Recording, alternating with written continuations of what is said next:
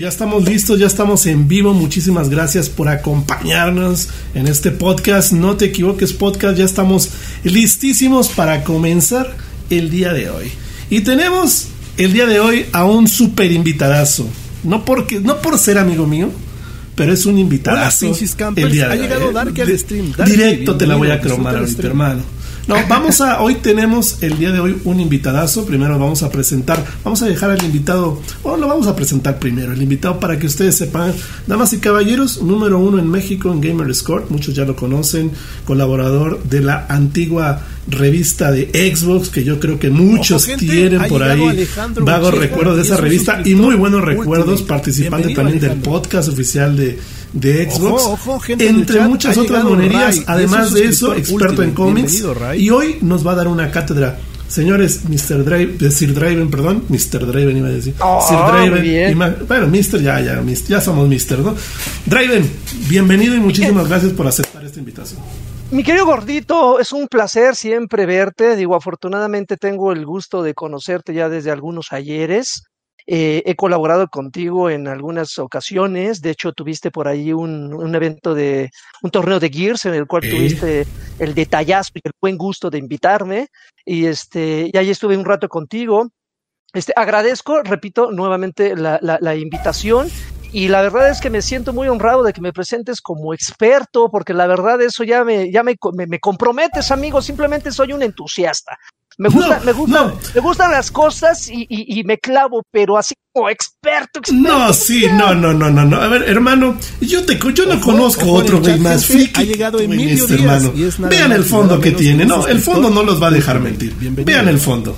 Eh, pues es que es un, es un güey que no tiene familia más y, y bueno, sí tiene familia, pero No, depende directamente Sí de mí. Entonces, este, pero bueno, yo creo que sí esto refleja un poquito mi, mi friquez, ya colección de muchos años. Eh, de hecho, este, pues eh, siendo, siendo geek, diagonal, ñoño, diagonal lo que quieras agregarle, este, pues ya desde hace pues, pues ya más de 20 Además has trabajado en eso, has trabajado en eso, por ahí estuviste... he tenido, he tenido la fortuna, he tenido la fortuna de que justamente mi, mi, mi gusto, y creo que ustedes compartirán, este Molo, Miki, eh, Gordito, ustedes compartirán mi, mi, mi sentimiento. He tenido la fortuna de que cuando, eh, de, de que la pasión me ha, da- me ha dado la, oportunidad de vivir de esto, ¿no? Y de, se me han abierto las puertas en algunas ocasiones.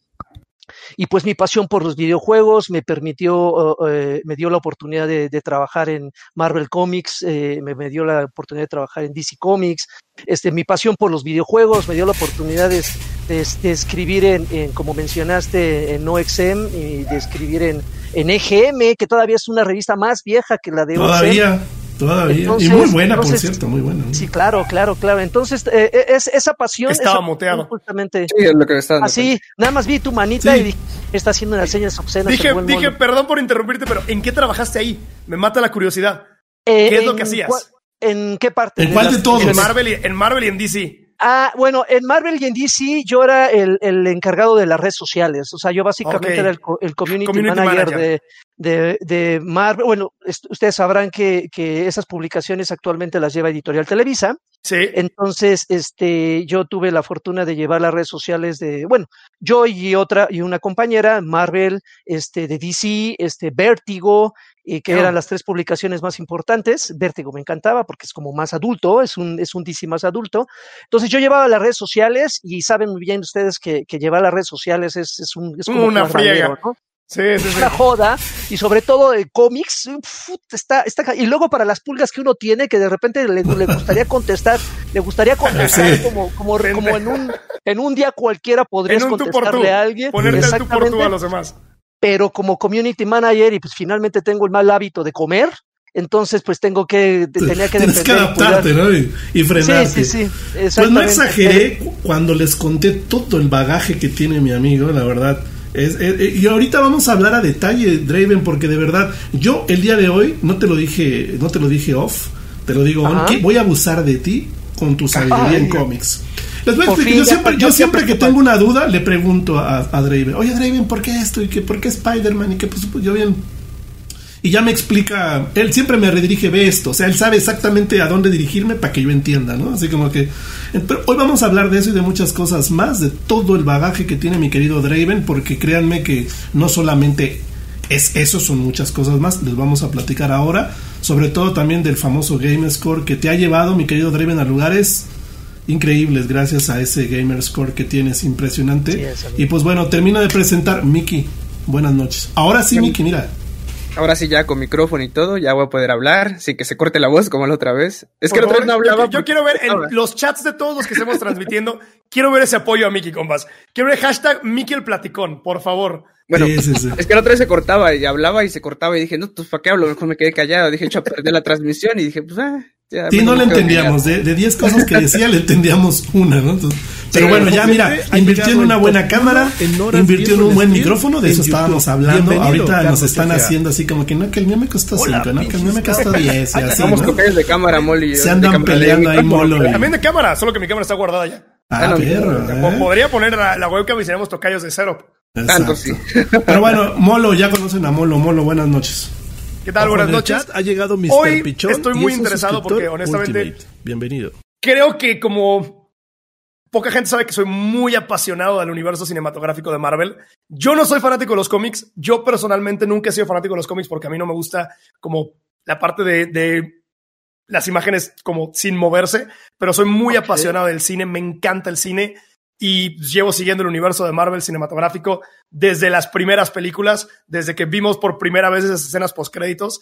Y honestamente, a lo que hemos visto desde ese entonces, a lo que hemos llegado ahorita, creo que esperaba con mucha ansia esta espera y lo que se viene.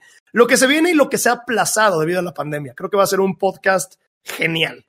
Va a ser un podcast genial donde yo voy a aprender mucho porque yo sí me declaro totalmente. yo voy a dar teorías loquísimas. Ignorante de los cómics. Yo, yo, yo, lo mío fueron siempre los videojuegos y precisamente esa es, esa es la idea de estos podcasts que ustedes se olviden tantito de, de, de, del videojuego de moda y también se enteren de otros temas. La línea de trabajo, para la línea para este podcast del día de hoy va a ser lo siguiente. Vamos a hablar, ya saben, de Gears of War, las noticias de la semana de Gears of War. Vamos a pedirle a Draven alguna opinión acerca de lo que eh, pasó en la semana de Gears. Y después nos vamos a ir de lleno a conocer a nuestro invitado porque pienso yo que eh, muchos de ustedes que nos están viendo en las diferentes transmisiones, por supuesto les pido que compartan, que den like Aquí ya hay más de 100. Vayan dejando su hermoso like. Apenas vamos empezando. Esto va para largo y va bueno. Vayan dejando por favor su hermoso like. Vamos a, vamos a, yo voy a hacer unas preguntas a Draven sobre, sobre algunas cosas personales que yo tengo dudas. Yo veo a veces las series y no les entiendo, ¿no? Porque no conozco muchas cosas.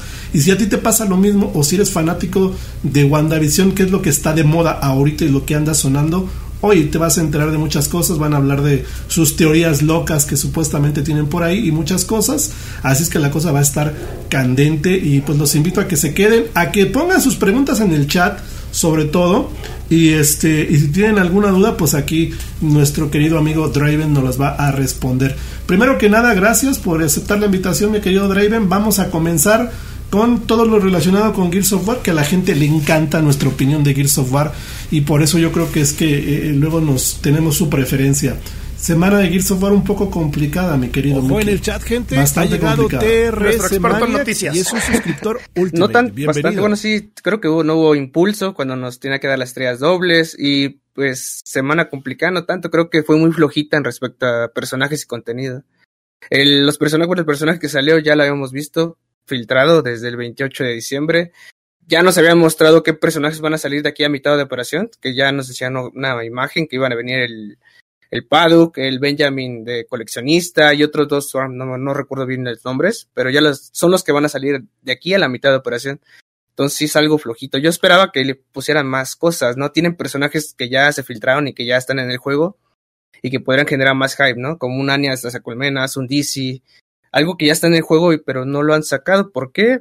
No sabemos. y que ya se les filtró. Ya se les filtró. Que ya, sabemos que existe. Yo decía, en lugar de que se esperen, mejor sáquele una vez, ¿no? Para que con el hype, bueno, no hubo hype de hecho en la el comienzo de operación, no, nadie, nada, nada, pues mínimo con los personajes levantarlo un poquito, no más porque Anya se ve muy padre y dice se ve muy bien, ves que a mí, bueno, yo soy fan de los Colmenas, de los skins de Colmenas, están muy padres, se ven muy bien y creo que es uno de los mejores que ha sacado de Coalition hasta ahorita. Y, pues mira, un inicio desastroso. Ah, perdón, dale, dale. Y sobre la tienda, pues fue muy, muy floja, ¿no? De hecho, hasta los destacados igual, los aceros cromados son los mismos, no hay nada diferente. Ah, sí, de hecho, una cosa que yo creo que fue triste esta semana fue incluso el retraso de la operas de los artículos de la tienda. Hubieron serios problemas para ponerla en tiempo y forma. Creo que se puso como después de las 3 de la tarde, una cosa así. Sí, por ahí así ya se puso. Este, el estudio andaba muy preocupado por por algunas cuestiones técnicas que tuvo que resolver por ahí, afortunadamente se pudieron resolver. Y el contenido, la verdad, del paddock, eh, cada semana yo tengo la esperanza de que nos traigan contenido que nos, que nos dé indicios de lo que hablábamos el podcast pasado, de que de verdad nos demos indicios de que le van a mejorar hacia la mitad de temporada. Pero va, esto va un poquito, va un poquito triste, no, no va empezando muy bien. De hecho, por ahí varios creadores de contenido también ya se quejaron de, esto que está pasando. Y pues tenemos que esperar. La verdad, no sé qué, qué opinar de Paddock. Paddock es un personaje que ya tenemos, ya, ya lo tenemos en su, en su versión normal. La versión de coleccionista, honestamente, nada más es cambiarle de un color azul a un color. Es un dorado. Es nada más, sí, yo creo que en Photoshop es hacerle las líneas azules doradas y creo que ahí queda, ¿no? Eh, ya es otro skin ¿Por qué le llamarán de coleccionista? Todavía no tengo la menor idea. yo lo que no comprendo, o sea, los personajes coleccionistas, ¿cuál es la diferencia? Porque ninguno se basa, o sea, sí, el color, pero ninguno se basa en un solo color, ¿no? Por decirlo así. No, ni siquiera van en armonía. No, no tiene nada que ver. Creo sí, yo tampoco, yo tampoco entiendo los del coleccionista de dónde salen. Si honestamente no lo entiendo. Invernal. No, no, de hecho hay unos personajes que tú dices, wow, coleccionista, pero, pero, pero, ¿qué es lo que le hace ser coleccionista? ¿Qué me hace querer coleccionarlo? ¿Qué es azul? Ajá, no, no entiendo. Como, como, dicen, yo sí esperaría que algo, algo a mí, a mí como coleccionista que me lo vendieran. No, nos queda claro que eres coleccionista. nos, nos, queda muy claro que coleccionas cosas toda esa serie fuera como dorada, eh, diamante, negra, roja, transparente, todo igual, todo igual. lo que sea, pero todas iguales, ¿no? De dulce chile y manteca, o sea, Sí, no, exacto, e, exactamente, exactamente eso, mi querido Draven, no siguen una línea como para que tú puedas decir, wow, salí el de coleccionista, me lo doy. quiero. Como los personajes de Fortnite que de repente salen unos de serie de ídolos o serie de, que dices, ah, no mames, lo estás esperando en la pues tienda y pum, lo compras, De, de, hecho, de hecho, la temporada pasada, cuando, cuando hicieron el deal durante toda la temporada con Marvel, ven, ven, ven, ven el Q, como tengo que ah, Marvel, donde sea. Este, los personajes que tú desbloqueabas, que eran eh, eh, Storm y Iron Man, todos esos, cuando llegabas al nivel 160, una cosa así, tenías la versión Prisma de cada uno de ellos, pero todos, todos, todos, todos tenían esa versión Prisma, o sea, es decir, y era igual, tenía, se unificaba. exactamente, entonces tú veías a alguien jugando con un personaje Prisma y decías, oh, a tal nivel. hubiera sido muy extraño que uno fuera Prisma, el otro fuera Diamante, el otro fuera Oscuro, entonces como que no relacionabas. Y si efectivamente finalmente es un problema de planeación. Eh, eh, le has dado, total, lo hemos discutido en, en numerosos este, mesas de debate y en, los, en este podcast, que no hay una línea de seguimiento, no hay en el estudio una línea donde se sienten a dialogar y digan, a ver, esta es la serie de colección, ¿por qué es de colección? ¿No? Ah, bueno, es de colección porque va a tener estos ciertos rasgos que lo van a hacer atractivo para el ojo y que tú digas, wow, se ve chido, lo quiero, ¿no?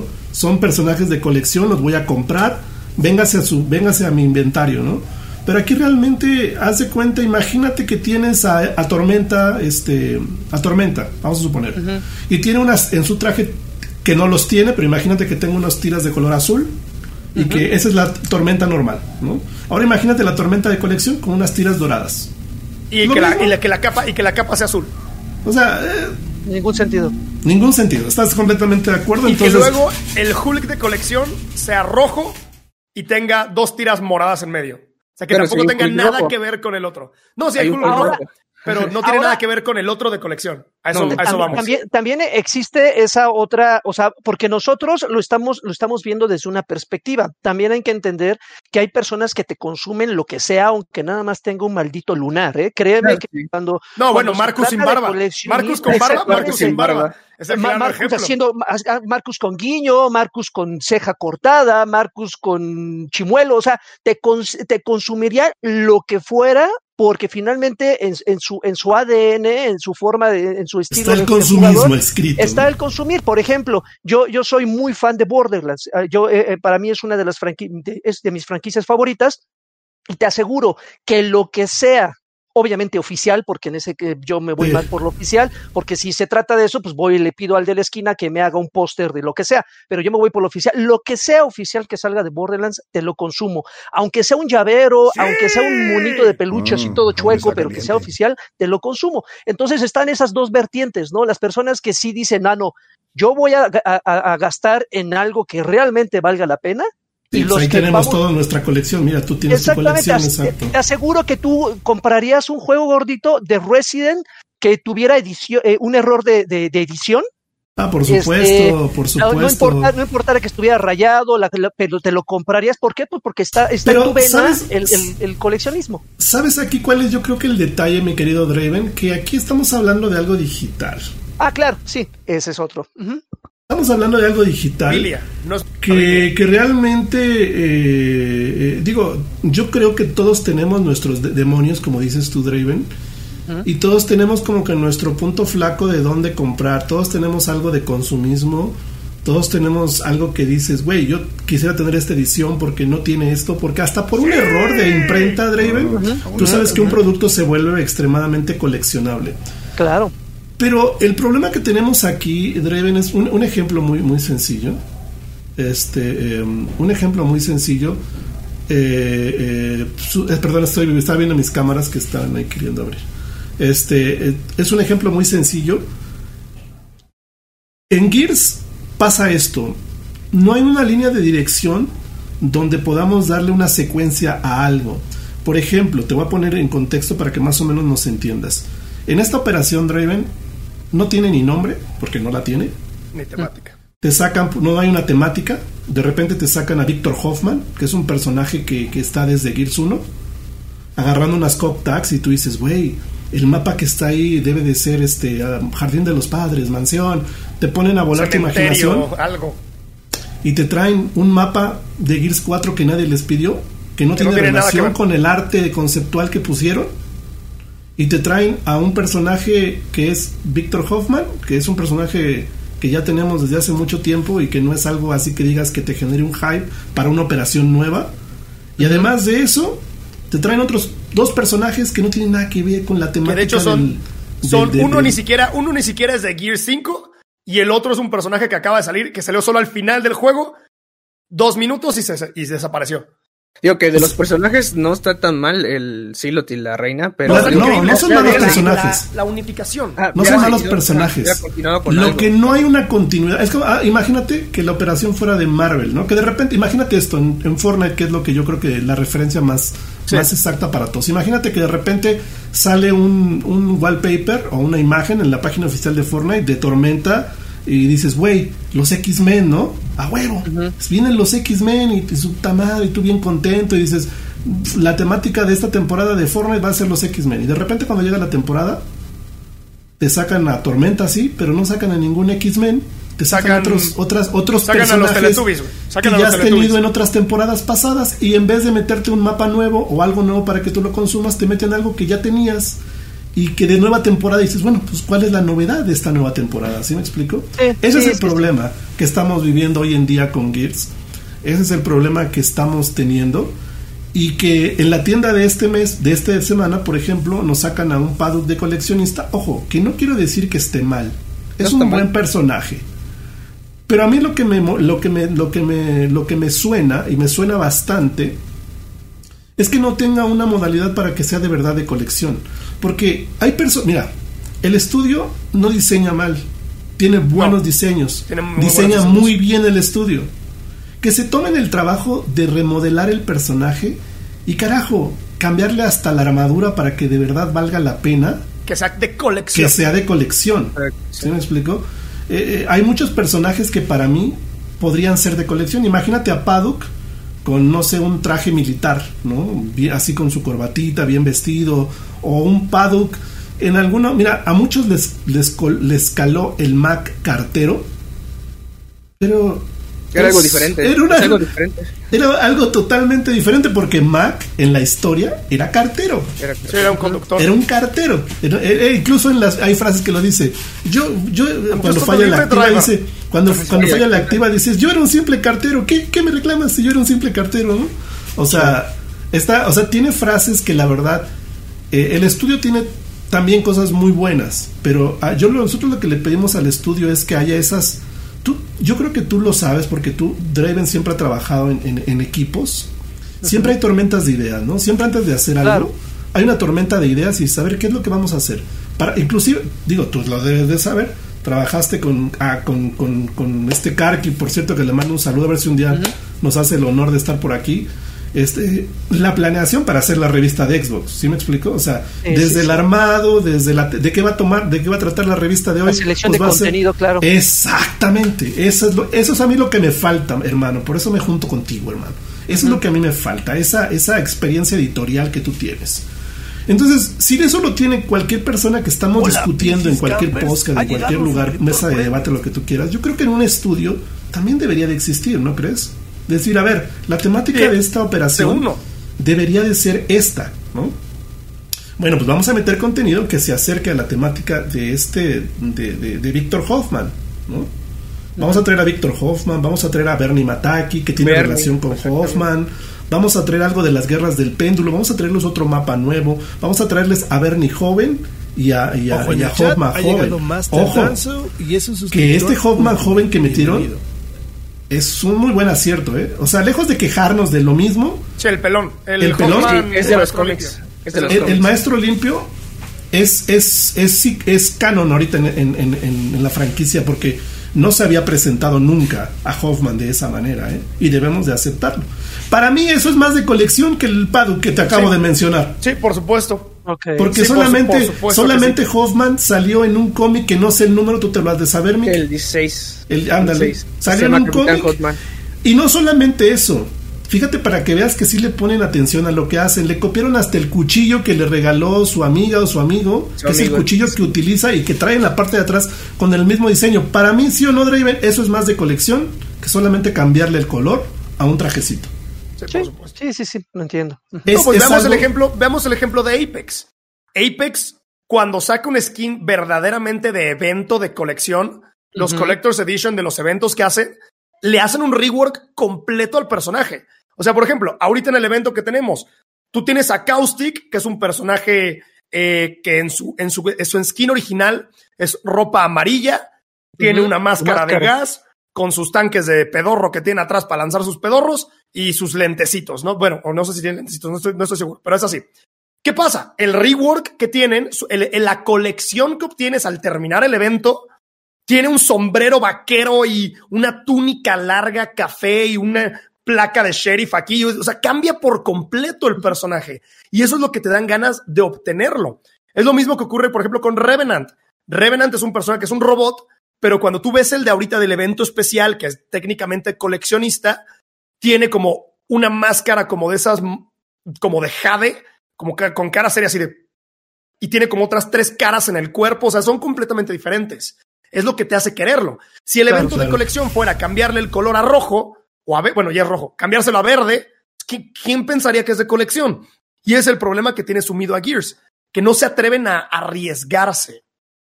O, sabes qué pasa, que también eh, eh, están, están también metidos en el mismo círculo que hablamos siempre, ¿no?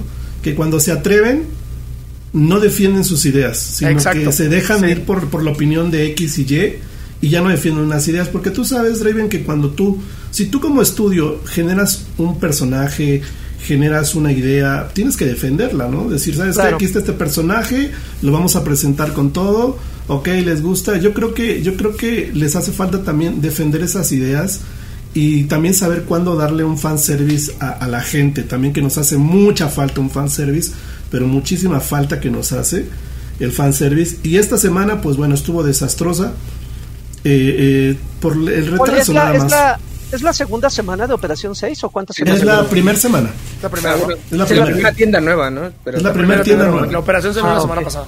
Es la primera tienda nueva. Y sí, este... de, hecho, de, hecho, escuché eso. O sea, por el trabajo he estado siguiendo eh, las operaciones. Eh, sobre todo en, los lanzamientos. Y sí, efectivamente, eh, escuché y, y, creo que ustedes están externando lo que he visto reflejado en distintas redes sociales, que sí, justamente la comunidad está un poco molesta porque esta operación 6, a diferencia de las anteriores, empezó muy mal pero no vengo a defender, la verdad es que no, no, no, yo no soy accionista de Decollision ni nada. Tú eres libre de, de, externar tu opinión.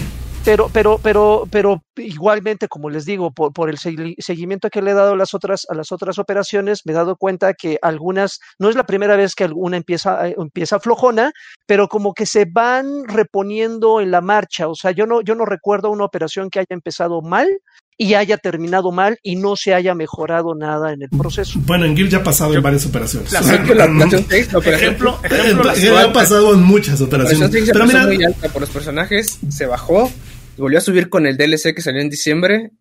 Quitaron el movimiento, bueno, movieron el movimiento de Gears, perdón por la palabra. movieron el movimiento otra vez y volvió a bajar otra vez. Y ya mira, en, Gears, en Gears está. Mira, te, voy a poner fácil, Draven. Te voy a poner en contexto esto para que más o menos tengas una idea de lo que es la operación. Yo, yo digo, no quise. Draven, Draven, Draven, es, Draven en su trabajo, como está ahí, ahí en la mata de, de, donde se da todo eso, él tiene que tener seguimiento de todo eso y seguramente lo conoce. Pero quizá a veces no está tan, tan, da tan con tanto detalle porque su trabajo a veces es globalizado, pero él está al tanto de muchas cosas. Exacto. Pero imagínate, Draven, tú como tú como trabajador en la industria de los videojuegos, ¿qué haces cuando te voy a dar te voy a hacer una pregunta? Tú si vas a meter una operación nueva en Gears y tienes lo siguiente, tienes un mapa nuevo, un personaje nuevo, un mapa repollo y un personaje repollo. Para el día de lanzamiento, ¿qué es lo que pones? ¿El repollo o lo nuevo? No, lo nuevo, lo fuerte. Por supuesto lo que Por pegue, supuesto, ¿no? exactamente. Ya, cuando enganché a la gente, pues ya le, le, vendo el repollo. Exactamente, exactamente, Y así ya no generas, ya no generas enojo, porque la gente enojo. bueno, me van a dar repollo, pero ya me dieron el mapa nuevo, ya me dieron el personaje nuevo, ya me dieron lo ah, nuevo. ¿Sí me explico? Bueno, pues ¿qué crees que pasó, mi querido, mi querido Draven?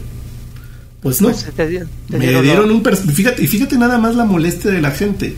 Te dan un personaje que es Víctor Hoffman, que lo tienes de seguir uno que es un personaje súper X.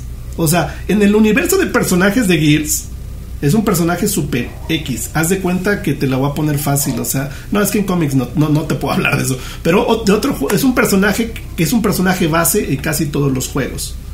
Donde en el universo de Gears hay personajes que la gente pide a gritos, como Alicia, como Alex Brand. Muchos personajes que la gente te pide a gritos. Y te ponen un personaje super X.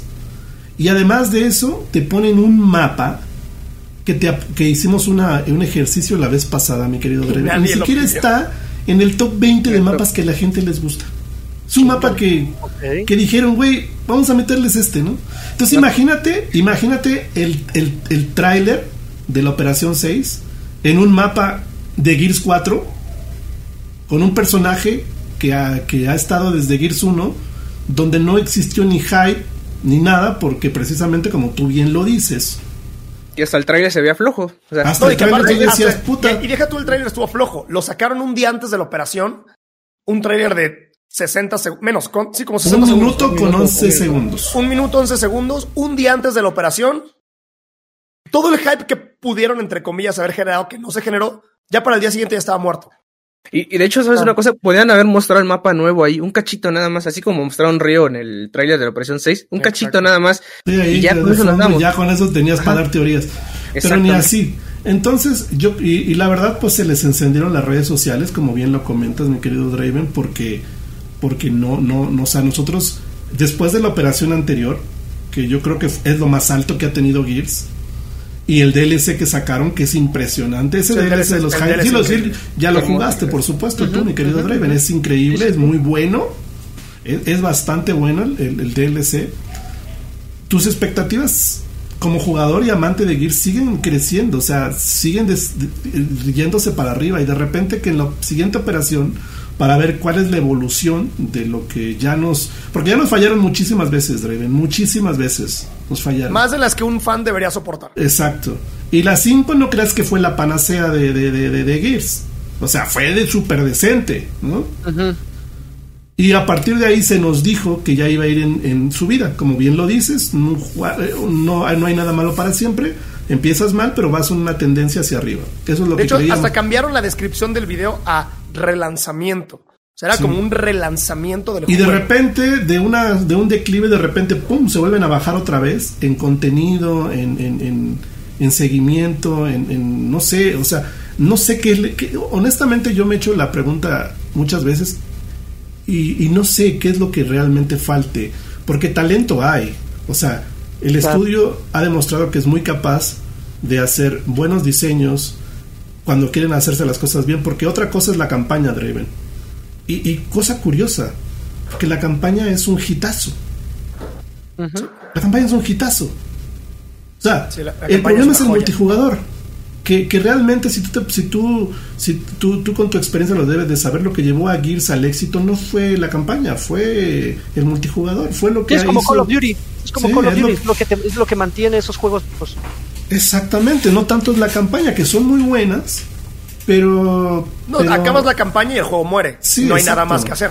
Pero, pero Gears se quedó, nos quedó mucho a deber a los fans en esta entrega y, y estamos en esa pelea, ¿sí me explico? Bueno, no es una pelea, porque al final somos amantes de algo y cuando tú amas algo, lo quieres ver bien, ¿no? O sea, claro. lo, he repetido muchas veces, nosotros no estamos aquí para darle odio al juego, estamos aquí para discutir lo que está mal y poder hacer que las cosas mejoren, ¿no? Entonces, eso por un lado está bien. Entonces, esta es la primera semana, es una semana un poquito floja, creo yo. No hay mucho más que discutir de esto. Fue lo mismo de la otra semana con un personaje nuevo. Exactamente, es otro. y, y, mira, yo creo que también tenemos que ser justos en el aspecto de que Reina o Reina Soberana, porque le pusieron Queen Reina. ¿Cómo dices reina, en español? Reina, reina. Reina, reina. La reina, reina. Reina, reina, reina. Reina, ¿no? O sea, ¿cómo? Entonces, aquí ya le pusieron Queen, este, Reina Soberana, ¿no? reina la verdad, en español. El, el en español está, está como Reina Soberana. Soberana. E, el, personaje es muy bueno. Muy padre. Es hermoso el personaje. Ese sí se debería de ser de colección. Sí. Reina Sobarano debería ser coleccionista. Es hermoso el personaje, ¿eh? El final del Turo Duty es la reina, pero con rojo. Y, se ah, y, te, digo una cosa: está el doble de impresionante. Está muy Yo tengo a las dos. Con rojo. A nosotros nos desbloquearon a las dos. Y de verdad, Reina es un personajazo. Desde que tú lo ves en el campo de batalla ya te infunde terror. O sea, es un personaje, mira, bien hecho. No la vez pasada que opinamos, todavía no lo habíamos jugado mucho. Lo he jugado ya esta semana y hermano, Ojo con el dato. Las cosas hay que decirlas, ¿eh? Así como decimos que alguna cosa estuvo mal, el diseño de Reina Soberana es una delicia. Las dos versiones, la normal, la que compras, y la de la de Rojo Sangriento, creo que se llama. Rojo Sangriento, algo así. Rojo Sangriento, está hermosa ese personaje. ¿Cómo se le mueven los tentáculos de, de, abajo, brother? Ah, carajo, ¿eh? Está muy bien diseñado, la verdad. Que le agregaron patitas, ¿no? El también, el le agregaron piecitos para que tuviera la misma. Sí, o sea, es exacto, o sea, está. Lo que no me gustó fue la voz. Tiene una voz como de ardilla. No sé por qué. ¿Por qué? Pero ¿En español? Sí, en español. En inglés es la misma que la de la campaña. Suena bastante. Ah, o sea, es la misma de la campaña, pero tiene una voz así como que de ardilla media extraña. Como robotizada. Por Ajá, sí, no, no sé. No sé por qué les meten ese tipo de voces. Y otra cosa también, hay que, hay que, hay que decir que la voz de Víctor Hoffman fue un acierto bastante bueno. Dejar la voz original. Hay una teoría, hay una teoría bien. Voy a interrumpirte, Mele. Escucha esa teoría que saca un seguidor mío. Digo, cae, cae un rayo un poquito en lo, en lo descabellado, pero es importante leerla. Dice: Tengo una teoría. La operación habla de honrar a los héroes caídos, entre comillas por las personas que dejaron a TC y que fueron referentes del juego. Quizá esta operación fue lo último que esas personas lograron hacer y por eso está incompleto o escaso de contenido. de hecho, fíjate que alguien, alguien de, no sé si fue Mele o alguien, no sé si fue Krauser o Mele, habían dicho que ya tenían planificada hasta la operación 5 y de las 5 ya iba a lo que saliera. Pero Algo me acuerdo que alguien dijo de ustedes que. Sí, fue Krauser. Krauser es el que. Hasta la operación 5 nada más estaba hecha. Bueno, yo de la gente que se fue, solamente quisiera, ya le rendí tributo la vez pasada, y creo que fue Dana Season. Dana Season es eh, mis respetos para Dana, es, era una persona increíble, Dana Season. Es una lástima que dejara el estudio, pero una lástima porque personas como él, en el cargo que él tenía, Draven, cumplía con el cargo y más. Era una persona la cual me acuerdo que en Gears of War 4 me quejé tanto de Gears que hizo una cita conmigo en la Xbox One Fest, en la última que coincidimos, bueno, ya tiene como dos años o más que coincidimos, a sentarse conmigo a dialogar, a pedirme mi punto de vista sobre, sobre las cosas que se debían cambiar. Era una persona que siempre estaba dispuesto a escuchar al fanático de Gears of War. Y, tú comprenderás que en esta industria, mi querido Draven, hay poca gente así.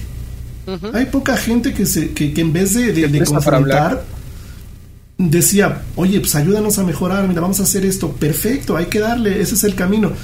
Él era una persona muy positiva, era una persona que siempre se sentaba a escucharte, que siempre te... Un saludo, no creo que nos vea porque no, no, no entiende español, pero de verdad que respeto a quien, honor a quien honor merece, la verdad que Dan así son tipazo, es una... De hecho, mucha gente de TC que ya se fue, cuando se fue, postearon cosas ahí medias, medias, este, medias, medias de, de, la Rosa de Guadalupe, ¿no? De, de que era una lástima que TC haya corrido a este personaje, ¿no? Porque Dana Season era una persona que en su cargo lo hacía muy bien, creo que pues, era jefe directo creo que de, de, de, John, ¿no? y de John del Community Manager de México, él, ah, lo debe de extrañar más que nosotros. seguramente. Él lo debe de extrañar más que nosotros, ¿no? Pero bueno, vamos a dejar el tema de Gears hasta aquí. Fue una semana este no buena, es floja, esperemos que en las que sigue. y ahora sí vamos a la comunidad. Exacto, exacto. Para no entrar en, este, ya, yo creo que la carnita estuvo en el anterior. No hay mucho que comentar. Tampoco vamos a hacer leña del árbol caído. Vamos a esperar a que el personaje esté. Y bueno, yo los invito a que terminen el Tour of Duty. Como sea, termínenlo. El personaje, la recompensa de este Tour of vale Duty la pena. vale la pena, ¿eh? ¿Sabes cuál me recuerda? Me recuerda un error. El Hotman, el Hotman pelón, bueno, el Hotman, el Capitán Hotman tiene la voz de Marcos, no lo han arreglado. Bueno, es un error que, que les mezcló por ahí. ¿eh? Ajá. Casi no les pasa. Es, la última vez que a mí me pasó eso con un personaje fue con el, el, cosmonauta de la UIR. ese cosmonauta lo dije, tengo que acabar el Tour of Duty. Fue es el único Tour of Duty que ha acabado por gusto. Porque el personaje estaba increíble. Y yo no sé si le, si le removieron los diálogos. Bueno, no lo removieron, le agregaron diálogos. Hay un diálogo también por ahí eh, que, el otro día nos dejó impactados. De, no, no, no, de esta, este, de la, de la Gearcock. Ah. Que cuando lo mata le dice, vete a chingar a tu madre. Órale, qué chingón. Tal cual. Muy bien. Eh, así, lo mata y le dice, vete a chingar a tu madre. Está, bien, güey. Pues, eh, no, a mí me encanta. verme un ataque cuando los mataron, les decía, vete a la verga. Ah, sí, esa fue la primera vez que lo escuché. Yo cuando lo oí, hermano, me quedé así de pi. ¿Qué dijo? ¿Qué dijo? A ver, repítelo. Cuando, cuando pasa, esa, eh, cuando pasa eso, gordito, en los juegos localizados, eh, lejos, lejos de sentirnos ofendidos. no, te emociona. te emociona. Dices, güey, porque detrás, pues. detrás de ese, de ese doblaje hubo alguien que se sentó y dijo, vamos a poner algo tropicalizado para ese target, ¿no? Claro. Eh, a ver, una grosería de Colombia, una grosería, exacto, todo ese tipo Me cago en la puta mierda. Ese, eh, eh, ese, comentario, ¿cuándo lo habíamos visto en un videojuego? Nunca. Se agradecen. Sí, o sea, eh, hay muy pocos que se atreven. Eh, eh, pero sí, de repente yo me quedé así de wow, ¿no? Había uno que me encantaba de Griffin cuando lo tomabas así de. de, a Griffin también tenía varios. En inglés, en inglés Griffin era impresionante. Decía, ¿qué, qué, qué, qué, qué, qué, quién me está picando el culo? ¿No?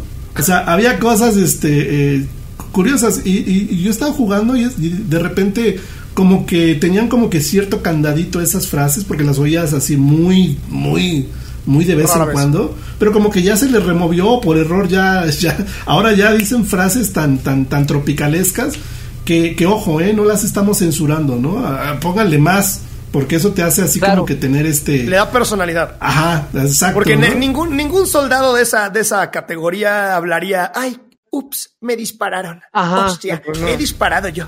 No, por supuesto que no nosotros no hablaríamos así si estuviéramos en esa situación. ese enemigo me quiere hacer daño. No mames, no, o sea, no, o sea, me quiero madrear y me lo voy a chingar primero, ¿no? Cosas Te has muerto. Ojalá y descanses en paz. Claro. Sí, no, no, no, no, no sé si eso llega a pasar en un juego molo, pero con tu voz te juro que no lo jugaría así, literal. Y si Draven le sacaba los logros con el volumen abajo, hermano. Seguramente. con el volumen abajo. Eh, pero bueno, hablando de logros, yo sé que Draven tiene mucha tela de dónde cortar, pero a mí me gustaría, mi querido Draven, que nos platiques sobre todo de tus inicios, ¿cómo inicias en este mundo de los videojuegos? ¿Cómo llegas a tener esta este bagaje eh, profesional tan amplio que ahorita ya nos acabas de dar muchísima eh, tela para cortar? Pero ¿cómo inicia el Draven? ¿Cómo, quiero conocer ese Draven de, de, chiquito. ¿Cómo fue creciendo, dirigiéndose hacia los videojuegos? ¿Cuántos años tienes, Draven? Yo ya ando en el cuarto piso, amigo. Andamos en el cuarto piso. 40 y misterio. 40, y misterio. 40 y tantos. Exactamente. Somos de la misma edad, se los dejo de tarea. Somos de la misma edad. Ah, Miren, eh, eh, el, yo soy un caso, y, no sin sonar pretencioso, yo creo que soy un caso de éxito en cuanto a la industria de videojuegos meramente circunstancial. Eh, ¿A qué voy? Yo estudié medicina veterinaria. Entonces, exactamente, y así como la cara que acaba de hacer Molo. no, yo soy contador público y soy licenciado en Derecho. Mira dónde estoy, o sea. E, exactamente, pero, pero fíjate que mi, mi, mi, sueño nunca fue dedicarme a esto. O sea, a diferencia de muchas personas que, ay, desde chiquito quisiera, no, la verdad es que mi sueño nunca fue dedicarme a esto. Mi sueño fue como tal terminar mi carrera, que de hecho me quedé a nada, eh, eh, terminar mi carrera, dedicarme a eso ya, pero eh, desafortunada o afortunadamente, a, a estas alturas, la, la, como que las circunstancias de la vida, Milik, me fueron como guiando por esta situación yo de siempre he jugado, o sea, yo no soy ningún improvisado, ¿no? O sea, yo soy de la, de la generación de Atari 2600, yo soy la, la, de la generación Intellivision, eh, seguramente son consolas que muchos de ustedes ni, ni, nacían, o sea, no era ni siquiera un triste espermatozoide todavía y cuando ya estaban esas consolas y yo ya estaba jugando, pero genuinamente mi intención nunca fue dedicarme a esto. Eh, hubo una, una época en mi vida en la cual eh, eh me, empecé, me empecé a clavar mucho, me empecé a clavar mucho, de hecho, como por ahí de, de 64 para acá, eh, me empecé a clavar PlayStation. Eh, Hermosos, vayan dejando su hermoso like, por favor, a todos. Vayan dejando Pero no fue sino hasta que salió la consola de Xbox que se empezó a ver reflejado la regularidad con la que jugaba. ¿A qué quiero llegar y para que me entiendan? No significa que yo no jugara eh, eh otras consolas, o sea, probablemente hubo un momento en el que yo jugaba todo lo que saliera de PlayStation 1 pero no había en ese entonces ni internet, ¿no? Y por lo tanto no había una forma de que la gente viera eh, un gamer score y por ende el gamer score reflejara la regularidad con la que tú jugaras. no fue hasta que se incluyeron los logros en Xbox que un, un gamer score, un marcador, te indicaba qué tanto había jugado ese güey qué tanto eh, le había sacado los juegos. Exactamente. Daban miedo en el 360, veías el Game Score y decías, ay, güey. Exactamente, y, era tan fácil como meterte al perfil del jugador como para darte cuenta qué había jugado y cuánto le había sacado de provecho ese juego. Si ese mismo mecanismo lo hubieran agregado en PlayStation 1 o en PlayStation 2, probablemente también tendría un, un marcador muy cabrón, pero no fue así. Ahora bien, ese, ese, eh, yo, yo pues a la, par de, en ese entonces todavía seguí estudiando, a la par de seguir jugando, eh, ya se agregó lo de live, eh, pues ya ven ustedes desde... Eh, la primera generación de Xbox no tenía logros, pero sí tenía ya servicio en línea. No fue hasta que lo agregaron en, en, en 360 que empecé yo a sumar muchos puntos, muchos puntos, y ahí les va una historia así como de la Rosa de Guadalupe. yo empecé a jugar y yo le tengo mucho cariño a un juego que se llama Test Drive. A mí me encantan los juegos de conducción, sobre todo si son arcade. Si, si, son, si son arcade. no, no, no, no, soy no soy tanto de los simuladores, soy más, más, soy más Need for Speed que Gran Turismo, para que me entiendan. Entonces, este, yo me metí a jugar ese de Test Drive, soy muy fan de la franquicia, lástima que recientemente no ha salido nada. Y eh, en línea me encontré al que en ese entonces, se, eh, bueno, al que tiempo después se convirtió en mi jefe. Ah, este, Mele lo, lo, lo, mencionó hace rato, a Karki, que si, usted, si, ustedes han estado involucrados en la industria de los videojuegos, Adrián Carvajal, aparte de, eh, de Gus Rodríguez, que Dios lo tenga en su santa gloria, son, son las eminencias, son las personas que se cimentaron las bases de la industria de los videojuegos y de la comunicación de videojuegos en nuestro ¿Tiene poco, mi Draven? Perdón por interrumpirte, nada más para dar un dato de ese comentario que estás diciendo. Acabo de ver en YouTube el primer programa de Nino Canún donde se habló de videojuegos y ahí está Ahí está Gur Rodríguez y está Adrián Carvajal. claro, por supuesto. Ojalá un día pueda yo tenerlo aquí para que nos platique el todo eso. Es un tipazo, yo creo que podría hablarle bien de ti. Eh, Gracias, eso espero, hermano.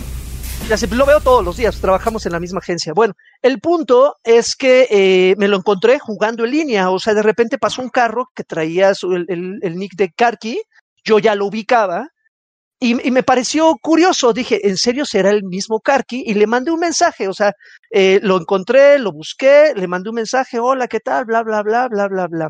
Cosa curiosa, él me cuenta que a raíz de que leyó mi mensaje, vio mi, mi gamer score y dijo, ay cabrón, este güey tiene muchos puntos.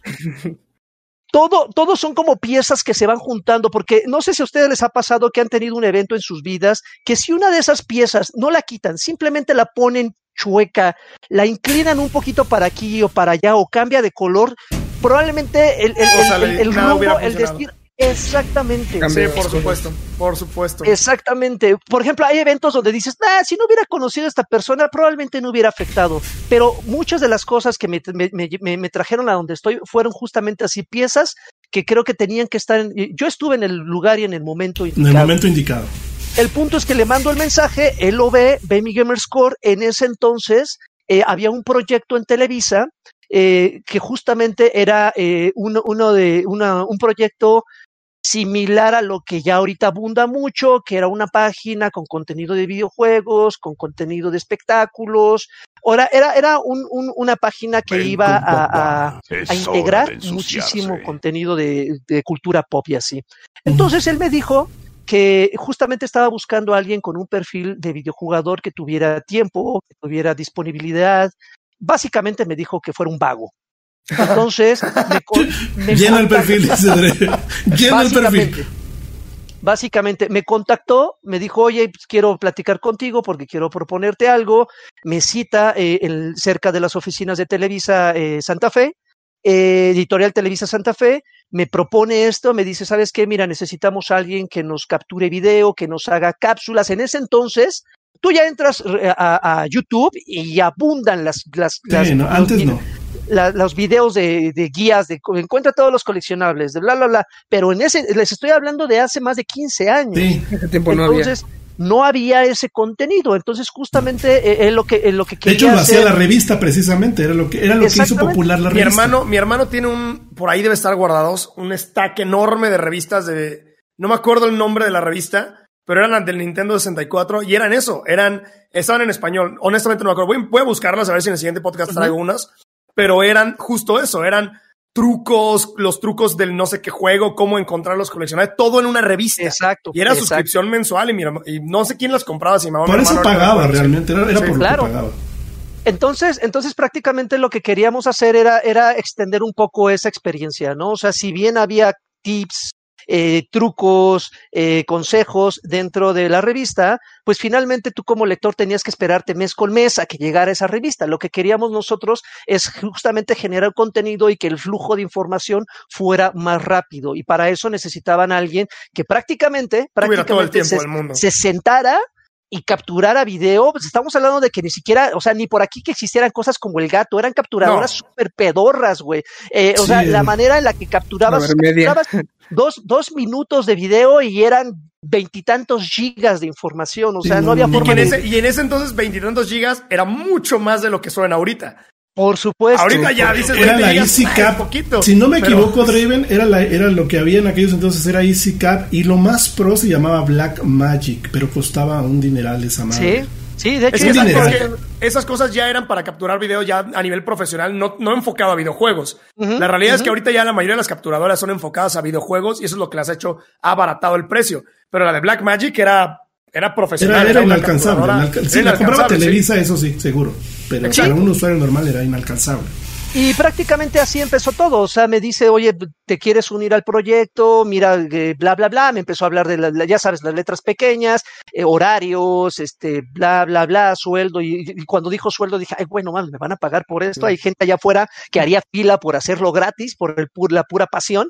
y me, van a pagar, pues, qué ah, chingón. Entonces ahí comenzó todo, ¿no? Ahí comenzó de, de, de, de, capturar video, me dieron la oportunidad de escribir, me dijeron, oye, ¿y qué tal estás de, de ortografía? ¿No? Porque Eh, y, creo que y creo que eso lo hemos platicado y creo que lo hemos platicado eh, el gordito y yo en, distintas ocasiones.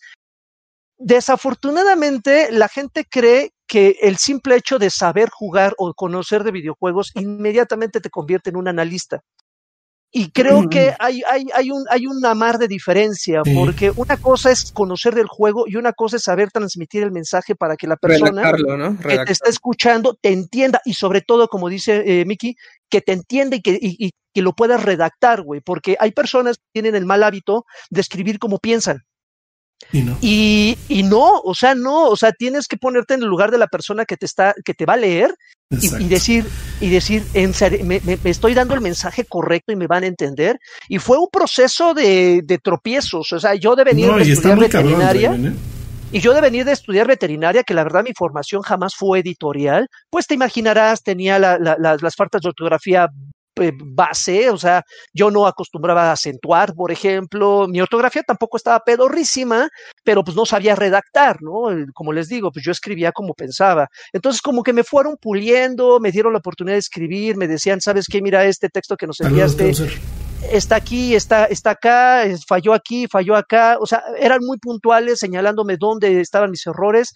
Yo tenía la, intención de, mejorar y eso fue lo que me, me, siguió abriendo las puertas. Afortunadamente, este, eh, Editorial Televisa en ese entonces, pues también contaba con otras publicaciones. Así que a la par de, de colaborar en EGM, pues también me empezaron a dar una oportunidad en escribir en Conozca Más, que también era un editorial de, de era una revista de Editorial Televisa Obviamente en una sección de videojuegos, mi fuerte siempre fue, eh, fue y seguirá siendo los videojuegos. Escribí eh, en Maxim, por ejemplo, que también fue una revista de videojuegos, que aunque hay morras, teníamos una sección de videojuegos había una sección de videojuegos, pero más Don Lagarto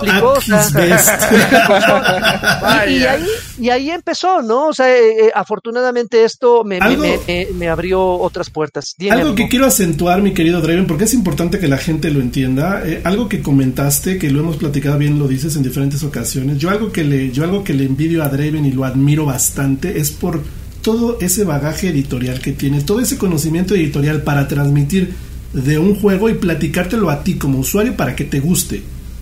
Porque bien lo dices, nosotros, yo soy un videojugador de hueso colorado, tú lo sabes. Pero no puedo transmitir, quizá a lo mejor con mis emociones puedo transmitir, pero es, una, es, muy diferente que vean tu reacción al jugarlo a que tú con palabras plasmes lo que, no tu opinión personal, porque eso es, eso es yo creo que donde radica el error de mucha gente sino cómo lo vas a plasmar para que otra gente lo pueda jugar y le guste. Esa es una, es una cuestión muy complicada que solamente la vas a aprender como tú la aprendiste.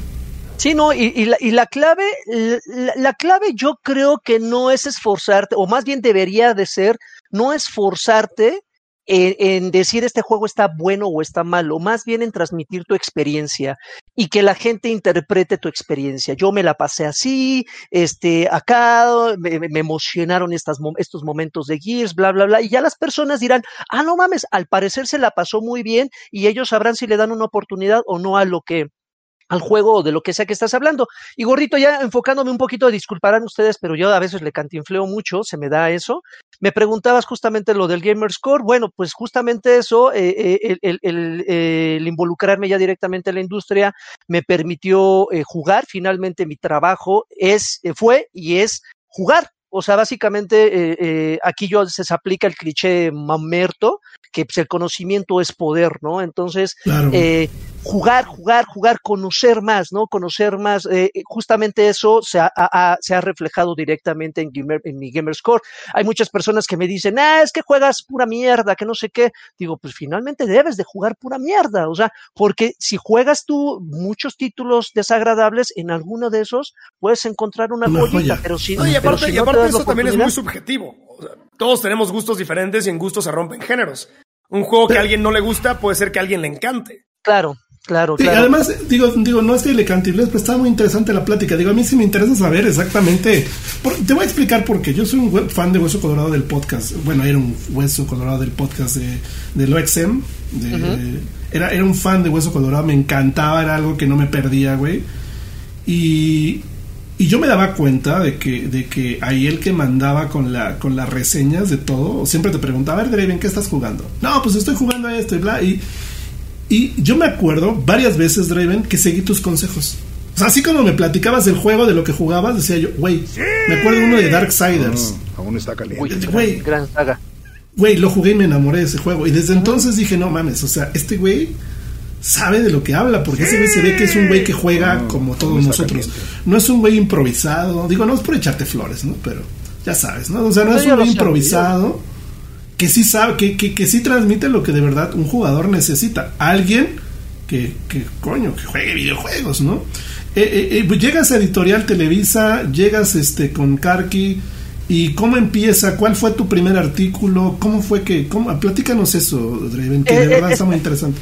Está, está, está muy curioso porque yo, a, a, mí nunca me han atraído, los he jugado, sí, por trabajo, pero jamás me verás a mí voluntariamente jugar un título de deportes. Yo, yo, a mí no me gustan los FIFA, no me gusta Madden, no me gusta PES, no me gusta la NBA, eh, o sea, de deportes no te los juego, a menos que por trabajo tenga que hacer. Que hacer. Y curiosamente, curiosamente, la primera reseña que me pidieron escribir fue de un Madden. Entonces, ahí me tienes jugando Madden. Ah, porque otra cosa curiosa que seguramente es el sueño que muchos videojugadores quisiéramos eh, eh, alguna vez cumplir o quisieran cumplir. A mí me decían, ten. Madden. Juega esto y reséñalo. Y yo recibía en esos momentos el juego. El juego, güey. El juego y, y, decía, ¿E, ¿en serio? Dice, sí, juégalo, cerradito y todo, porque... Y es que la gente no entiende porque hoy en día pasa con muchos streamers, que se les dan el... Pero tú estás hablando de una época en donde no pasaba esto, no había esto claro, que todos teníamos. No, no, no, era, eran contados, o sea, prácticamente nosotros no recibíamos el material de, de, de, de, empresas aquí, de hecho ni siquiera había presencia de electrónico o de muchas empresas en México, nosotros recibíamos el material directamente de, global, de Estados Unidos, o sea, nos llegaban en paquetes así, eh, y, y, nos lleg y abríamos el paquete, a ver qué juego es, qué juego es, y haz de cuenta que era como, como, como en posada, güey, eh, llegaban los paquetes, nos sentábamos a la mesa con Karki, abría, sacaba el juego y así de, de Team Marine, de Doping, o sea, como diciendo quién va a reseñar, obviamente él eligiendo de acuerdo al perfil, ¿no? A ver, este güey le gustan los de deportes, este güey les gustan los de terror, bla, bla, a ver, ten, juégalo y reséñalo, ¿no? Y, y ¿Eran semanales? ¿Eran semanales o eran mensuales? Era, Esa, eran, esas, esas packages. Ah, er, eran quincenales, eran quincenales. O sea, tenías Navidad, tenías Navidad cada 15 días. Sí, recuerda, recuerda Molo que era una revista, entonces sí, tenían claro. que nutrir de, de, de, de mucha y una, información. Y una, cada y una quincena tenías una Navidad diferente, qué chido. Y lo padre era, era, era, una, te lo daban con anticipación, ¿no? O sea, te lo daban sí, días sí, antes sí, de que sí. saliera, se Sí, sí, sí, por supuesto, por supuesto. Cuando, cuando desafortunadamente no podíamos tener el juego con anticipación y ya se iba, se iba a mandar la, la, la revista a imprenta y no iba a haber posibilidad de que alguien se sentara y lo reseñara, pues se hacía a veces en ocasiones la traducción o se le pedía a alguien de Global que nos mandara su reseña y nosotros la traducíamos. O sea, había maneras, ¿no? Finalmente, sí. la revista de OXM, así como la de GM, eran licencias, porque pues, ustedes sabrán que las revistas originales pues, eran de Estados Unidos y de UK. Sí. Entonces, este, eh, teníamos como finalmente ese apoyo. Tratábamos en la medida de lo posible de tropicalizarlo, de que todo el contenido se generara aquí en nuestro país, pero cuando no era posible, porque había veces que no era posible, pues entonces eh, teníamos que, que, que, recurrir a eso. Yo recuerdo también que cuando nos llegaban juegos que no íbamos a reseñar, y ahí es donde mucha gente se sentía identificado conmigo, porque Molo, eh, Miki, eh, Gordito, ustedes sabrán que cuando tú cuentas una anécdota y la gente se siente identificado con ella, hacen clic, güey. Hacen sí. clic y, y, y se genera ese lazo de empatía. Ahí les va. Cuando nosotros nos llegaba un juego así pedorrísimo que decías, ¿quién lo va a reseñar? No, ¿quién lo vamos a meter? ¿Qué cochinada? Agarrábamos los juegos en, eh, y eso lo hacía su servidor y yo me iba de Via Crucis a, a Plaza Meave y yo me iba a buscar otros juegos con esos títulos para cambiarlos y como cliente, como un cliente cualquiera, ahí me ves en cada paseo. O sea, yo no llegaba como, hola, soy Shit Reven, soy el de la revista. No, yo era un cliente cualquiera, güey. Y yo llegaba con mi juego y decía, oye, ¿cuánto me lo cambias por ese? No, tanto, puta. Y es dinero que salía del bolsillo de nosotros. Entonces, eh, eh, yo, por eso es que yo siempre he sido pata de perro, por eso es que te conozco esos lugares del centro. Sí, claro. Pata de perro. Porque iba, iba de plaza, así pata de perro, así de, de, aquí para allá andaba. Ah, de, ya, yo jamás había escuchado esa frase. Jamás, bueno, ah, bueno. Bienvenido. Bienvenido a Soy de Ciudad de México. Fíjate nada más. Pero Fifi, eres Fifi, eres Fifi. Y así me andaba yo en todas las plazas buscando, buscando este discos. Es que además para la gente que no sepa, mi querido Draven, Meave es, es, es, es, para los que aman los videojuegos, es la, es el pinnacle de ir a, de, es, es un paraíso en videojuegos porque hay de todo ahí. O vas a cambiar, o esos lugares, vas a vender. Pero estamos hablando, Pericuapa sí tiene su, su nicho, pero yo creo que lo, lo, lo, bueno, lo bueno, lo bueno lo encuentras en el centro porque hay, hay de todo, cara. O sea, en Meave, vaya, ¿no? que a veces te la aplican, ¿no? Pero, pero por lo regular sales contento, ¿no? Sí, sí, sí. Y entonces, bueno, eh, ya regresando un poquito a lo que me decías, fue justamente Madden de, de, las primeras oportunidades que me dieron para escribir. Hice algunas cápsulas de Bioshock, hice algunas cápsulas de, los Piratas del Caribe, horribles, pero pues, tenía la parte de mi trabajo.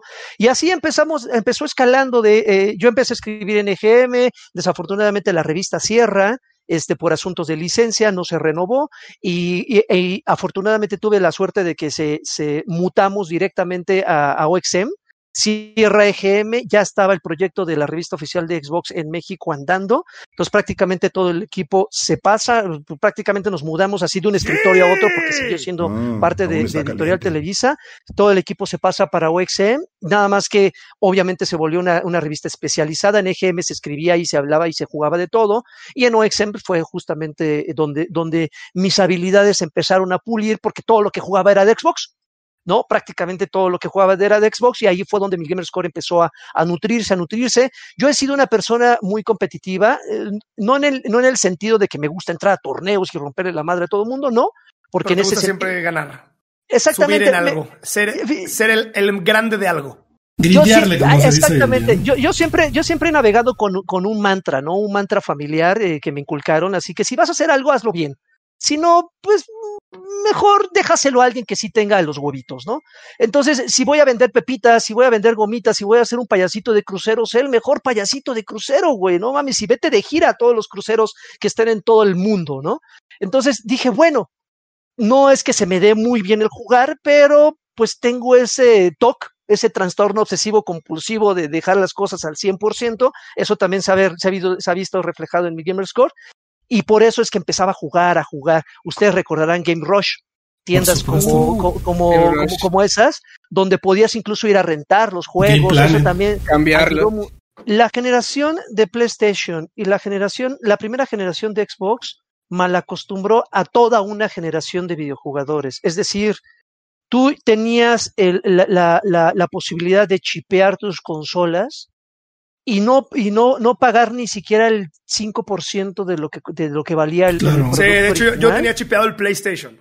Y entonces hubo una generación que se malacostumbró justamente a consumir a esos malos hábitos de, de, de, la piratería. Obviamente llega otra, llega una generación de, consolas que ya no se pueden, ya no se pueden alterar, y obviamente, pues como que te sientes renuente, ¿no? Así de, ay, no, pues ¿qué pasó? ¿Cómo que voy a pagar dos mil pesos por un juego si en mis tiempos pagaba diez pesos. Entonces, eso justamente hizo que la industria eh, hubo, una, cayera en un bache tremendo y por eso es que muchas compañías no se animan justamente a eso, porque la idiosincrasia mexicana es tener todo rápido y barato y finalmente... pues, y mientras menos gastes y más provecho saques mejor. Es algo que, de hecho, justo eso es una plática muy común en mis directos. Hoy andamos debatiendo eso, en cómo, cómo aplica eso en el mundo del streaming. Está bastante interesante. Sí, claro. De hecho, de hecho, yo creo por ahí también hice un tema sobre eso, Draven, sobre sobre eh, una, un día tuve un debate, bueno, no un debate, un día uno de mis sobrinos dijo que me dijo, mira, me gustaría que vieras este podcast, no va a mencionar nombre ni nada, donde hablaban de, de, la cultura de la sobre si la piratería era mala para los si tú eras sobre la que discutían y decían que ah. si tú jugaste un videojuego en pirata no eras gamer, ¿no? Porque no apoyabas a la industria, ¿no? Entonces, yo me acuerdo que hice un debate sobre eso en un video que por ahí está en mi canal. Y Draven, yo les explicaba. Ya, ya, me escucho. Ah, es, que, es que se le estaban acabando las pilas a mis audífonos. Este, eh, yo hice un, un, un platicando, hablando de la piratería, y muchos no se dieron cuenta, y es mi experiencia personal, donde yo crecí jugando el Atari 2600 y yo me vine a enterar pues que el pinche Atari era pirata, ¿no? Porque el Atari original eh, difícilmente lo conseguías si tú conseguías este, el Junior, que era pirata, que el que tengo ahí, y que era, era y los juegos que toda la vida jugué y coleccioné eran copias, no eran originales. Y tú no sabías que eran copias. Tú como niño, pues no sabías si era antes la piratería no era como ahora, ¿no? Que tú ya distingues. Es más, yo compré mi primer PlayStation y este y PlayStation. El, el, primer PlayStation y me acuerdo cuando llegó el chip Después compré otro en Liverpool y ya traía, inclusive comprado de Liverpool, ya traía en el Liverpool chip. ya traía el chip. En, ah, Liverpool ya traía el chip. Te lo prometo y te lo puedo. Es una anécdota que siempre, que siempre. ¿Cuál es, ¿Cuál es tu primer acercamiento? A ver, de los cuatro, ¿cuál es tu primer acercamiento con la piratería en los videojuegos? Así que tú has dicho, me di cuenta que era algo pirata. No, no, eso de me di cuenta, no. Yo me di cuenta ya grande. O sea, pero pues todo lo que yo jugué en mi vida de videojugador, por ejemplo, el Atari que tengo ahí, pues es un Atari Junior que, que, que, que está que lo, me lo compraron cuando era yo un niño y es un Atari que es una es un clon. ¿Sí me explico? Ojo en el chat. Sí, sí, claro. Es un clon. Y es ahora, ahora yo, yo quiero yo quiero responderte Molo con, con, con una situación. Desafortunadamente eh, para, para, para, esos tiempos de la generación de cuando podías chipear el PlayStation o, o, o, el primer Xbox, Desafortunadamente estamos hablando de una edad en la cual no te puedes solventar esos gastos. Claro, exactamente. No, no, no, no puedes. si tienes, si tienes suerte, un juego al mes. Si tienes suerte, güey. Entonces, Eh, y luego y, corrías el riesgo de que no te gustara. Que era la, la, a mí eso era lo que me determinaba a mí a chipear un Xbox. Bueno, no Xbox, yo nunca chipeé un Xbox, el PlayStation. Ahora bien, eh, eh, por ejemplo, mi, mi, mi, madre a mí me dijo, ¿sabes qué? Yo te, te voy a dar, eh, yo, mi deber es darte, eh, cubrir tus necesidades. Esas cosas no es una necesidad.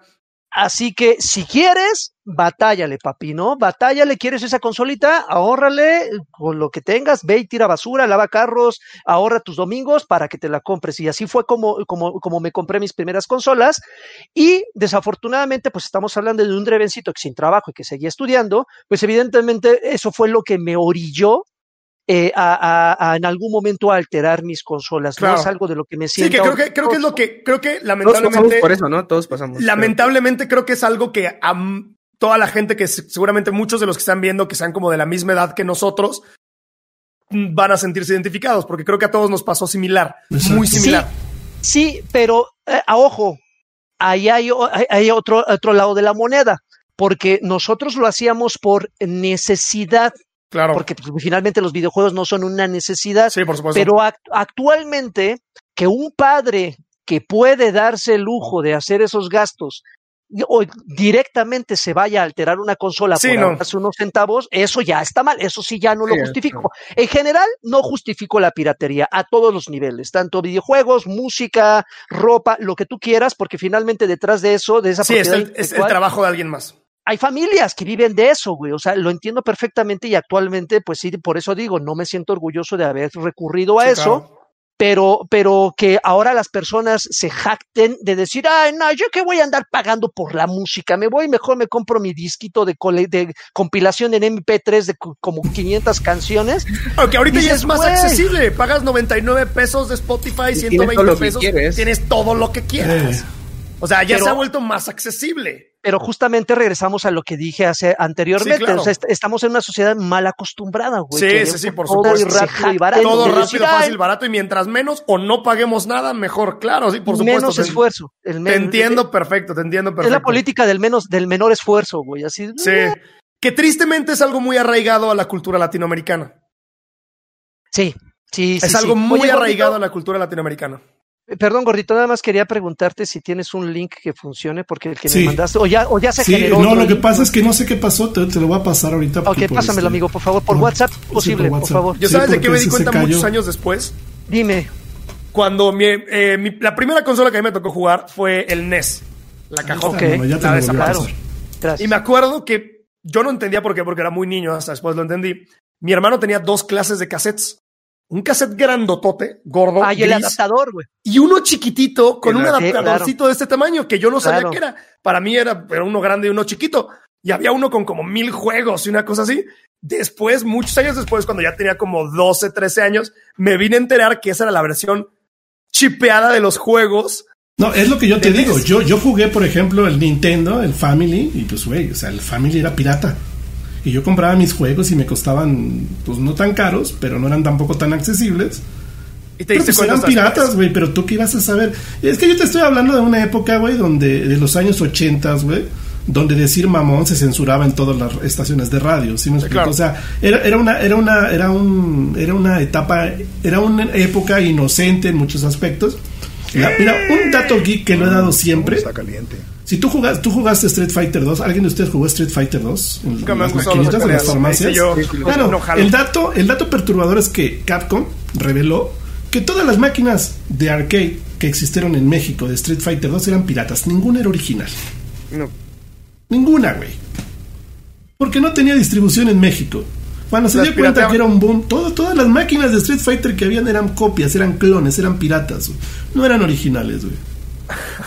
Era una copia del CPS. emulador dentro de una máquina. no, no, no, era, era, era una copia del, del, del, de, la, de la tarjeta madre del CPS2, vaya, del, del cartucho, porque realmente antes los juegos de máquinas eran cartuchos, eran, eran PVCs. eran las madres este así. Pero, pero eran, eran clones de, de, del, del, juego original. Tal cual, como, como un disco que grabas tú del archivo, pero no obviamente en el Entonces, derivado de ahí, cuando Capcom saca la CPS 3, es cuando se da cuenta de que tiene que licenciarle a México eh, ya juegos como eh, eh, Street Fighter The New Challengers, que ya había licencia en México, pero todo lo que fue Street Fighter 1 y 2, en México todo lo que se jugó fue pirata y nadie sabía. ¿Tú qué te ibas a preguntar? Oye, señor, su maquinista es original o es pirata? o es original? Creo que no, tú, tú llegabas a echarle la moneda para echarle la reta, hermano. ¿No hay discos originales de King of Fighter? Aquí en México, de, King of Fighter no te, no te manejo el dato, pero me parece que todos los que todos los juegos que había eran originales porque el sistema de MBS de en aquellos años, o sea, el sistema de Neo Geo era muy complicado de piratear, muy muy complicado. Y los cartuchos, por lo regular, solamente había un distribuidor en México que los daba. Y eran carísimos, güey. O sea, un King of Fighter, el 97, por ejemplo, que es la referencia que tengo más, más clara, cuando salió, güey, costaba el equivalente a 70 mil pesos ahorita mexicanos, güey. Ah, no. A la madre. Porque era, porque era un negocio, güey. Era un negocio. O sea, un King of Fighter te dejaba los 70 mil pesos y más. En un año, o más todavía.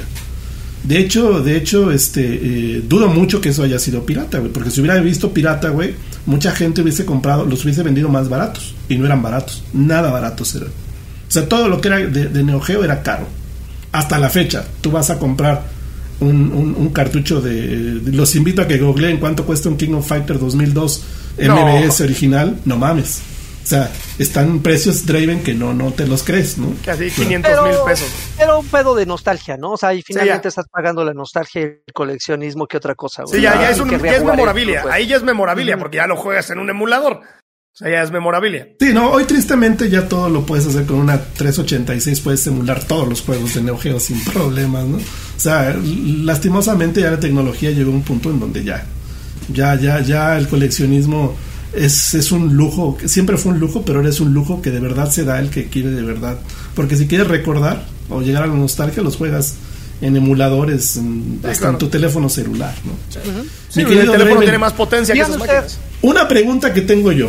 Échale. Platícame tú, como fiel seguidor del podcast, todo lo que ustedes, me imagino que sí, pero todo lo que ustedes hablaban, obviamente estaba prearmado, pero ¿cuál fue la mejor experiencia de esos podcasts, porque mucha gente seguramente los oyó, mucha gente igual no, pero la mayoría creo que sí, er, eran divertidísimos, Draven, era, era, era un referente de videojuegos, era el referente más importante de videojuegos que había.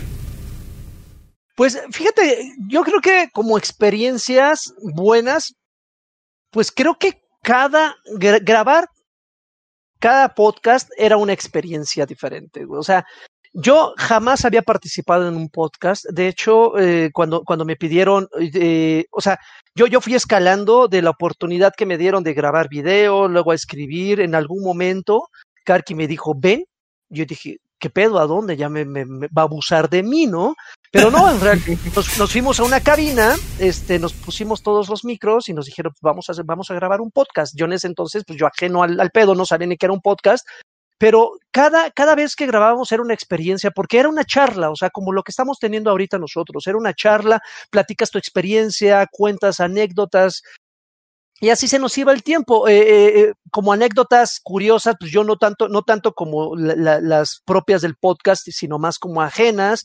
yo tenía mm, la, mala suerte de vivir un poco lejos de Editorial Televisa, en Santa Fe. Ustedes sabrán que para subir a Santa Fe, para los que recuerdan o han vivido, es, una, es, una, es una, Via Crucis, hermano. Santa Fe. Entonces, Haz de cuenta que yo en, en, algunos momentos subía cada tercer día para grabar o para hacer algunos deberes del trabajo. Entonces, mi, mi ruta era la del pueblito, no la de constituyentes, que es avenidas grandes donde incluso pasa transporte público, no el pueblito, pues el pueblito de Santa Fe, callecitas muy angostas, mucho tráfico, en algunos momentos eh, eh, eh, tuve una, tengo, recuerdo con mucho agrado una vez que se me hacía tarde para llegar a un podcast, porque yo tenía que ser muy cumplido, era el nuevo, tenía que quedar bien, qué, qué imagen iba a dar que llegara yo así bien jefe dos horas después de que grabaran.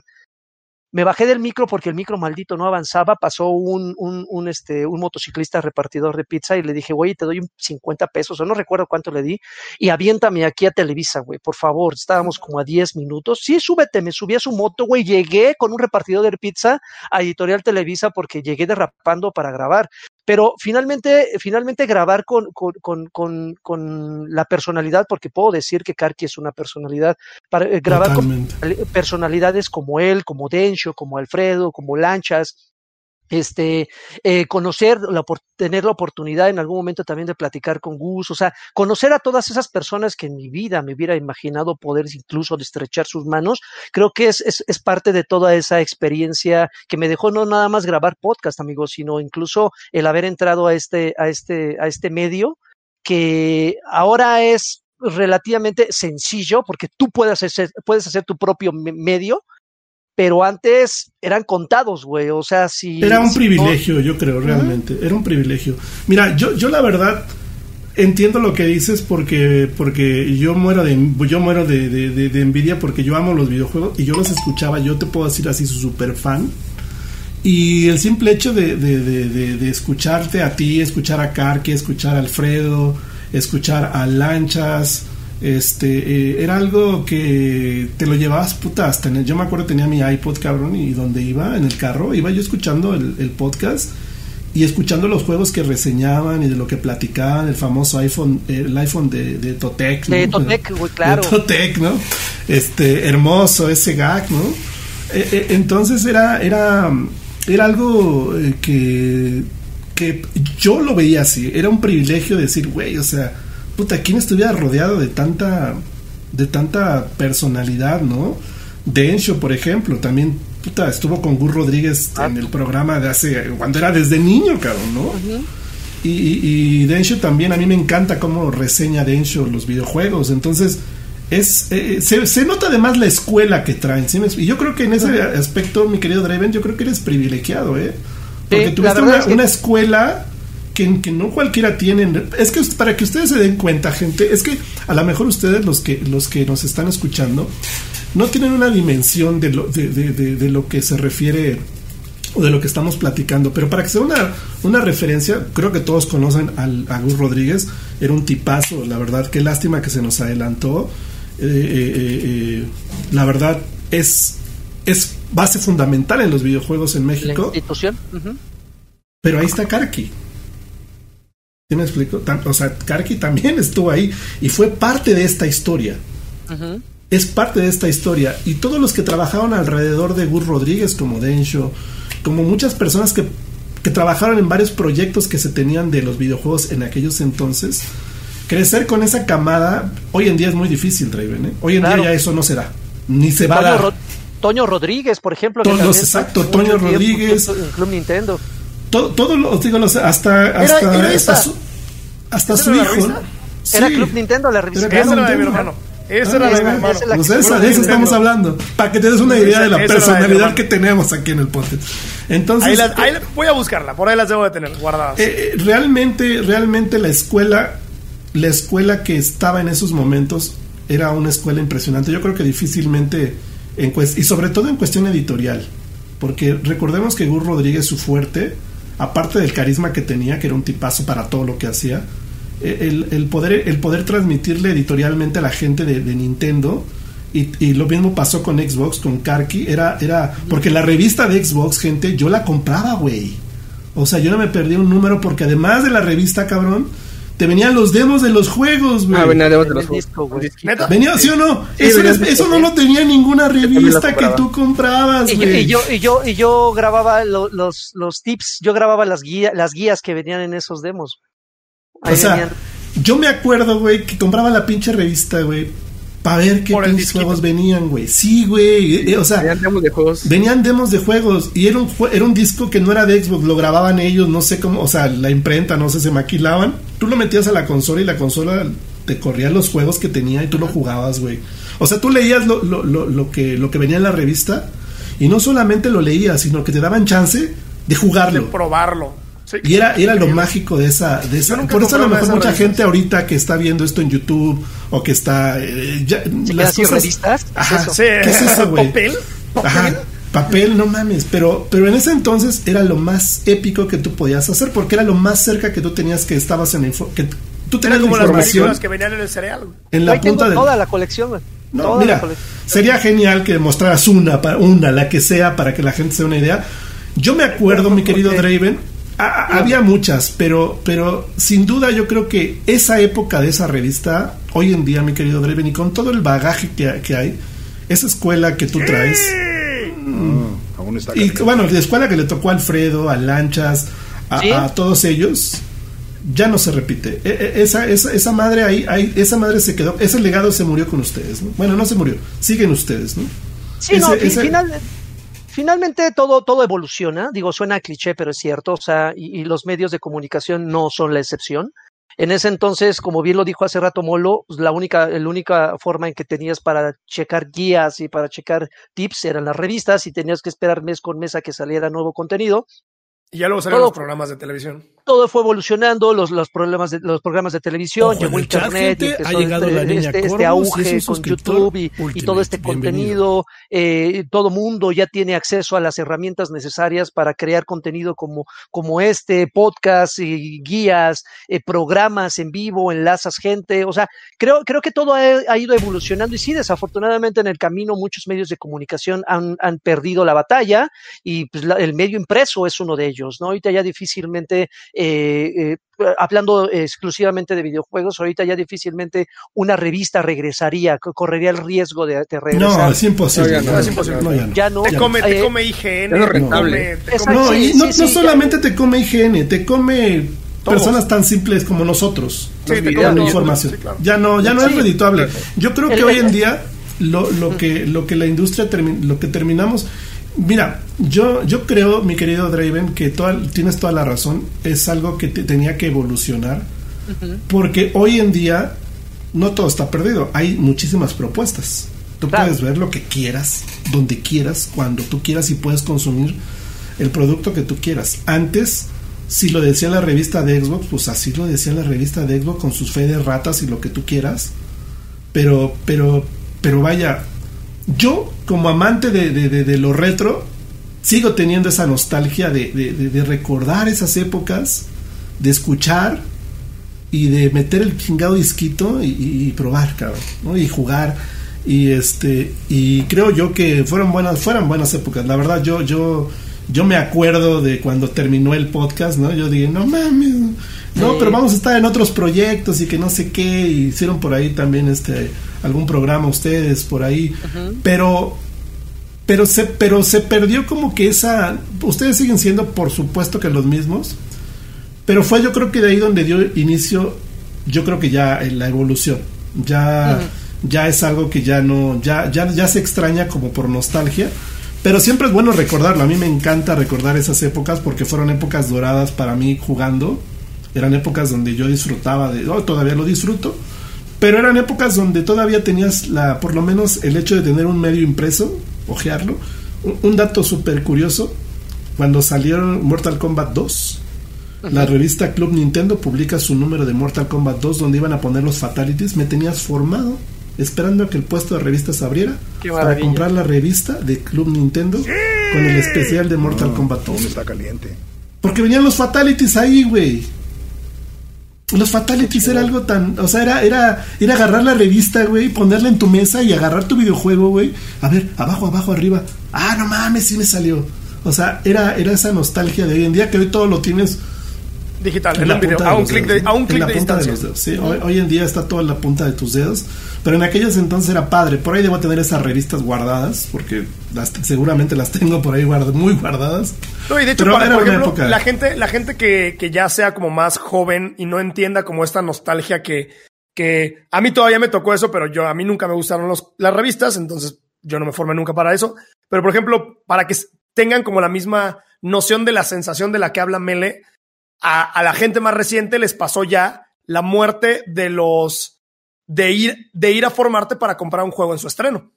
Sí. De irte a Blockbuster, a Game Planet, a formarte a las 12 de la madrugada para irte a comprar tu Gears of War 3. Brother, yo, yo, yo, yo, me formé para el 2, güey. Yo me formé para, yo me formé para el Judgment. Es que yo te voy a decir una cosa. Yo te voy a decir por qué es tan importante esta, eh, eh, esta historia que vivió Draven y que y envidia de la buena, hermano. Qué bueno que tú hayas sido parte de esa historia, porque yo creo que Xbox cambió el camino de la industria de los videojuegos de una manera impresionante, porque yo recuerdo la primera vez que jugué en una plataforma de Xbox un juego totalmente doblado en español. Y ese fue Gears of War 1. Ese fue Gears of War 1. Cuando yo jugué Gears of War 1 decía yo, ¿qué? ¿Está en español? ¿Y latino?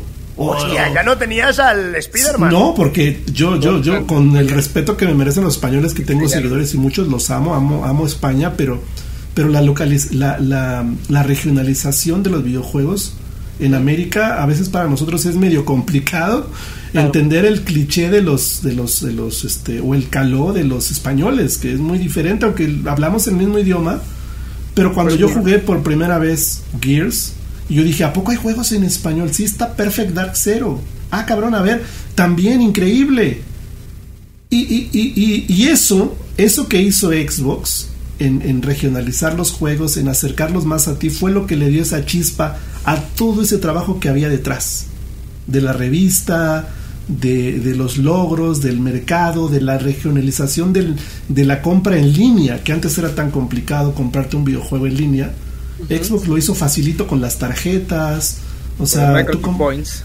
Era, era algo tan, ah, sencillo. Points. ya no me acordaba que se llamaban así, que era un loguito como un circulito entrecortado. era, era, era, toda una era toda una regionalización. Hoy digo, yo no soy fan de, de, yo no soy fanboy de Xbox porque juego de todo, tengo Play 5, o sea, juego todas las consolas. Pero sí he de reconocer que Play, por ejemplo, no, no tiene esa facilidad de, de llegarle a la gente.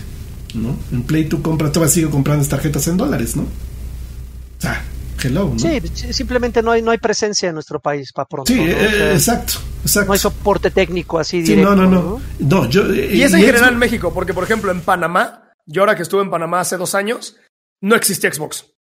Tú ibas a las tiendas a buscar un Xbox, nadie te vende un Xbox. Todo es PlayStation, todo es PlayStation, todo es PlayStation y tiene una presencia gigantesca en Panamá. Lo cual me extraña que, por ejemplo, aquí en México no es tan fuerte. Sí es fuerte, pero no Pero Xbox, no. yo, te voy a decir una cosa. Xbox se ganó mi corazón. Sincero, el día que se me descompuso mi consola, y tú sabes que para un gamer que se te descomponga tu consola es lo peor que le puede pasar. los tres, los tres círculos rojos. Es, es un dolor que, que, que se, no sé. El aro de la muerte. se me descompuso mi Xbox con el famoso aro de la muerte. Habla Por eso había que comprar los Elite. Los Elite. Habla, ah, habla asistencia técnica, me decían, güey. Y yo, no mames, es garantía. Ya, sé cómo me van a decir en garantía. Van a decir que no. Güey, hablé a garantía. Me dijeron, ah, no se preocupe. te vamos a, mandar una caja. sí, güey. Te mandaban una caja, güey. Te decían, le, voy a mandar una caja por correo. Nuestro repartidor va a pasar tal día. Empáquelo, por favor. Listo. Mandé mi consola, brother. Tardó, yo creo que ni una semana. Ya está su consola de vuelta. La recibí abrí la consola. No era la era, era una nueva. Ojo, era una nueva. Me mandaban una carta donde me decían, lamentamos mucho que hayas perdido tu experiencia de juego durante tal fecha que nos tardamos. te enviamos una consola nueva para evitar que esperes, esperamos, esperamos que esto no cambie tu preferencia. Te pedían disculpas, güey. Sí. Y aparte te decían, para compensar, permíteme regalarte 30 o 60 días de Xbox Live, güey. Sí, sí, me explicó? Era, era, era, era un servicio y hasta la fecha, hasta la fecha sigue siendo uno de los uno de los servicios de garantía más efectivos que hay. A mí este, este chingado control me lo cambiaron tres veces. tres veces sin poner un pedo. para que saliera como debería de estar. Tú no me vas a dejar mentir, Draven. Tú creo que has de haber hecho más unboxing de la nueva Xbox que nadie. Abrir la nueva Xbox era un regalo al un jugador, cabrón. ¿Sí o no, mi Draven? El empaque. ¿Cuántos, unboxing, ¿Cuántos unboxing has hecho donde de verdad eh, eh, eh, la Xbox Series X y la S nunca no no, no he tenido el privilegio de abrir una S. Gracias. Qué bien se siente. Pero esta Xbox que tengo aquí atrás, abrirla era un regalo al videojugador. El, el, el, empacado es muy elegante, o sea, siempre, muy siempre muy acomodados, muy organizados. Era hermoso desempacar. No escatiman, no escatiman recursos en el empacado. Que, si no me equivoco, creo que PlayStation 2 no. incluso tenía dos cartones como de huevo, ¿no? A los no, lados. El 5, el del 5, el de ahorita, el del 5. Suministros. No, no vayamos tan lejos, el de ahorita. Qué bien se siente. Así, pues Menes lo tiene creo también, ¿no? La Play 5. Sí, el Play 5 tiene dos cartones de huevos así, te en la consola y ya. Perdón. Sí, tengo, tengo, tengo todo. Qué maravilla. Aquí unas, este... Desde que abres la Xbox Series X es hermoso verlo. Lo único malo es que ya no le metieron. Sí, digo, yo aquí tengo los dos. Tengo, tengo la Play 5, pero yo les voy a decir una cosa: es que no se trata de eso. Mira, mira, hermano, yo he abierto las, todas las consolas, menos las de Sega, porque yo no, no, no, no, este, gracias por esas donaciones, hermano. Este, yo no he, yo no, no soy, bueno, aquí en México, pues no, Sega no tuvo presencia, la verdad. He abierto todas las consolas de Nintendo, de, de, de Sony. Gente, ha llegado este, la única Sega que he tenido es la Dreamcast. ¿Sí me maravilla de consola. Maravilla, por cierto. O sea, es la única que yo he tenido entre mis arcas. He abierto muchas consolas y te juro por Dios que ninguna tiene la, tiene la calidad premium que tiene, este, que tiene la, la Xbox Series X. Bienvenido. Saca a Lerica LV. Ojo, ojo en el chat, gente, ha llegado en medio días y es nada más querer sonar menos que un suscriptor pero, sí, está muy Bienvenido, bien hermano. Ojo, en el chat ha llegado la verdad que sí está este Ultimate. está bien este bien interesante esta, esta, esta esta cuestión. Y de verdad ha llegado el top 1 que es que se me descompusieron aquí mis alertas las voy a quitar porque no sé por qué razón está repitiendo todo. Voy a desactivar todas las alertas porque se volvió loco aquí. 500 sí, no, mi robot se volvió loco. No sé qué le pasó a mi robot. Se volvió loco. Está mandando, ya las quité, perdón, chicos. Ya no me distraigo. Y la verdad que es un. Es, es, ¿Sabes dónde yo he visto solamente eso, mi querido Dreven? En las tarjetas Founder de Nvidia. Que, las destapas y viene un paquete super premium que tú dices, güey, está espectacular. Es la primera vez que yo abro una consola y la abro y digo, güey, qué chido, ¿no? muy qué, ¿qué, pasó? O sea, muy buen empaque. Bueno, no sé por qué llegó esto, pero, pero de verdad que Xbox siempre ha dado, siempre se ha ganado el, corazón de nosotros regionalizado por estos pequeños detallitos, ¿no? Que, que, ha dado, ¿no? A través de los años. Y bueno, como te decía mi querido Draven, o sea, literal, es una. Es una, este. Es un privilegio, yo creo que para y envidia para muchos, este, eh, haber venido de todo el bagaje, bagaje que tú tienes, ¿no? De toda esa escuela que recibiste a través de los años, la verdad, qué bueno, mi hermano. Exacto. Este, cumplí, la cumplí, sueños que ni siquiera sabía que tenía. Ah, eh, gracias, gracias a escribir ahí, fue que viajé al eje al la ¡Suministros!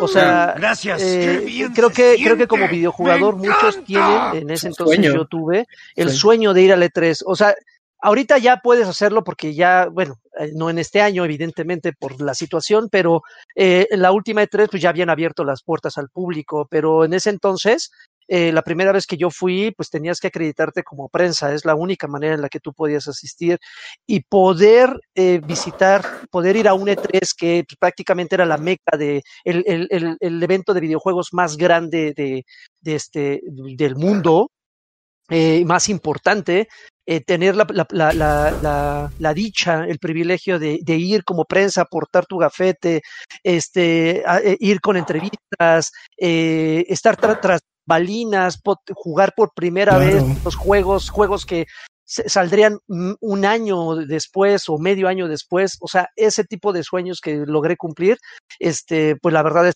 tienen comparación y pues esa es parte de las de las grandes grandes experiencias que me dejó y me sigue dejando eh porque actualmente el, el, poder ir a eventos este como el FanFest por ejemplo como como equipo organizador de repente saludar a Phil Spencer o sea hacer todo ese tipo de, de, cosas tener la posibilidad de, de, de conocer y conocer y conocer más gente no nada más que esté involucrada en la industria sino incluso también a la comunidad no porque creo que algo que que nunca nunca, nunca voy a dejar de agradecer es justamente el apoyo de las personas, porque creo que todos los que estamos aquí presentes, estamos aquí gracias a la gente que nos apoya.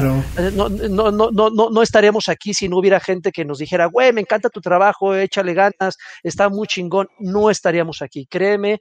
Eh, indirecta o indirectamente ellos son culpables en, el buen sentido de que, de que sigamos haciendo esto, porque también son como un motor, son como energía, güey. O sea, si no hubiera gente que te apoyara, tú te desanimarías, estarías en un plan apático, ya no tendrías ganas de hacer las cosas, pues porque nadie te ve. Entonces, desde siempre la gente me ha apoyado, le ha gustado lo que hago, también hay gente que no le gusta y pues tampoco soy monedita de oro, ¿no? Para, para que todo lo que hago le, encante a medio mundo. Así que eh, he tenido mis altibajos, buenos momentos, malos momentos y espero estar así durante un buen rato. Así es, mi Draven. Bueno, la verdad, Raven, para mí este, escuchar todo eso es una delicia escucharlo. Yo creo que de ti ya personalmente lo hemos platicado mucho. Yo lo he escuchado, pero sí, me sigue gustando escucharlo porque yo viví esa época dorada y me encantó. Y yo sabía que a ustedes les iba a gustar esta charla, pero aquí no acabamos, Raven, porque yo te dije que yo te iba a sabrosear como no tienes una idea. A explotar. Vamos a empezar con, la, con, el tema de los cómics, porque yo, mi querido Draven... Pero, pero, aclara ya en el chat, ¿eh? porque ya estaban esperando que aquí horas van a hablar de cómics, yo nada más vine con él para eso, que no sé qué. Entonces, no, no, no, no, no, no, no, no, no, Es que Draven, eh, digo, no, espero que no sea la última vez que me aceptes una invitación a estar aquí, porque hay muchas cosas las, las cuales platicar contigo. Pero, pero también quiero crearle a la gente una visión de, de, lo que es Draven, porque Draven también hace streams, también le dedica tiempo a los videojuegos. Entonces, para que vean que no solamente eh, eh dices, ay, ¿por qué él está ahí? Pues ya te platico por qué, de dónde viene su escuela pero algo que me interesa de ti, porque yo siempre exploto esa parte de ti, es la de los cómics. Y sobre todo, yo quiero empezar con que me, me guardé esta pregunta para ti el día de Ay, Perro, Explícame, por favor. Vamos a hablar de cómics. Ahora sí ya vamos a entrar en todo el desmadre de los cómics. Mira, también a hasta, le brillaron sus ojitos. Está escribiendo, pero mira, está emocionado ya. ya estoy en la vela, no estoy atención, estoy escribiendo. Yo jugué el Spider-Man, el, el, Amazing Spider-Man. La gente me decía, Mele, juega el Amazing Spider-Man Mele, que, que, que por aquí lo tengo. O sea, lo jugué. La verdad, yo les decía yo a mis niños, ¿saben qué, nenes? A mí no me gustan los superhéroes, yo no crecí con estos güeyes, yo crecí con Pac. Para mí mi, héroe es, es este eh, Mario Bros, Pac-Man, güey. ¿Sí me explico? O sea, yo no crecí, y no por hacer menos a los superhéroes, pero yo no crecí con esto. O sea, yo crecí jugando videojuegos puro. Eh, juégalo, está muy bueno, te va a gustar. Güey, güey lo jugué, me encantó. ¿no? no, me hice fan del hombre araña, pero, pero tengo que, aceptar que esto es una joya. Es una joya, güey. Pero me entero, güey. No sé, porque yo conozco lo, muy básico del hombre araña. Así, lo más básico que lo picó la araña. ¿Por qué? ¿Por qué Miles Morales? No quiero. No, no, no porque me llame la atención el color del, del Spider-Man, porque no tiene nada que ver. Pero en qué momento se, en qué momento hay, en qué momento había dos hombres arañas y después me entero por ti que hay un chingo de hombres arañas. ¿Qué está pasando? ¿Qué pasa, antes, de, seguir, eh, mi querido Mele, quiero aclarar una cosa y nada más repetir con lo que inicié eh, mi presentación. No me considero un experto, le, sé. Eres un hermoso, yo lo sé, pero dale. Le, sé, no, no me considero, así que si cometo o digo alguna barbaridad, porque estoy seguro que allá afuera hay gente que nos esté viendo, conoce mucho más de cómics que yo pero de una, de una vez me, me, me adelanto, ¿verdad? Sí, tu disclaimer ya está hecho, dale.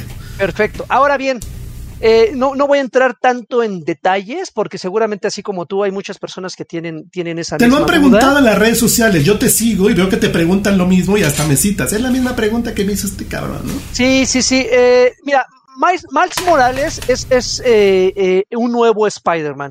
Eh, en, algún momento, en algún momento dentro de, del universo de los cómics, hubo una especie como de reboot, no de que se reiniciaran las historias, sino de que cambiaron al, al, protagonista, cambiaron a la persona que portaba ese, ese, esa imagen. Es decir, en distintas ocasiones hubo distintos Capitanes América, no siempre ha sido Steve Rogers, el que todos conocemos, en distintas ocasiones, de hecho, actualmente Thor ya no es Thor, es decir, el hijo de Odín ya no porta el martillo, ya es una chica la que es Thor, eh, y así como eso, te puedo dar muchísimos ejemplos de personajes que han ido cambiando.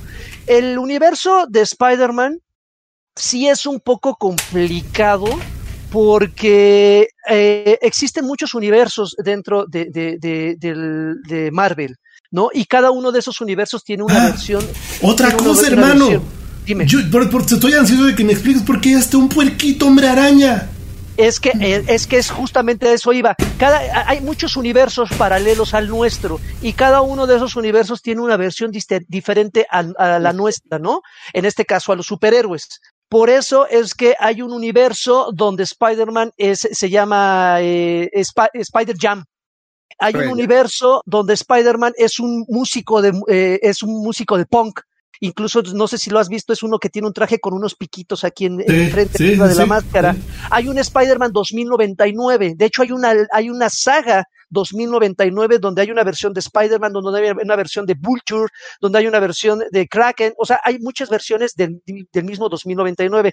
Cada uno de esos Spider-Man es una versión diferente de Peter Parker que conocemos o son otras personas que tienen, eh, que juegan ese rol y sus poderes los obtuvieron de distintas maneras. Enfocándonos un poquito más para eh, aterrizar lo que pasa con, con, con, Miles Morales, justamente Miles Morales es, es, el, es el, el que hereda de cierta manera el, el, el papel de Spider-Man cuando a Peter Parker, a Peter Parker lo matan en los cómics. O sea, Peter Parker no solamente muere una vez, muere en distintas ocasiones. en, Marvel, todo el mundo muere como 40 en, veces. En Marvel todo el mundo muere, regresa a la vida, vuelve a morir, regresa con más poderes. O en otro universo. Exactamente. De hecho, si no me creo que... El, Tremendo spoiler que me acaba de comprar. Yo en una serie de los 90, ¿no? Hay una serie, una serie, de los 90 que es de Spider-Man donde salió todo el, el, multiverso de Spider-Man, que había un Spider-Man de color plateado y todo eso. Desde ahí se empezó a ver, ¿no? De hecho, de hecho, eh, creo que, creo que, y sin temor a equivocarme, Spider-Man es el que tiene los eventos más interesantes y es, es pieza fundamental de todo el universo. O sea, imagínate Marvel como un gran todo y Spider-Man en el centro. ¿Por qué? Porque bajita la mano han, han, han, logrado de una manera magistral involucrar a Spider-Man en todos los eventos que tienen que ver con todos los personajes. Y no nada más, nada más hablo de los mutantes, no nada más hablo de los Vengadores, hablo de, de cosas incluso galácticas, güey, hablo de cosas de cosas que, que, no hemos visto todavía. Entonces, justamente es como él, él es como el centro de todo este, de este universo, y es por eso, es por eso que sus, en ocasiones sus eventos tienen repercusiones en la vida de otros personajes y viceversa.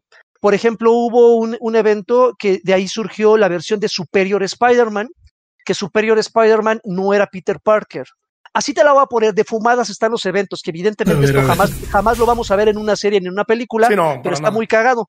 Pero, por ejemplo, Superior Spider-Man era el cuerpo de Peter Parker, pero con la mente de Doctor eh, Octavius, del ah, Doctor Octopus.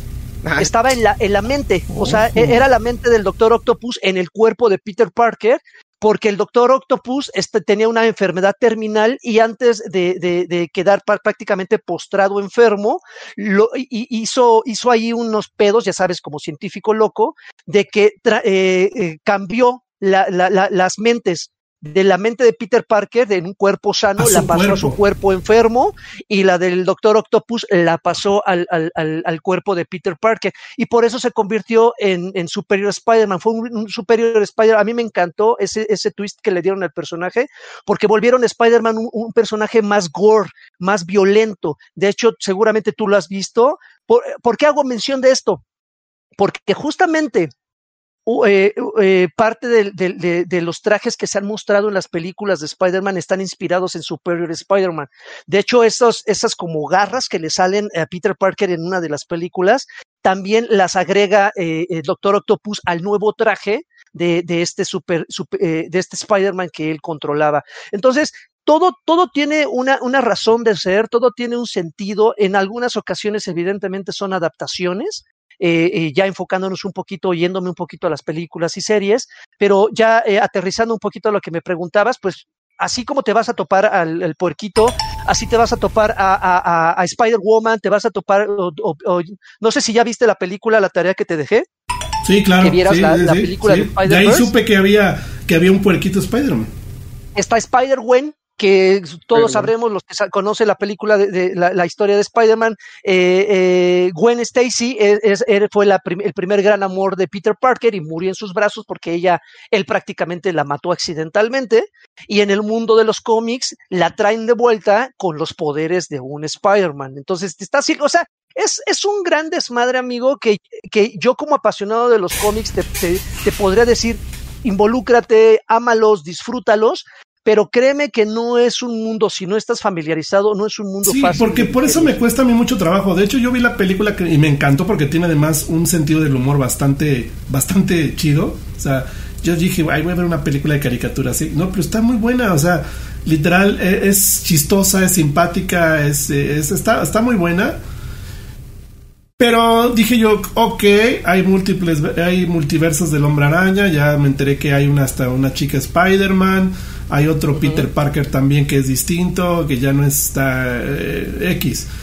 Pero a mí sí, yo como total, yo, mm, gente o persona que no conoce el mundo de los cómics, cuando de repente te encuentras con joyas como esta, te, dan ganas de involucrarte, te dan ganas de saber más. Pero es bien complicado, porque, o sea, no es algo mío, sino, o sea, yo me puse a investigar, güey, y yo dije, pues, no entiendo nada, güey. O sea, ¿por qué Miles Morales? O sea, yo me quedé en donde Peter Parker lo pica una araña y es el único Spider-Man que había en mis épocas, güey. ¿no? O sea, de lo que me acuerdo de Spider-Man. Ahora resulta que, que, este Miles Morales también lo pica una araña o no sé qué cosa y también ya es otro Spider-Man. Yo dije, no, pues ¿cómo? O sea... Había distintas arañas, digo. Pues eh, se supone que la araña... Ajá, o sea, se supone que esa araña era una araña que estaba en un museo, que era una araña que, que, que no sé qué, y al inicio te la como que era única. Era única, por eso estaba en el museo. Ajá, y ahora resulta que no, o sea, eh, son, son datos que yo no entendía y me causaron mucha confusión. Y dije, no mames, pues que no se supone que esa araña era la única que había, por eso solamente había un Spider-Man y ahora ya hay un chingo de arañas, pues que a todos nos piquen las arañas y vamos a ser todos Spider-Man, ¿no? Y, y, y, eso fue lo que detonó esa, esa hambre por conocer. Porque el personaje del hombre araña, como lo veo aquí, es muy diferente a cuando yo lo conocí. Claro. Muy diferente. Estarás de acuerdo. Y esto, comercialmente, ya te llama más la atención que lo que yo conocí en los años 80. Y te llama mucho la atención. El problema es que para los que nos iniciamos, comprender esto es muy difícil. Es que el problema es de que, por ejemplo, todos los que leen cómics, yo tengo un tío que es fanático de los cómics y lee mucho de eso. Y cuando ve una película de Marvel, por ejemplo, de Spider-Man, él saca donde dice, ¿por qué pusieron eso si no es así en los cómics? Y digo, es que es una adaptación, no lo van a hacer igual a los cómics. Entonces, nosotros, bueno, toda la gente se basa en las películas y de ahí quieren seguir toda la historia. Bueno, te lo va a poner fácil, yo ni las películas había visto, las visto. Es muy diferente. Después de jugar esto, güey. Y aquí tienes el ejemplo grande. WandaVision se supone que se basaba en los cómics y salió muy mm. diferente a todo. Ahorita vamos a dar todo ese. oh, ya sí, WandaVision así. Yo necesito hablar de WandaVision ya. ahorita ustedes me van a. Me van a. boca llena de pizza. Me van a. No he hablado porque traigo la boca llena de pizza, pero apenas no toquemos WandaVision, yo no voy a parar de hablar. No te preocupes, aprovechale porque yo los voy a escuchar a todos. Pero bueno, Spider-Man yo creo que para mí fue. fue está siendo ahorita, hoy en día, uno de los superhéroes que ah, te lo dice una persona que te digo, yo no he tenido con. O sea, yo conozco de Superman porque vi Smallville y nada que ver. ¿Sí me explico? Qué buena serie. Qué buena serie. Por eso, pero, pero, para, que veas mi grado de ignorancia. ¿Sí me explico? O sea, suena feo, pero, pero que tú me digas, güey, lo único que conoces de Spider-Man es Smallville, no me rompa las pelotas, ¿no? Pero bueno, para que veas que, que, que o sea, yo la verdad empecé a, interesarme en Superman por la serie de Smallville, que me pareció muy buena, digo, en mi opinión. Y me empecé a interesar en Spider-Man después de esto. Y tengo muchas ganas de jugar Miles Morales, o sea, Miles Morales. Pero quise aprender más y se me complicó bastante. Y eso que tú me dices a mí se me hace ya súper interesante, güey. Y yo digo, ¿dónde, ve, ¿dónde hay una película que hable de eso, güey? ¿No? Quiero ver una película donde que, me cuente lo que me estás diciendo, güey. Película como tal no hay, amigos. Exacto. como, tal película no hay. Está la de... ¿Cómo se llama? La de... que sale Miles Morales, de hecho. Bueno, pero es la que le dijo a Mele que ya vio. Pero ah, detrás de, todo eso hay más. Ajá, la de un mundo nuevo o algo así, no me acuerdo. Ah, ah, de hecho, fíjate que también acabo de ver, digo, porque, porque ya ves que una película te redirige a otra. Acabo de ver la de, la de, la de Magneto, la película de Magneto, de la historia de Magneto. Y güey, me pareció increíble también. ¿Cuál de la historia de Magneto? De cuando está en la guerra desde chiquito, de los X-Men. De ajá, del, de Magneto, el de los X. Ah, ya, la de, futuro pasado. Ajá. Sí, sí, o sea, yo apenas la empecé a ver, no me juzguen, les digo, yo no sé nada de superhéroes. Desde cuando está en la guerra, que de, cómo crece, bueno, desde que está pequeño. Y, y, y me pareció súper interesante esa madre. Yo digo, güey, ¿dónde hay más, cabrón, no? O sea, porque me estoy dando cuenta que el mundo de los superhéroes es extremadamente interesante. El problema que tenemos muchos, como yo, que no sabemos a dónde rascarle después de ver cosas como esa, ¿no? Y para eso estás tú, mi querido Draven. Ok. O sea, yo sé que a lo mejor, como tú dices, no, eres acá el super experto, pero tú sí, tú sí estás enrolado en los cómics. Tú sí nos puedes orientar. Vamos a enfocarnos ya en WandaVision, que es lo que creo que está de moda.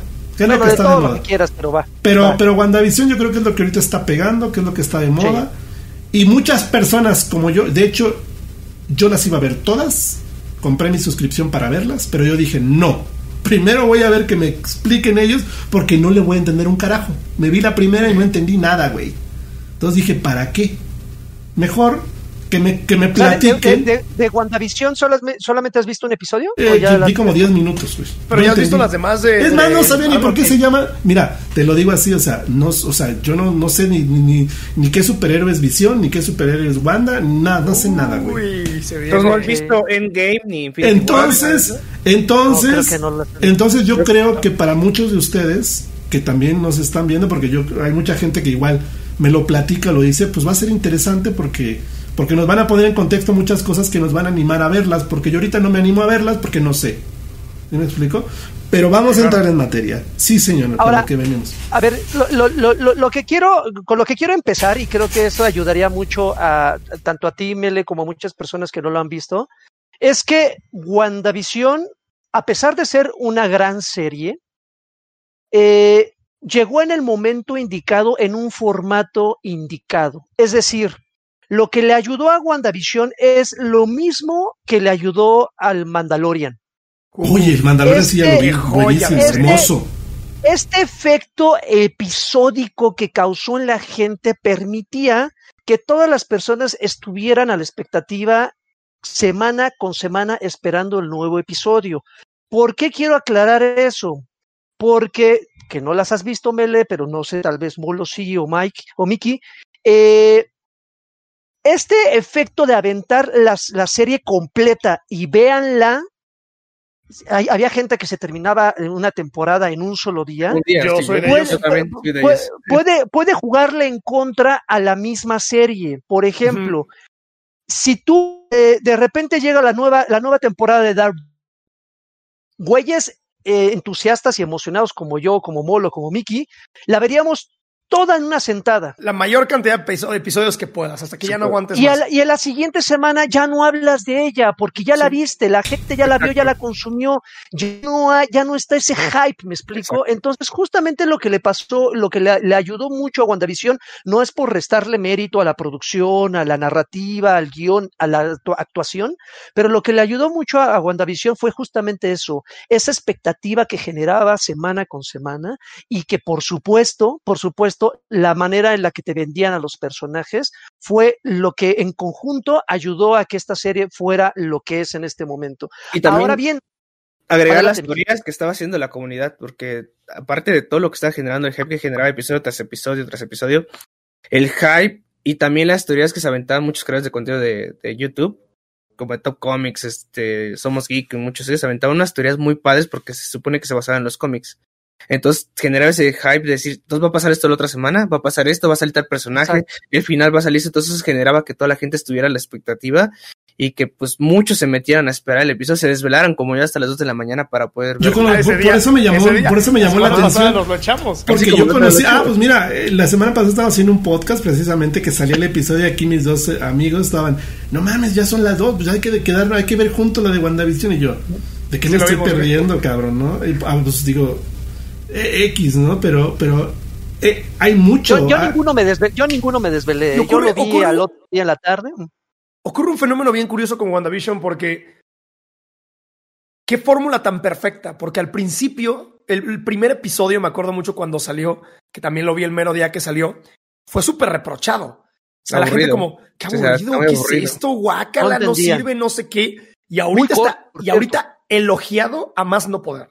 O sea, la serie pasó de ser como confusa a decir, ay, güey, qué narrativa, qué historia, qué, qué concepto visual. Porque tú entras y lo ves y ves lo que, no quiero spoilear, pero pues ves ese programa de los años, de los años, ¿cómo se llama? 50 y dices, ¿qué es esto, güey?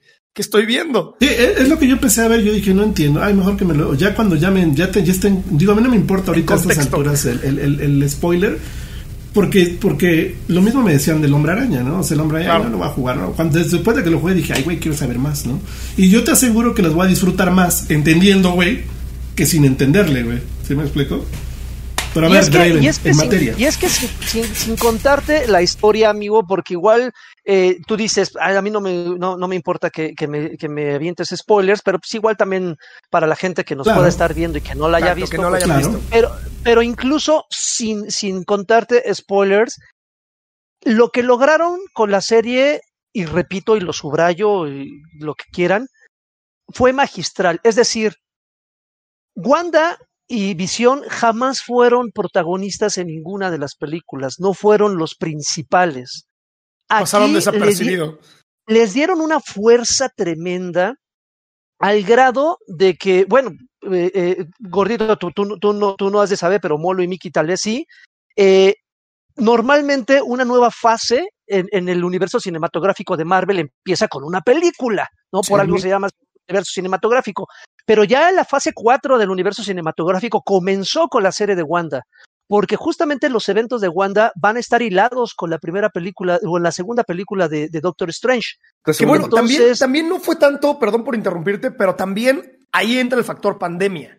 Porque de hecho teníamos contemplado el ah, año pasado los estrenos de, por ejemplo, de, de, esta, ¿cómo se llama? Black Widow. Black Widow. Black Widow, teníamos contemplado Black Widow. todavía eso. Se, se retrasó varios de los, de los, de los eventos importantes del mundo de, de, de Marvel. Entonces creo que también sí es importante recalcar que el que haya empezado con WandaVision, creo que también fue más que nada por, por el, por la pandemia, porque WandaVision a final de cuentas fue estrenado en la plataforma digital de Disney y es uno de los, junto con The Mandalorian y ahorita Falcon and the Winter Soldier que vienen en una semana, pues también creo que son las cartas fuertes para poder darle fuerza a la plataforma ahorita que ya es más importante el medio digital que ir al cine físicamente por las mismas restricciones de la pandemia. Pero sí, tienes razón. Estamos arrancando el cuarto, el cuarto, la cuarta fase del universo de Marvel con una serie y no con una película. Ahora, te, ahora te, te, voy a aterrizar un poquito, Mele, para que, para que entendamos. Digo, tú me estás pidiendo que te lo explique. yo, soy materia dispuesta, hermano. La, la, importancia que tiene Wanda, no solamente en el universo cinematográfico, sino en el, en el universo de los cómics, es gigantesca, güey. Es gigantesca. Si bien en las películas la, la presentaron como un personaje segundón, le cambiaron por completo el origen, de hecho también en los cómics le han cambiado el origen, o sea, Wanda, al igual que Pietro, su hermano, el que el, son mutantes. El, son mutantes. Y son por derechos de Fox, derechos de Fox. Ajá, aquí te, lo, te, lo, te los te cambiaron ahí como que fueron unos güeyes de unos experimentos, no sé qué. En los cómics también le quitaron el origen. Eh, tú no, no, estás para saberlo, Gordito, ni yo para contarlo, pero Wanda y Pietro se supone que son hijos directos de Magneto en los cómics. Es correcto. En los pero derechos, derechos. Pero por derechos, por pedos y bla, bla, bla trataron de quitar, de, de, quitar ese lazo familiar, le dieron otro origen. Entonces, en los cómics, ellos se supone que no son mutantes, sino que son producto de un experimento de un güey cósmico, ¿no? No el aniquilador. Ah, mira el dato. un, un, pedo, un pedo raro. Bueno, el punto es el siguiente.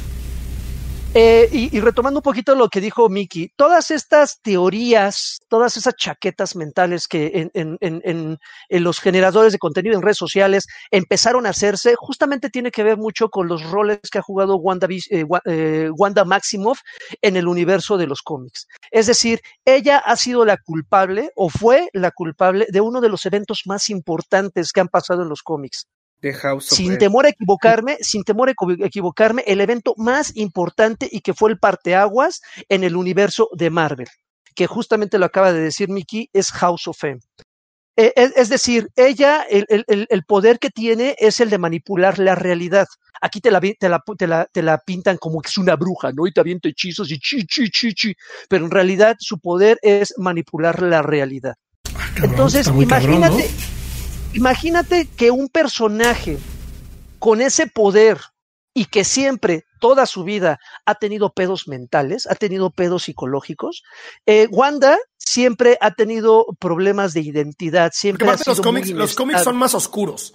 Los cómics de Marvel se tornan más oscurones y la, las, las, las películas no han reflejado esa como oscuridad de los cómics. Los cómics uh -huh. sí se, de repente se tornan ahí medios turbios. Entonces ella siempre ha sido como, ha tenido como muchos problemas, ha sido muy inestable, ¿sabes? Eh, si bien no es la, típica que va gritando por las calles encuerada, corriendo, no, pero, pero sí es, es un personaje eh, que, que se prende al, primer chispazo, ¿me explico? Entonces, imagínate una, una persona con esa, con esa eh, personalidad, válgame la redundancia, y con ese poder, güey.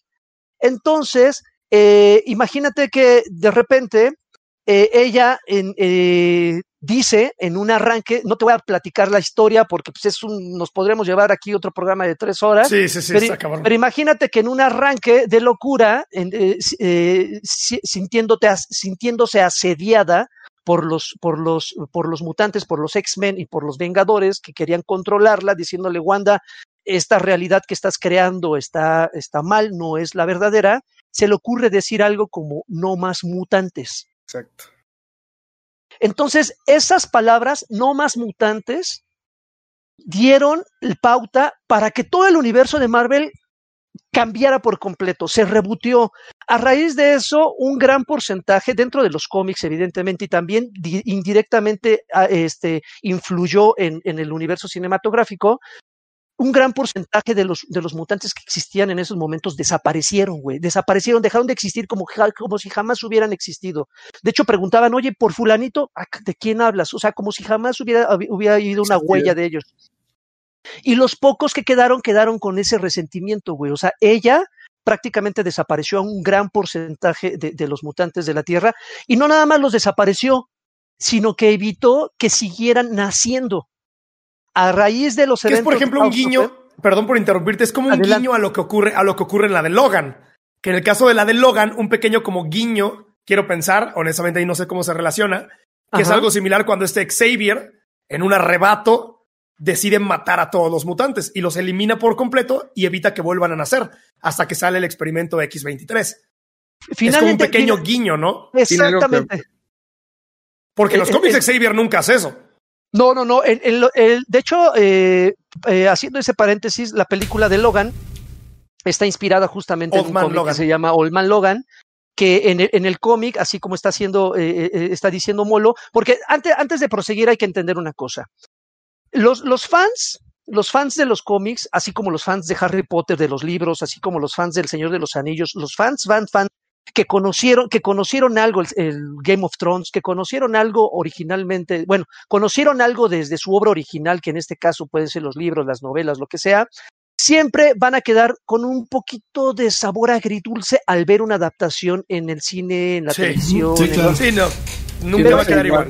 Hay es que, que entender una cosa, y lo dijo hace rato Miki, son adaptaciones.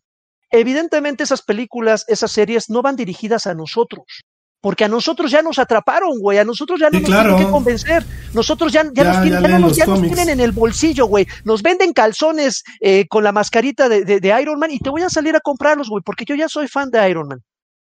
Obviamente el target de ese, de ese producto va dirigido a un público diferente. Y por, gente como yo, que no soy cautivo de eso. Y por te emocionas, que, lo, escuchas, lo ves y dices, Exactamente te lo tienen que dar un poquito más masticado para que lo entiendas. No es porque te subestimen, simplemente porque no quieren abrumarte con demasiada Sí, el universo es tan, tan cabrón que contarte todo sería, ay, qué hueva, ¿no? Exactamente.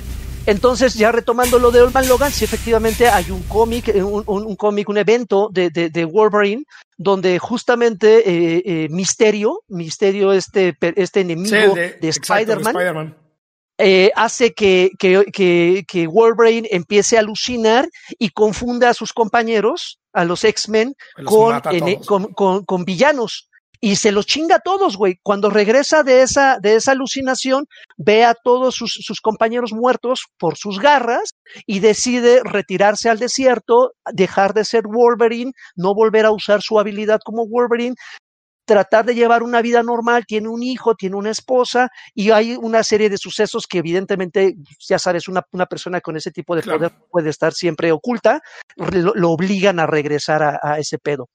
Pero sí, efectivamente es un guiño a, lo, de, a lo que pasó también con, con House of M y, y, y, y Wanda. Sí, porque es muy similar, lo adaptan de manera muy similar. Sí, sí, sí, sí, pero fíjense que a mí, a mí me, me, encanta y me sorprende cómo pueden hilar un evento tras otro, tras otro, sin perder en algún momento el hilo. Entiendo que hay eventos que no tienen tanta relación uno con otro, como Siege, por ejemplo, el pedo este con Thor y Asgard. Dices, ah, este podría ser un evento aislado que a nadie le hubiera afectado. Pero evidentemente hay efectos, ah, ah, perdón, hay eventos que sí tienen una razón.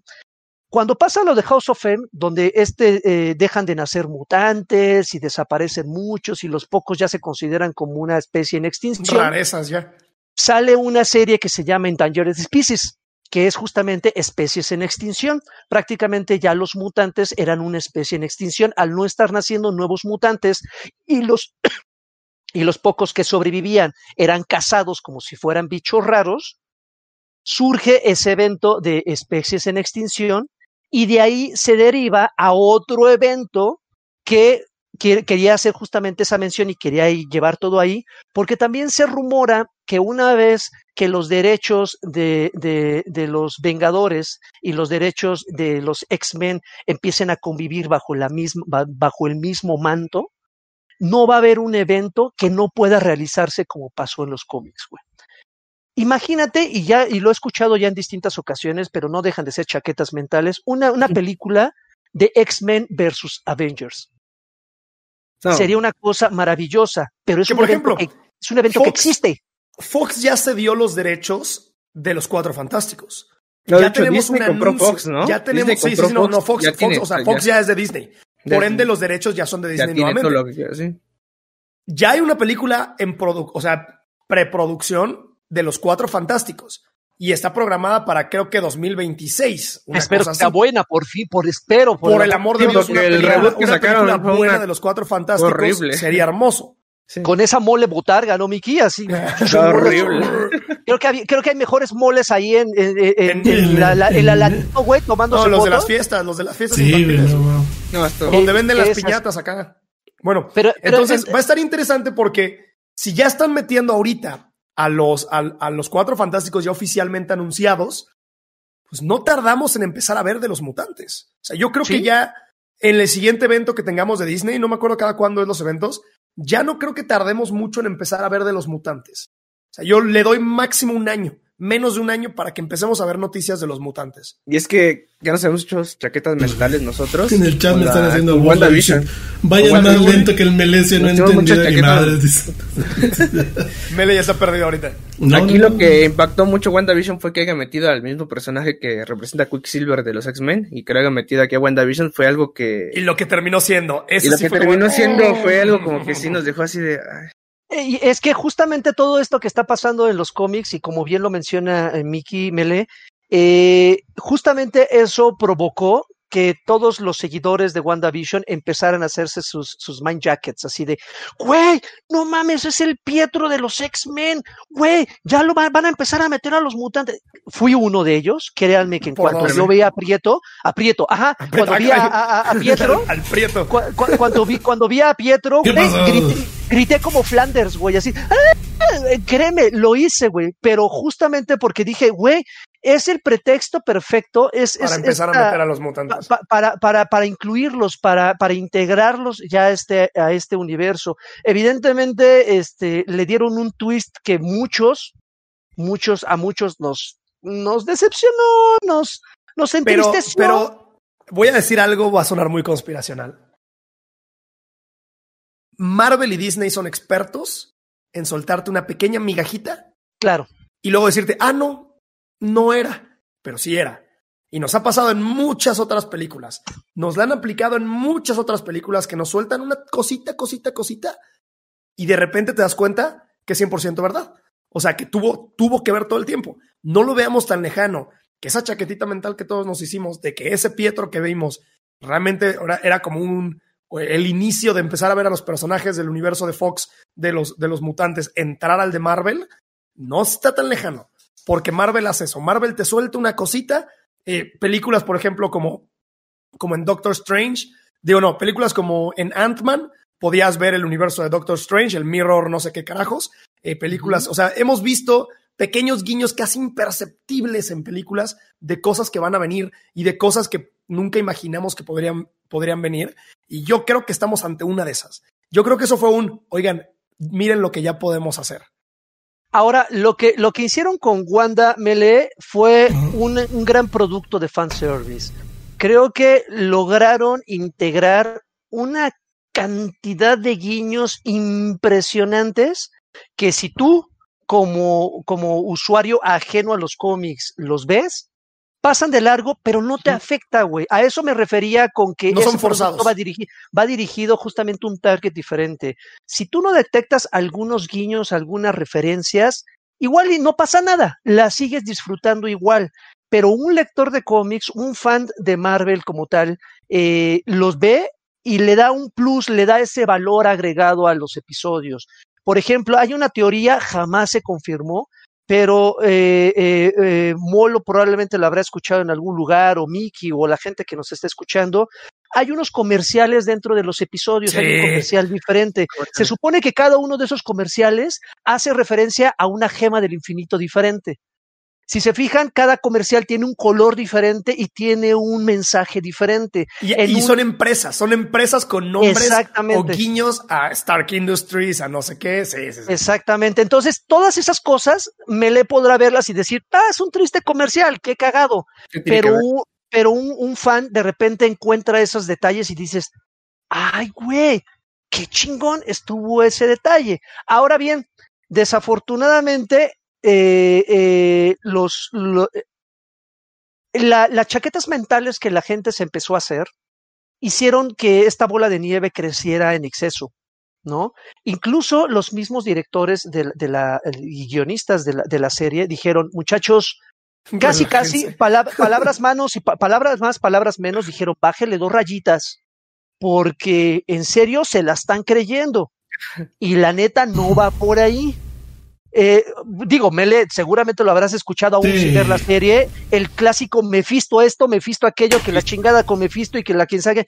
Es jamás, y, y óiganlo bien, en ningún momento de la serie se habla sobre Mefisto. Todo el pedo de Mefisto surgió de la comunidad, güey. Que dijeron, tiene que salir porque esto y porque Porque los hijos, porque los hijos de Wanda Mefisto y la no Pero jamás se mencionó la presencia de Mefisto. Por ahí hay una una, una, una, una eh, frase ajá, que uno de los personajes hace, pero nada más.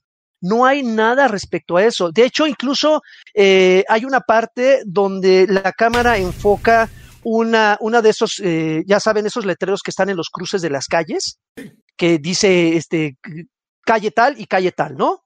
que es, eh, yo viéndola y, me saltó a, primera vista, ni siquiera tuve que estar buscándole cuadro por cuadro, me salió a, simple, a primera vista y la calle decía, eh, eh, si sumabas las palabras y hacer un juego de palabras, decía calle del infierno. Entonces, detalles como esos, de repente dices, güey, infierno, infierno, Mefisto, Mefisto, los hijos, a huevo que va a salir.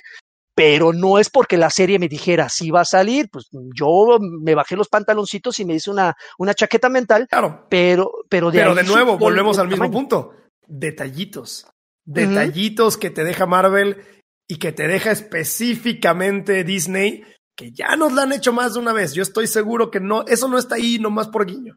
Soy casi Ok, seguro. pero a ver, vamos por partes. Eh, digo, los escucho y estoy atento, pero, pero sigo sin comprender. O sea, Wanda es un personaje, Visión es otra. ¿Qué, ¿Cómo se desarrolla esa serie? ¿Qué, ¿De qué, en de la qué serie, habla? Específicamente en la Tendrás serie. que ver no tanto la serie, sino las películas anteriores para ver por qué Wanda hizo esto. Si no, pero viste sí se, puede, sí se puede explicar sencillamente. El, el giro alrededor de la serie, y perdón por los spoiler alert para la gente que nos esté viendo, la serie gira alrededor de una anomalía que crea Wanda en todo su poder para, para poder como eh, solucionar sus pedos mentales que ha tenido a lo, a lo, largo de las demás películas. O sea, tiene muchos pedos, los verás en las, si llegas a ver las películas entenderás el por qué lo hizo, pero básicamente Wanda crea un mini universo de realidad alterna en el que toda la materia se cambia a su voluntad, incluyendo, incluyendo pues, seres vivos, incluyendo personas, animales, incluyendo edificios, todo lo cambia a nivel materia, e incluyendo a Vision que lo revive. Vision a este momento del, del universo está muerto. Él tiene la gema del, de la mente en la mente. Él tiene la, mente, la gema de la mente en la frente y se la arranca, se la arranca este Thanos eh, salvajemente, para hacer la rima completa. Se la arranca Thanos salvajemente de la mente en la frente. Y entonces, pues este güey está muerto. Wanda, en su pedo mental, pues crea un mini universo en el cual, debido a sus traumas de la infancia, todo lo que sale de ahí se emite como si fuera una señal de televisión antigua. Por eso es que todos los episodios que vemos los vemos como si fueran comedias, sitcoms okay. de Estados Unidos. Cada episodio es una década diferente. Entonces, cada episodio que pasa, vamos a ver una uh, la, la, manera en la que Wanda interpreta eh, las, las sitcoms que la marcaron a lo largo de su traumática vida. A nivel como un resumen rápido de la historia. Pero hay un twist. No está sola dentro de ahí. Ah, no. No voy a hablar más. Ahí yo Ahora, no voy a hablar más. Y para que, y para que entiendas okay. también un poquito más, Mele, eh, Wanda y Visión, pese a que Visión es un androide, eh, crean un lazo, crean un lazo de cariño. O sea, se aman pa, pa, para que entienda, para, para que se entienda, este, Wanda se enamora de él, él, dentro de su máxima inteligencia, quiere tener sentimientos por ella, crean un lazo de, de, de, de, amor eh, en, en, en, los eventos de las películas eh, de Endgame, por ejemplo, este, y la de Infinity War, eh, Visión muere y esto le genera un trauma a Wanda y es por eso que pasa lo que dice Molo, que ella crea este universo donde no pasó nada, revive a Visión, donde es, todo es, cordialidad, es, es, es, un mundo rosa básicamente, ¿no? Está rodeado, es el Hex, está rodeado por una barrera que cualquier cosa que pasa automáticamente queda con, bajo el control de Wanda y cambia todo, o sea, si tú, si tú atraviesas la, la barrera, eh, tu vestimenta y tu mentalidad se va a la década que esté corriendo en ese momento. y ella te 80, asigna un personaje, te conviertes en un personaje, personaje de su serie, de ah, su comedia. O sea, en su locura la vieja está creando su propio universo sí, de acuerdo a cómo ella ve las cosas, ¿no? Universo que se llama Hex. Oye, pues es que su poder entonces está muy no, cabrón, güey. De hecho, en la, misma, en la misma serie lo dicen. Hay una parte en la que se enfrenta con una persona y le dice, es que no entiendo cómo lo haces. Toma años de práctica y de conocimiento lograr la más mínima ilusión y tú lo haces de manera inconsciente. O sea, la, la serie es demuestra, te da una idea del poder que tiene y este entonces, personaje. Porque aquí voy a decir un detalle, spoiler alert, ¿conoces a, a, a este de Doctor Strange. Doctor Strange? Sí, claro. Doctor Strange sí, es el, el que sale en la película el que hace sí. el hechicero supremo. En la misma serie lo dicen. La bruja escarlata está destinada a ser más poderosa que el hechicero supremo. Y al final vemos un pequeño guiño a eso. Si quieren, ahorita seguimos hablando de eso. Ok, entonces para entender, en el universo original, Wanda era hija de Magneto, como lo acaban de decir. Bueno, era, en el original de los En el original. original. En esta serie, para evitar los pedos de derecho de autor, lo quitaron todo, ¿no? Uh -huh. Y ellos son huérfanos. Ellos son huérfanos. de hecho, ni siquiera, ni siquiera son de, o sea, son de un lugar llamado Cracovia, ¿no? no, Cracovia. No, no es Cracovia. Los tratados de no, no, Socovia, no Socovia, Socovia, Socovia, Socovia, algo así de es Cracovia. es Socovia. Por ahí va, por ahí. Y son como rusos, tienen como este acento de oh, burrishki, burrishki, burrishki, burrishki. Ok. Oye, qué denso, ¿eh? O sea, pero, pero, fíjate que es lo interesante, porque yo de yo no entender nada, güey. Ahorita ya, ahorita ya tengo un contexto bastante amplio para, para poder entender la, la, la, serie.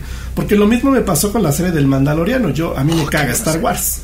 Qué buena serie. O sea, yo, vi, yo me vi tarde las películas de Star Wars y las vi y parece que estoy viendo marionetas, güey. O sea, a mí no me, no me atrapó. A lo ah, mejor muchos de ustedes van a decir... A mí las originales no me linchen, pero yo también Van a decir, no mames, ¿qué pedo con tu vida, Mele? Pero la neta es que yo vi las películas de George Lucas, de, de, de, las de mi época, güey. En estas épocas yo dije, no mames, mejor veo los mopeds, ¿no? O sea, no me gustaron. Entonces cuando a mí me dicen que es Mandaloriano, yo dije, puta, es el Boba Fett, el personaje que salió X, un personaje X en la serie, que chingado. Güey, me bastó ver dos capítulos de esa madre para volverme fan de ese cabrón, güey. O sea, ya quiero un Boba Fett de, muñeco, güey, ya quiero un Funko viene la otra serie, viene, viene ya quiero al, al de Boba Fett. Hay una serie especial de Boba Fett que ya va a salir. Que se sí, digo, Boba Fett, digo, Boba Fett ya después me entero que Boba Fett sale en la serie que no es el Mandalorian, es otro. The Book of Boba Fett es la nueva serie que van a sacar. Este, pero y, al último, oye, al último, digo, yo creo que ya muchos vieron el Mandaloriano, pero, pero la última escena, la, digital, la digitalización. El de, claro. ah, no, es increíble. No mames, yo ahí sí me cagué, güey. Ese cierre, ese cierre estuvo increíble, güey. Así fue el. Pues la, magia, hermano, pero es la magia de la tecnología. Nunca se spoileó. Nunca se spoileó. Lo lograron mantener en secreto hasta el día que salió. Y eso es un logro. No, ni en el día que salió, porque en el día que salió te das cuenta del último, güey, que era en la última escena de la pinche serie, cabrón. Del último episodio, güey. Cuando ese güey entra con las pinches espadas matando a todos y dices, ¿quién es ese cabrón, güey? hasta que lo Pero como que le da un guiño en la manera en que mueve, porque los no, nada más en el, en el para los para los curtidos en el color del sable. El color del sable, sí, desde que lo ves verde. Saca el sable y ves el color, dices, güey, no mames, no mames, no mames, no mames, no mames, y ya lo ves al final y dices, güey, sí. Sí, exacto. De hecho, de hecho tan, tanto fue mi, trauma que vi la reacción del, del, personaje que interpretó la serie original de Star Wars, el que hace la, el, personaje, ya viejito, ver esa escena digitalizada y se queda, wow, qué increíble, no mames, ¿no? O sea, cómo, cómo, cómo, cómo, o sea, está, o sea, el cuate se queda, se queda admirado de ver la escena tan épica que tiene y dices, güey, qué chingón, güey. Y de ahí, pues te dan muchísimas ganas de, consumir. Yo creo que también es plan con maña, güey, porque porque eh, el, todos dicen que es un es este es un Yoda bebé y pues no es un Yoda bebé o sea Yoda es otro güey y este, el, niño como le dice Grogu, Grogu. Eh, eh, es otra historia completamente distinta pero te das cuenta de la magnitud de lo que está haciendo Disney porque de ahí güey con, con con, Groku, que ya se robó el corazón de todos nosotros, güey. Lo que te pongan de Groku más adelante va a ser, va a ser quizá éxito garantizado, güey, porque yo me quedé con ganas de ver más del Mandaloriano y de Groku y, y, de ver todo ese pedo, ¿no? De qué pasa después de que lo, de que lo, lo, rescata este, ¿cómo se llama este güey? El Luke. El Luke, ¿no? ¿Qué pasa después de ahí, güey, no? Y, la verdad está genial, o sea, está... Y yo me imagino que WandaVision debe ser algo tan épico a esa altura, ¿no? Sí, o, quizá más. Completamente. Hay mucha gente ah. que dice que está sobrevalorado. Yo difiero. Yo creo que sí es, sí es una serie muy buena. Que, o sea, es una fórmula perfecta. ¿Cuál? ¿La de, Wanda, de Wanda? WandaVision, WandaVision. Aquí el problema no fue la serie, tío, que fue el problema fue la gente que hizo sus chaquetas mentales. Eh, porque la serie iba por un camino, pero si tú te empiezas a hacer tus chaquetas mentales, te fuiste por otro. Entonces tú solito dijiste, ay, no pasó lo que yo, lo que yo pensaba. Sí, exacto, exacto. por eso. Pues lo mismo pasaba con el Mandaloriano. Yo me acuerdo que cada pinche episodio sacaban mamadas distintas de lo que creían que iba a pasar. Y al final lo que pasaba era casi, bueno, a mí me parecía igual de épico, ¿no? Pero este, pero eh, yo creo que es al, es al grado donde estamos llegando hoy en día, ¿no? Y lo que dice Draven es muy cierto. O sea, no es necesario agradarles ya a ustedes. ¿sí? No, a los que nos tienen que. Mira, el, es el ejemplo perfecto. A mí ya me caga Star Wars. A mí me, me, anuncia la nueva película de Star Wars, te juro que ni la voy a ver. No, no, no, no, me, no me atrapó. O sea, si no me atraparon las series originales de, de Star Wars, que la única que me gustó fue cuando cuando este eh, la de Anakin cuando estaba chavillo y cuando ah, cuando pelea cuando veo pelear a Yoda cuando ves pelear a Yoda dices ay güey no es la única que, que, dije yo ah esta está pasable porque me las vi todas. Pero no me atrapó. Sin embargo la serie del Mandaloriano me atrapó muy cabrón. Y yo creo que es el nuevo target que está haciendo Disney con, con estas series güey. Porque aparte, está aparte algo padre algo padre del Mandalorian creo que nos estamos desviando mucho, pero aún así. algo, padre, algo padre del Mandalorian es que regresa al género visual original de las películas de Star Wars. Star Wars es un western. La, la, primera, la segunda y la tercera de Star Wars, las originales, son del género western. O sea, a pesar de ser sci-fi, a pesar de ser ciencia ficción, se basan en un western. Y algo que retoma muy bien el, el Mandalorian, el Mandalorian, como yo le digo, es que es un, es un western completamente. El soundtrack, las tomas, la manera en la que lo promocionaron, la misma línea argumental dentro de cada episodio, es un western. Y eso es lo que también te regresa como esta parte de el origen de la saga que se perdió a partir de las, de las, de las nuevas películas que pasaron de ser un western a transformarse completamente en ciencia ficción tipo Star Trek que digo, no me, no me maten por esa comparativa, pero... Y los triquis ahorita se te van a... No, no, no, me van a quemar vivo, pero, pero... se convirtió en un sci-fi completamente, mientras que originalmente esa película era un western. Un western con pistolitas que no disparaban balas, sino láseres. Ok, a ver, regresando al tema de WandaVision. Eh, para los, para los, eh, ahora, ahora sí que este programa se debería de llamar WandaVision para noobs, ¿no? Como a veces hay muchos libros, ¿no? Lo voy entendiendo y me parece interesante. Yo creo que mucha gente que a lo mejor no, no, no estaba en el tema le puede interesar. Mi pregunta es, eh, eh, ¿cómo cierra, o sea, sin darme spoilers, cómo cierra la temporada? ¿Es continúa?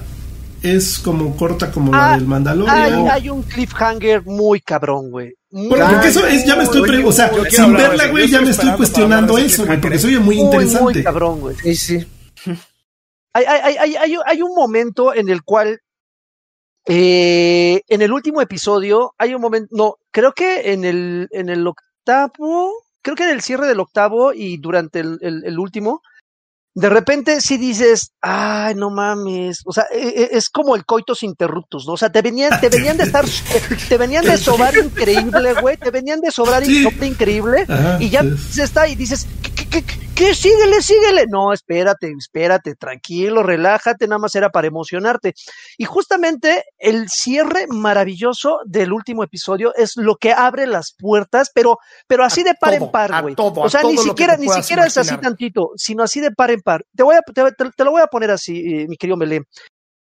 Tú sabrás eh, por lo menos por redes sociales, no porque, eh, porque hayas visto las películas, porque me dices que no las has visto, pero tú sabrás que prácticamente ya los, los, los actores incluso que han interpretado durante muchos años a los, a los personajes actuales de Avengers, por ejemplo, ya están hartos, ya no, de hecho ya Black Widow, ya, esta Scarlett Johansson ya no va a interpretar a Black Widow, de hecho ya va a ser la hermana, bueno, la hermana de las películas, entonces, ya cada, cada personaje ya, ya hay que rolarlos, ya hay que rotarlos. Ya, ya, incluso ya también el actor de, de, Logan ya no va a ser Wolverine. Dicen ahí que va a haber unos guiños, que no sé qué. Puede haber guiños, pero no una película de Wolverine con el mismo actor. El punto es que ya todos estos personajes van a rebotear. ¿no? Y lo más probable, lo más probable es que haya una versión nueva de todos los personajes como los conocemos en las películas y como los conocemos en los cómics, porque hay que, hay, hay, que, hay que señalar que si bien hay películas de Avengers, dentro de los cómics hay New Avengers, hay Young, Avengers, que son los hijos de los no sé quién. Que de hecho ahí están los hijos de Wanda. Los hijos de Wanda son Young Avengers. Y justamente por ahí iba el chiste que lo que quieren hacer es justamente traer sangre nueva al universo cinematográfico Paulatinamente. Sin, perder la esencia, me explico. Incluso este es un secreto a voces que la eh, que es película o serie donde va a salir Hawkeye. está apareciendo con serie, serie, está apareciendo con su hija y le está enseñando a, usar el arco porque va a ser la, la sucesora de Hawkeye Entonces ya el Hawkeye que lo conocemos se va a retirar, va a decir, yo ya hice lo mío, ahí les dejo a O va a morir. Ojalá y muera. O va a morir. a mí me encanta, me encanta que los personajes queridos y principales mueran. Eh, no, man, lo de una, cosa, una cosa Hay un guiño de si se llega a morir, Wanda mata a Hawkeye en los cómics. De hecho, mata al halcón. Entonces, va a haber, va a haber un reboot por, por completo, eh, eh, Melee, ya sea por, por, por, contrato, ya sea por edad, ya sea porque los mismos actores digan, ya me fastidié de interpretar. Llevan 12 años ahí, ¿no? Sí, no mames. Haciendo, ya. 14 años, ¿no? Ya van 14. O sea, la, la, nota que se han metido, pero evidentemente los ciclos se tienen que cerrar. Entonces, eh, eh, el, el, el, cliffhanger que queda en, en, en, en WandaVision abre, abre justamente las puertas para que justamente le den la bienvenida, no sé desde mi perspectiva, no sé Molo si esté de acuerdo o no, pero para los Young Avengers, güey, para una nueva generación de Avengers, porque hay que, hay que recordar que en los cómics, no estoy haciendo spoiler porque es un cómic que salió hace chingos de años, en los cómics, como bien lo dijo Molo, los hijos de Wanda son vengadores. Después son vengadores. de que los tuvo que recuperar porque los perdió. Eh, los pierde por Mephisto. Son vengadores, uno de ellos tiene el poder de Wanda y de hecho en los cómics es más poderosa aún que Wanda. Ah, no mames. Sí. Y el otro, el, el, el que corre, el, el, otro morrito, tiene los poderes de su tío. Eh, eh, chaquetas rápidas. Exactamente, se la despelleja. Eh, eh, ese, güey, ese, ese, güey, ese güey obtiene los poderes, bueno, es como que hereda los poderes del tío, que en este caso es Pietro. Entonces, ellos forman parte de esta nueva generación de, de, de Vengadores y se llama Wiccan y se llama Speedy, eh, ambos su, su, sus poderes, sus nombres como superhéroes, y forman otra, otra, este, otra generación de Avengers, que curiosamente dentro de ese grupo hay un, un, un, un este, otro, otro mutante que no han presentado hasta ahorita, que, este, que es novio de Wiccan, porque bueno, para aquellos que no saben, y espero que no haya ahí gente con, con moral problemas, débil, problemas este, raras. pero, pero, pero, Ah, pero Wiccan, es, Wiccan es homosexual en los cómics, no sé si aquí te lo vayan a pintar igual. ¿Por qué lo digo? Porque se hace novio de otro, de otro mutante o de otro vengador que también tiene poderes, que es mitad Kree, Didi González le están llamando acá. que es mitad Kree y mitad este Skrull. Y Sí. los Skrulls ya los han presentado. Entonces, En- Uy, en es que ese cliffhanger del final. todo, todo tiene un, un- un- todo tiene un pinche hilo, güey, que, que por eso es que eh, los, los fans nos hemos hecho chaquetas mentales de lo que podría venir, no han asegurado nada, no han dicho que no, no han dicho que sí, porque como bien dijo Molo hace rato, eh, Marvel Studios se especializa en dejar que los fans enloquezcan y no nos callan. Nada más, no, vayan, no, siguen vayan, enloqueciendo, órale, sigan creando hype. adelante. No es, como, no es como The Coalition de No, "Cállate, a- eso no- además, además es una tormenta de ideas increíble. Este, Sí, porque así dicen, ah, mira, oye, eso que dijo ese güey es Eso, bueno. eh, jalarlo para acá". popo- además, y todo, y, y- y- y todo entra en el universo de, de donde le quieras meter. Pero mira, yo creo que esta fórmula que ellos están haciendo es una fórmula que, que, que, que el- bueno, no, no, no, no estoy muy seguro, pero me imagino que repite más o menos lo que se logra con el Mandaloriano, pero a una escala más grande, porque aquí estamos involucrando todo un universo, güey de cómics, de películas. Hasta, mira, mira, la diferencia de haberlos escuchado ya ahorita es que yo ya me estoy dando una idea. Yo ya me estoy dando una, una idea de, de de qué se trata todo este show. Que si Sí. lo hubiera empezado a ver no hubiera entendido nada. Y probablemente Porque- al cuarto episodio ya estás como ¿qué? Ajá, o sea, yo lo que hubiera hecho, ¿sabes qué? Hubiera hecho, ay, no mames, ¿no? ¿Qué, qué pedo? ¿Qué es esto, no?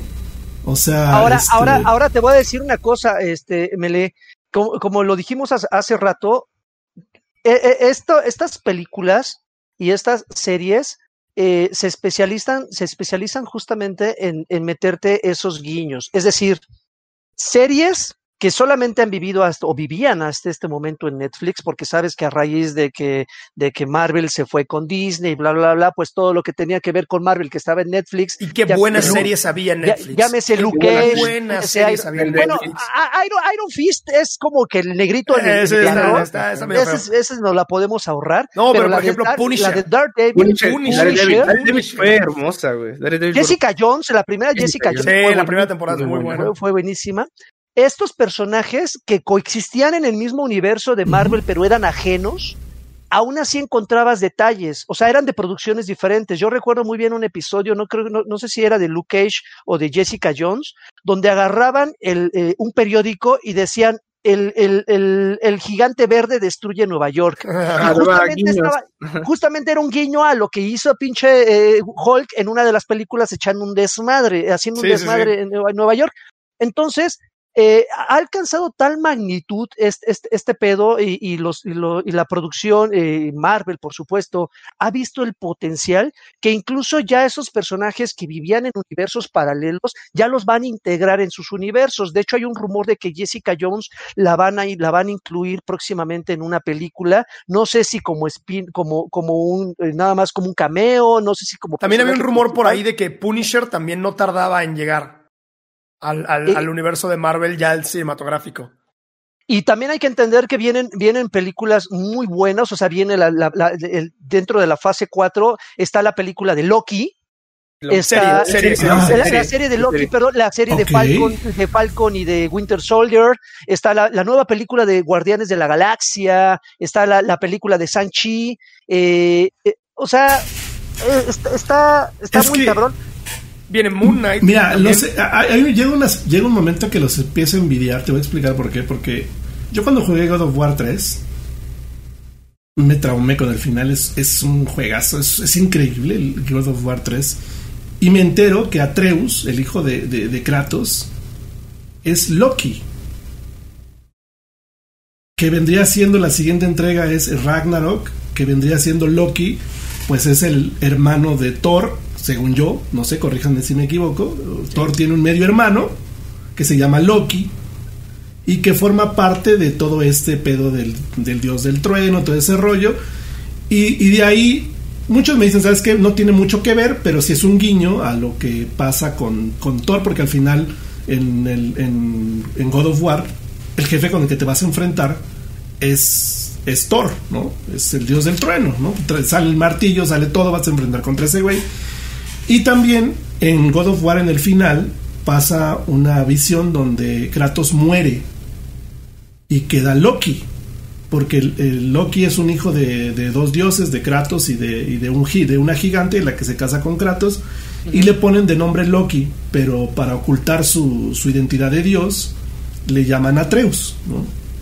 Entonces de ahí también me empecé a interesar en los cómics, me empecé a interesar no, por Thor, por la historia, por todo ese show. larga también God War es algo Yo no sabía eh, eh, eso de que Atreus era Loki. Ah, bueno, pues, gran spoiler que te acabo de dar, hermano. Como no el que te dimos, como, como el que me diste tú ahorita, hermano. Claro. Y si no pero, lo había jugado. Pero, pero la, la, ventaja que tienen las, las, las mitologías es que justamente pueden, pueden agarrar las cosas tal cual, darse, darse ciertas libertades. Digo, la mitología nórdica en todos lados vas a encontrar un Thor y un Loki. Sí, ¿Cómo, claro. Cómo, y las runas, ¿no? ¿Cómo te los, runas, cómo te sí, los sí. venden? ¿Cómo te los venden? Pues ya dependerá de quién. Sí, Assassin's Creed Valhalla, soy, soy jugando Assassin's Creed Valhalla que, uh -huh. que, que, muchos me dicen, no lo juegues, está muy largo. Güey, ya llevo más de un chingo de horas y no lo acabo, ya, ya este pinche va a ser, va a ser, va a ser este una, ¿cómo se llama? Un este, un. Es que es para va, que lo va a ser una serie permanente en mi canal. Cuando ya salga el otro. Ajá, pues lo voy a acabar en un año, güey, ¿no? Está larguísimo, güey, pero está hermoso. Sí, o sea, es una serie hermosa en donde te encuentras con los hijos de Ragnarok, te encuentras con todo lo que viste en la serie de vikingos, güey. O sea, eh, es algo impresionante el juego, pero mucha gente es subvalorado, no sé, por tantos, tantas cosas que ha hecho Ubisoft en esos años, pero, pero el Valhalla es un muy buen juego. Y es también te orilla a saber esos, de este tipo de temas, porque, porque dices, güey, o sea, digo, no tanto de los cómics, pero sí te, te como que te, te, te, llega esa mitología de Thor, de todas esas cosas que, que, hablan y que dicen. Por eso yo me interesé mucho cuando jugué God of War. Me interesé mucho en. en es más, me vi hasta la película de, de, de, de Thor para saber qué, qué, chingados papel jugaba Loki con Thor, ¿no? Que, que, que, al final entendí que igual no es lo mismo, o sea, no tienen nada que ver una cosa con la otra. Sí, pero, pero, pero el hecho de que lo hayan aislado de esa manera, claro. porque en el juego, eh, eh, eh, al, al final vienen a buscar qué es lo que esconde este Kratos, porque saben que esconde algo Kratos, que esconde realmente a, a, a, a Atreus, que es Loki, y además mata a los hijos, a, dos de los hijos de, Thor, creo que mata este este Kratos y jura vengarse quitándole a, Atreus, ¿no? Entonces, de ahí, de ahí hay un chingo de cosas que, que, la, que, la misma historia te obliga a llegar de una u otra manera a caer en, los, en las garras de los, de, de los superhéroes, ¿no? De los cómics, ¿no? Y eso nos pasa a muchos videojugadores. Yo he visto preguntas que le hacen a Draven donde le dicen, oye Draven, ¿qué pedo, no? Aquí, ¿por qué sale esta madre acá con esto, no? Y es bien interesante y al final, todo lo que están haciendo, creo yo, estas industrias como, como Disney, con este tipo de series, es atraparnos literalmente a un, y tienes toda la razón, a un target que, que, no, que desconocemos del tema por, porque no estamos tan clavados como ustedes en los cómics. Y que si a ustedes porque déjame decirte una cosa, que hay dos vertientes. A veces, muchas de las veces, lo que hacen las películas, los de los cómics lo detestan, porque no es igual, porque rompe muchas cosas que ellos tienen muy inculcadas. En este caso veo que no es así, porque tú lees cómics, has leído más o menos todo, todo el universo y te gusta, te emociona, güey. Entonces, para nosotros, que es algo muy digerido, pues seguramente también nos va a causar una impresión gigantesca entre yo a mí ya ahora sí ya me dieron ganas de ahorita terminando esta madre verme el primero y, ver hasta dónde llegue yo a verlo no eh, yo vete, a, vete, a, Disney Plus y, digo yo creo que las lo primero que te lo primero que te recomendaría sería que buscaras un orden cronológico correcto para ver las no no no ya viene ya viene hecho. De hecho si tú te metes a Disney Plus hay, una, que dice eh, universo cinematográfico de Marvel y viene orden cronológico. Ah, y te pone desde la primerita y te sigues. Vételas así, mi querido eh, gordito, porque estoy seguro que te, te, te va a, enganchar. te va a gustar. ¿En qué te puede servir? No lo sé.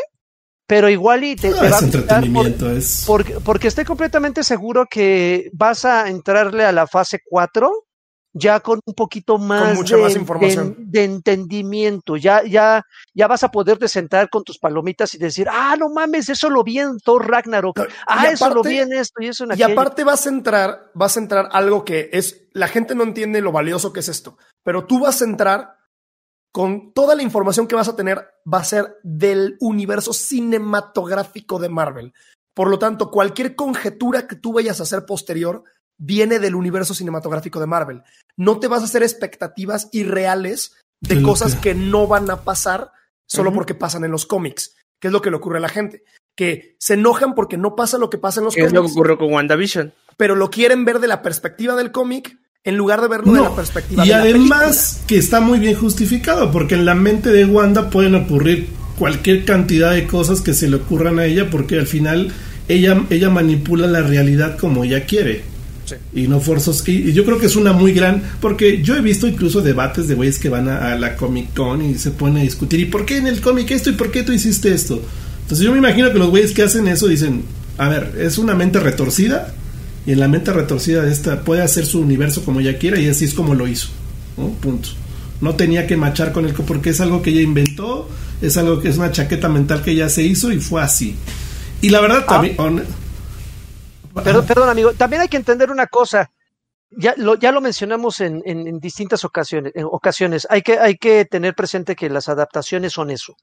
Son adaptaciones que se tienen que hacer cambios justamente para que le lleguemos a un target. Pero también hay que entender que en el punto en el que va el universo cinematográfico de Marvel, ya no puede retomar eventos porque entonces se destrozaría toda la línea. Sí. ¿Sí? Hay personas que, eh, yo incluido, que, eh, eh, que, que, decían, pero ¿por qué hicieron eso con Civil War?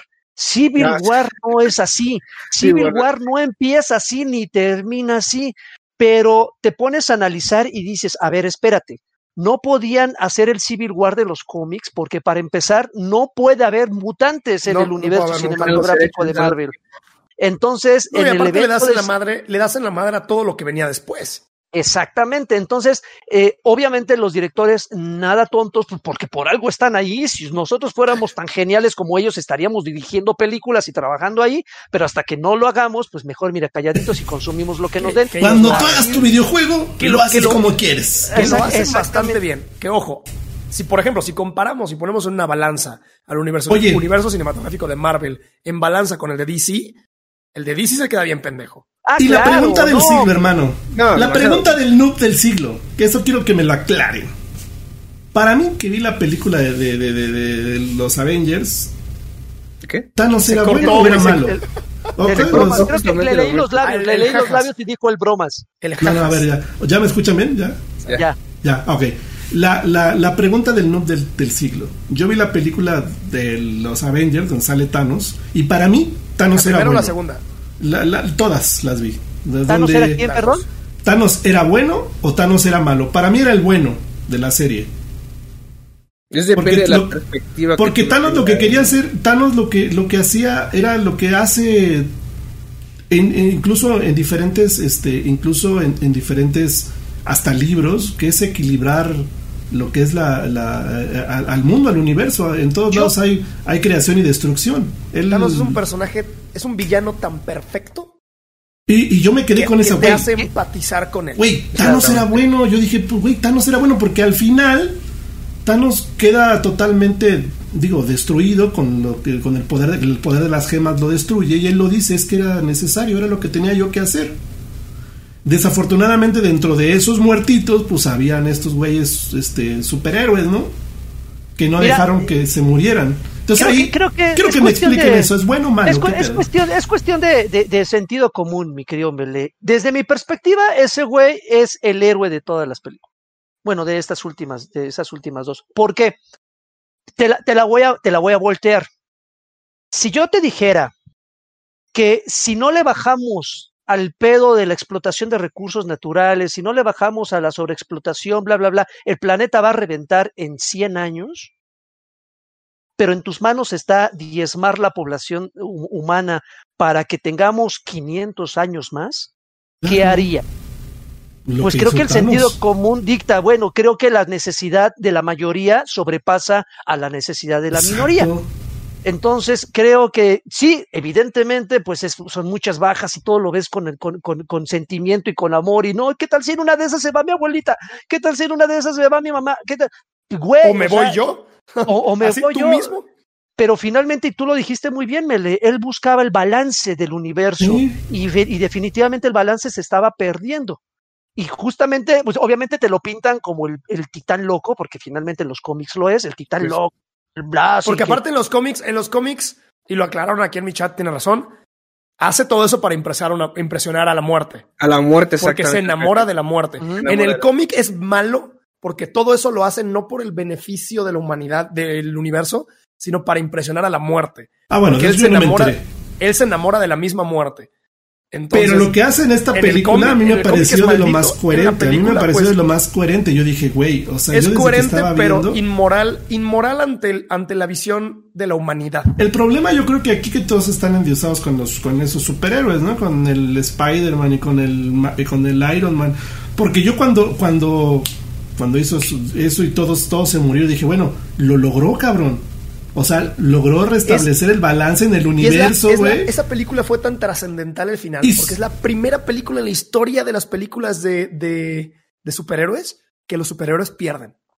No, de yo hecho nunca- me llama la atención donde el brujo este, donde el brujo este, el- ¿cómo se llama este brujo? el Doctor Strange. el, do- el Doctor Strange y le preguntan, a ver, ya he visto no sé cuántos millones de posibilidades Ah, para este, ¿cómo acaba y este pedo? en una, y en una y de tantos millones ganamos, o sea que valimos verga. güey. Perdí, ¿sí me explico? Perdí, pe- perdimos en todas. Entonces dices, güey, yo, yo la verdad, no te, te digo, yo las vi, me pareció una muy buena película. Y de hecho yo dije, güey, pero, pero, o sea, para mí, Thanos hizo lo correcto. O sea, se murió la mitad, pero eso garantiza que el universo siga funcionando como tal. Si estos güeyes de los Avengers revierten lo que hace Thanos, entonces nos va a cargar la chingada a todos, ¿no? Que de Porque hecho, que de hecho, este, pues sí lo revirtió, amigo. por eso, Lo- o sea, lo- se revierte aquí- porque, por- o sea, digo, sí, sí vi la peli, la siguiente película. eh, De hecho empieza de una manera que nadie se lo imagina con, con ya Thanos ya después de que, pero él lo dice, ¿no? Haciendo de su ya, ya caldito. sabe que me viene, ya, ya sé puede- que me no vienes a matar. Ya sabes, ya sé que me vienes a matar, pero hice lo que yo tenía que hacer. Eso era lo que yo tenía que hacer, ese es mi papel. De que lo que quieras hacer de ahora en adelante ya es tu pedo, ¿no? Yo Los- cumplí los- con mi misión. Lo que tiene Thanos tan espectacular, Mele, y es la razón por la cual muchos de nosotros nos sentimos de la misma manera que tú, que tú no sabes decir si Thanos es bueno o es malo, o tienes como esta... Bueno, es que para mí fue bueno, pero Claro, cuando yo claro, les claro. platicaba a mis amigos, me decían, no Sí, claro. sí se me supuesto, malo. Aquí lo no, padre, güey. lo padre, Y es, es la razón por la cual Thanos entra en esta lista de que te la puedo decir con los 10 dedos de la mano y me sobran dedos. Eh, lista de villanos de películas que son tan complejos, que tienen historias y trasfondos tan amplios, tan diversos, con tantas aristas diferentes, que terminas empatizando con ellos y ya no sabes si son los malos o son los buenos. Por eso Thanos fue el cierre más extraordinario en este, en este, en esta fase del universo, en esta, en este, la, saga de, de, los Vengadores, por así llamarla. La saga del infinito, exacto, tal, gracias.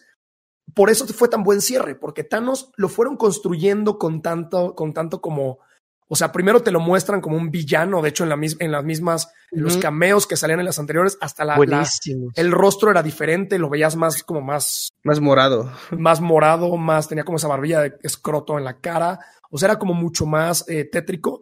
Y de hecho los mismos productores, los mismos directores y los escritores deciden cambiar el diseño de Thanos y hacerlo un poquito más humano. Lo nerfearon. Que, lo nerfearon, o sea, hacerlo un poquito más humano en, en el aspecto visual para que la gente pudiera empatizar con, con, con el villano y pudieras ver las motivaciones que hay detrás. O sea, para que tú veas que no es villano nomás porque está pendejo y es Porque de hecho hay una parte en donde le dice que son una plaga, que los, que los superhéroes, bueno, son una plaga que están que van a acabar con, con el universo al final. es, una, es, una analogía a la, es una analogía a la, a la raza humana, güey. o sea, nosotros somos un virus de planeta, güey. O sea, sí, son, que decía que los, los, los, estos superhéroes eran una plaga que, que iban a, que si no hacía lo que él tenía que hacer, iban a terminar con la, la destrucción. Porque él, él, no estaba hablando del mundo, güey, estaba hablando del universo. O sea, él iba, él iba, él iba a equilibrar eh, que para que el universo durara un chingo de, de tiempo más, ¿no? Entonces, cuando termina la película, que revierte en lo que hace Thanos, entonces yo dije, entonces ya valimos verga. ahora, sí, ya nos cagó la verga porque, porque ya revirtieron lo que hizo Thanos, revivieron a todos, y entonces el universo tarde o temprano se lo va a cargar la chingada. Entonces ahí yo creo que es donde empieza como que a decir, ¿sabes qué? Como ya no va a haber más, ya no va a haber más películas, ya no va a haber más mutantes, o sea, que acabe así, o ahí no entendí. O sea, eso no me quedó claro. Dije, pues entonces, ¿qué pedo? si nos va a cargar la chingada por lo haber O sea, como que se olvidó la razón principal porque esa es la razón principal, ¿no? Se, cerró el ciclo y bueno, aquí no pasó nada, pasen a, pasen a, pagar a la caja, este, y váyanse con cuidado, ¿no? Pidan su Uber y váyanse con cuidado. Finalmente se cerró ese ciclo, sí entiendo perfectamente que, bueno, ¿y qué pasó? ¿El motivo original? ¿Qué sucede? Pues era para salvarlo. Pues también, y también era, era un plan a mucho largo plazo. O sea, Thanos no pensaba que se solucionara ese problema de la noche a la mañana. O sea, lo que más bien me refiero a, o sea, la problemática principal, que era el final de los recursos del universo y la sobrepoblación y la muerte, pues no era algo que iba a ocurrir al día siguiente de que Thanos no solucionara el problema. O sea, es algo que sí es, es como, es como este dilema moral de los superhéroes de, ok, a ver, voy a salvar a mi, a mi planeta, a mi gente, a quien se me murió, pero en esa acción de salvar a mi planeta, estoy condenando al universo completo mucho más rápido de lo que normalmente iba a ocurrir. y, es que aquí es donde entró mi, mi, mi, mi, mi desconocimiento y, mi, y no mi empatía contra los superhéroes. Porque yo dije, a ver, entonces, esos güeyes no son superhéroes, ¿no? Pues para mí un superhéroe es el que salva el, al mundo, y al planeta o a sí ese tipo. Superhéroes yo me quedé con esa imagen de los son superhéroes mele, pero lo que pasa es que son humanos. Y como humanos, a veces, a veces cometemos errores y a veces tenemos que tomar decisiones muy difíciles. Decisiones en las cuales pues ninguno de los dos panoramas termina bien. Es un tema que yo nunca entendí y yo Está dije. bien padre. A mí me encanta mm". porque. Es que. Porque es, que son tan, es, un, es profundo, es mucho más profundo. El, el, el, el, problema, bueno, no el problema, más bien el meollo de este asunto es que eh, Thanos eh, tenía una meta. Tenía una meta original y jamás no, no hubo poder sobre el universo que lo desviara de esa meta. Incluso, incluso se ve que en algún momento se, se, está a punto de quebrar cuando sacrifica a Gamora. Que dice, güey, o sea, que hasta, hasta llora, o sea, dice, es que eres hija, pero mi meta, está ahí esta es mi meta y, y, y, el objetivo es más importante que el amor que siento por ti, güey. Entonces, Thanos jamás se desvía de su meta, a diferencia, nunca busca poder, a, nunca busca a diferencia de los Avengers, que siempre como que toman atajos, como que toda, toda, improvisan. Eh, Exactamente, como que van en la marcha, güey, así de que te voy a matar, uy, no, pero ya se atravesó mi hija, puta, pues no te puedo disparar y le buscan y ellos siempre tratan de, dejar las cosas para, para que ellos no sean los villanos y creo que eso es justamente lo que, eh, lo que provoca ese lazo de empatía que decía Molo o los que definitivamente confunden, ¿no? Es decir, pues entonces era villano, era superhéroe o... Y lo padre aquí, al final es, ninguno de ellos son ni villanos ni superhéroes es tan compleja ya la, manera en la que nos presentan los personajes que son matices enormes. No puedes, no puedes decir blanco y negro, no puedes decir malo bueno, no puedes decir eh, uno y otro. Es, son una gama enorme de matices de grises entre el que es villano y el que es superhéroe. Y ninguno de ellos están en extremos. Por ejemplo, villano que sea villano, villano porque es un villano, porque es un hijo de su madre. Eh, por ejemplo, en el caso de. Red Skrull ese güey, hasta nazi era el, villano de, el enemigo de, Capitán América. Y Red, Skull, era malo porque era malo. No tenía ningún motivo para. era un pinche nazi. O sea, era un nazi. malo. Pero por ejemplo, Thanos entra en medio. Oye, y ese güey que se queda a vivir en el pasado, como que dijo, a mí me vale madre, yo me quedo a vivir en el pasado, en la película, y este, háganse bolas ustedes en el pinche futuro, ¿no? Ya hice mi chamba, yo me quedo a vivir aquí en el pasado. Pero ahora yo creo que viene la pregunta más importante, porque creo que ya es como tardecín, creo que sí, ya, que cerrar. Vamos a aquí viene la pregunta más importante, y es con la que vamos a cerrar, porque aparte es con la que cierra eh, WandaVision. En, en opinión de cada uno de nosotros, de acuerdo a nuestros conocimientos diferentes, a nuestras perspectivas diferentes y a la de Mele que probablemente ahorita acaba de como generar una idea. Ya me, acabo, ya me hizo una, ya la quiero ver. WandaVision. de acuerdo a lo que vieron al final de WandaVision, los que lo vieron, ¿qué creen que viene después? O sea, ¿qué creen que esto que vimos en WandaVision significa para el universo de Marvel? Mira, yo te puedo decir que de, que de Wanda, casi la escena, la, no, la primera escena post creo que fue la primera, va a abrir el mundo al multiverso, por eso se va a venir la película de Doctor Strange, dice el multiverso de locura, va a abrir muchas cosas, porque imagino que va a querer recuperar a sus hijos y se va a hacer un relajo, ¿no? Sin dar más spoiler para, para Mele. En la otra escena post créditos siento que se viene algo como Secret Invasion. En los cómics hay algo similar. Que ya está comprobada. Ya, está, comprobada, ya está. comprobada. Es película y está comprobada. pasar por pues por a Vengadores, ¿no?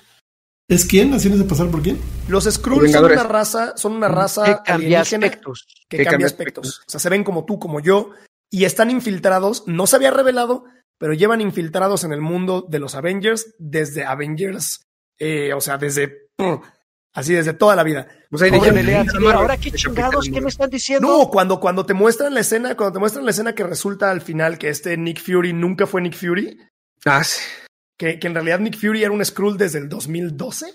esa, esa teoría está increíble, güey. La del sándwich, la del sándwich. Eso, ah, mira, quiero, no cortó la rebanada como quiero hacer un pequeño paréntesis ahí, y por eso digo que esos pequeños detallitos que nos da Marvel no podemos ignorarlos. Eso del Pietro no podemos ignorarlos. Date una idea, Mele.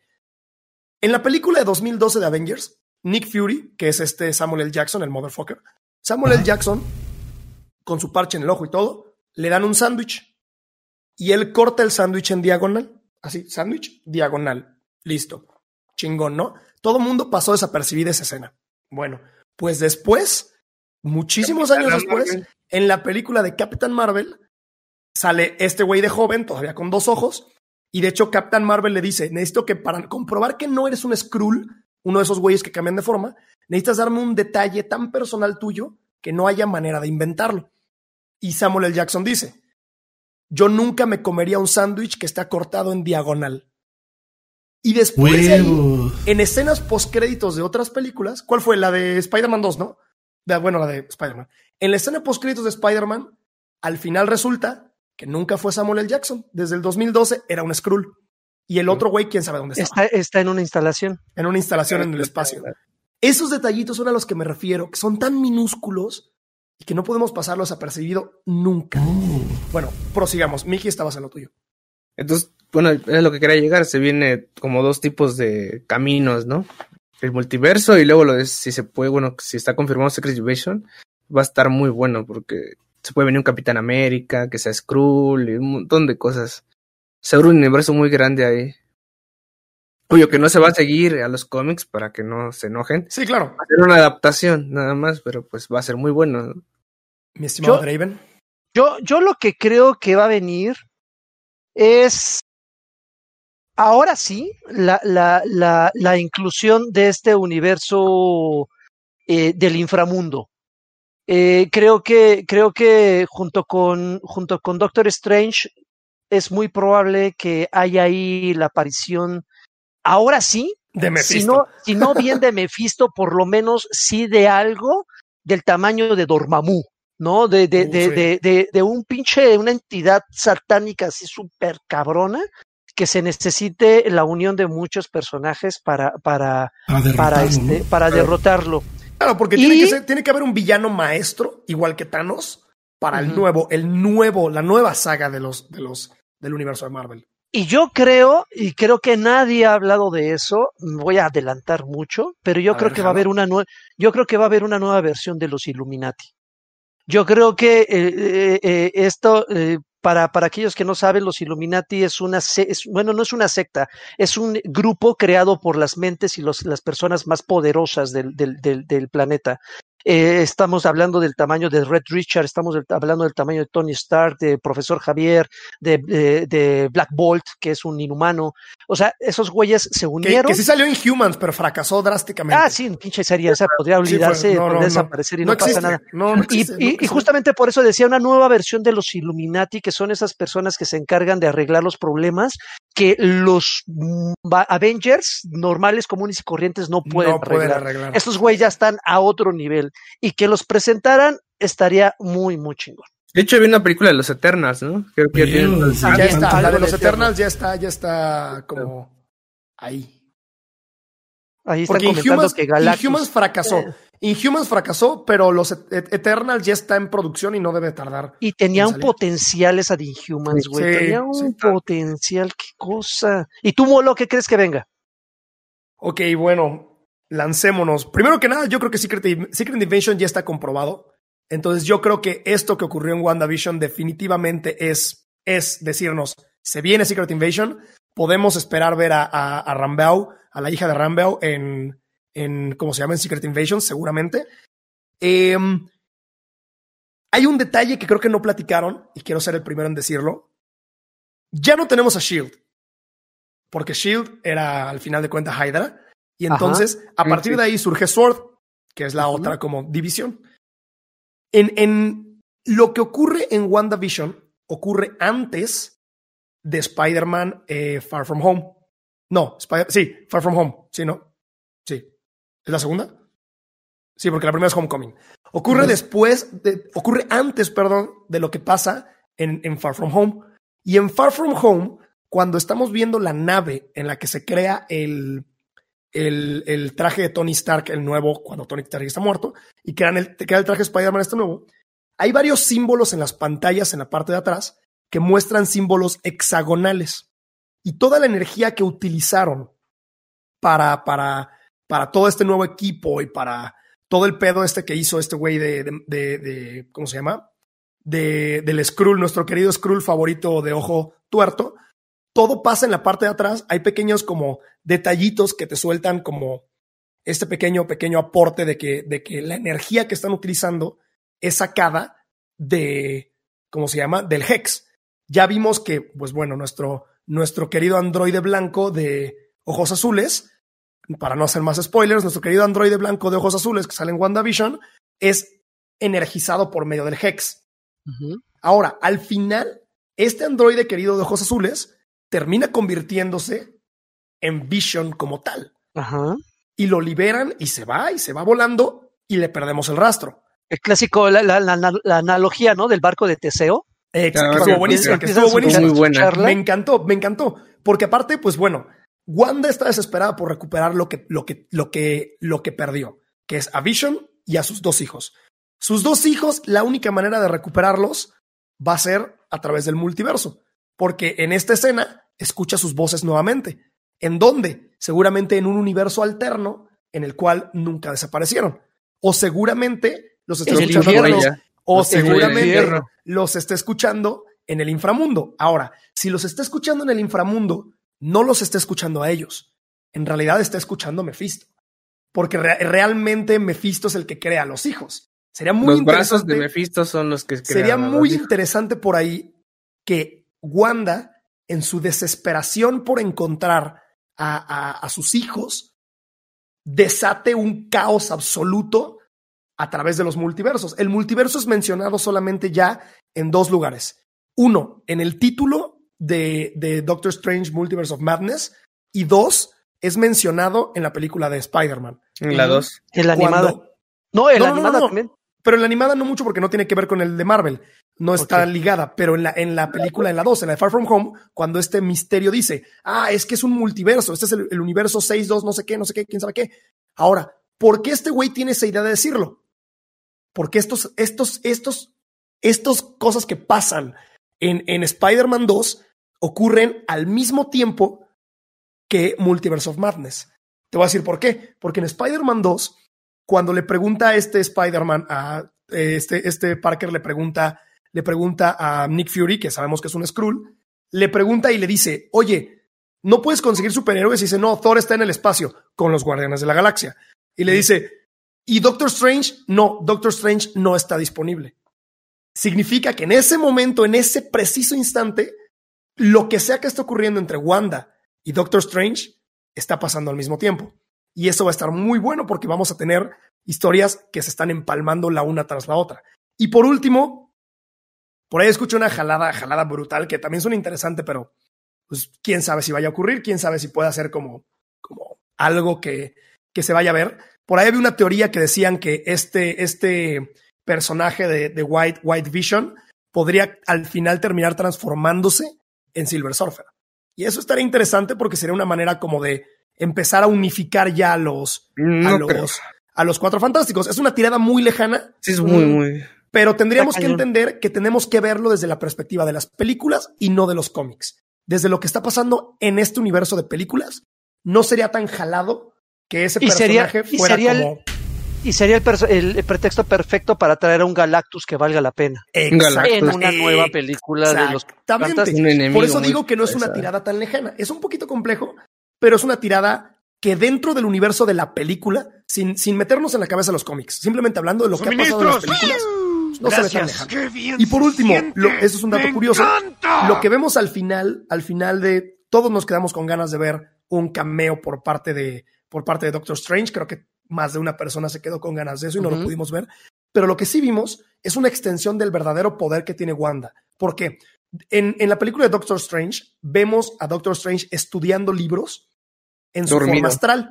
Él está dormido, está, en su forma astral. ¡Suministros! Sin embargo, Wanda lo lleva al siguiente nivel. Wanda está en su forma astral estudiando un libro porque recordemos que lo que le dijeron fue Eres una excelente bruja. Era el, Dark, Eres una excelente bruja, pero lo que te falta es conocimiento. Entonces vemos a Wanda estudiando el libro y haciendo sus en el cielo, pero está controlando su propio cuerpo al mismo tiempo. a pesar de estar en un plano astral, su cuerpo, su cuerpo, su cuerpo se está moviendo de manera inconsciente. Y ahí podemos ver lo que, lo que afirmó Agatha. Mañana le doy los 500. Wanda es más poderosa que Doctor Strange. Y yo creo que eso lo vamos a ver explotado brutal en, en el Multiverse of Madness. Mi apuesta es, Wanda la va a cagar, va a llegar Doctor Strange a reparar su cagadón y se van a topar con un villano catastrófico. Yo puedo apostarle que va a ser Mephisto. No, pues, igual. Igual sí. increíble. El infierno en la tierra, gracias a Wanda. Algo así. Y ya, ya nada más para terminar, mi querido Melé, este, ya no, yo estoy aquí.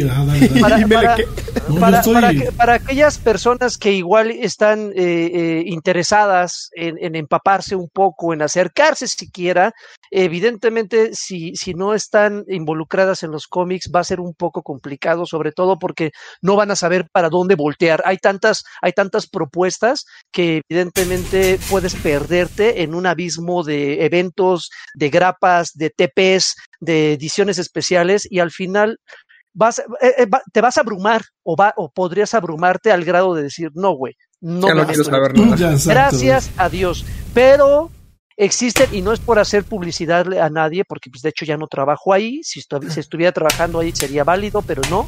Pero existen muchas ediciones que compilan justamente estos eventos importantes sin necesidad de estarte buscando todos los cómics que, que, que, formaron parte de ese evento. Es decir, si estamos hablando de Secret Invasion, pues estamos hablando no solamente de la línea principal, sino de todas las vertientes que tuvo ese mismo evento, ¿no?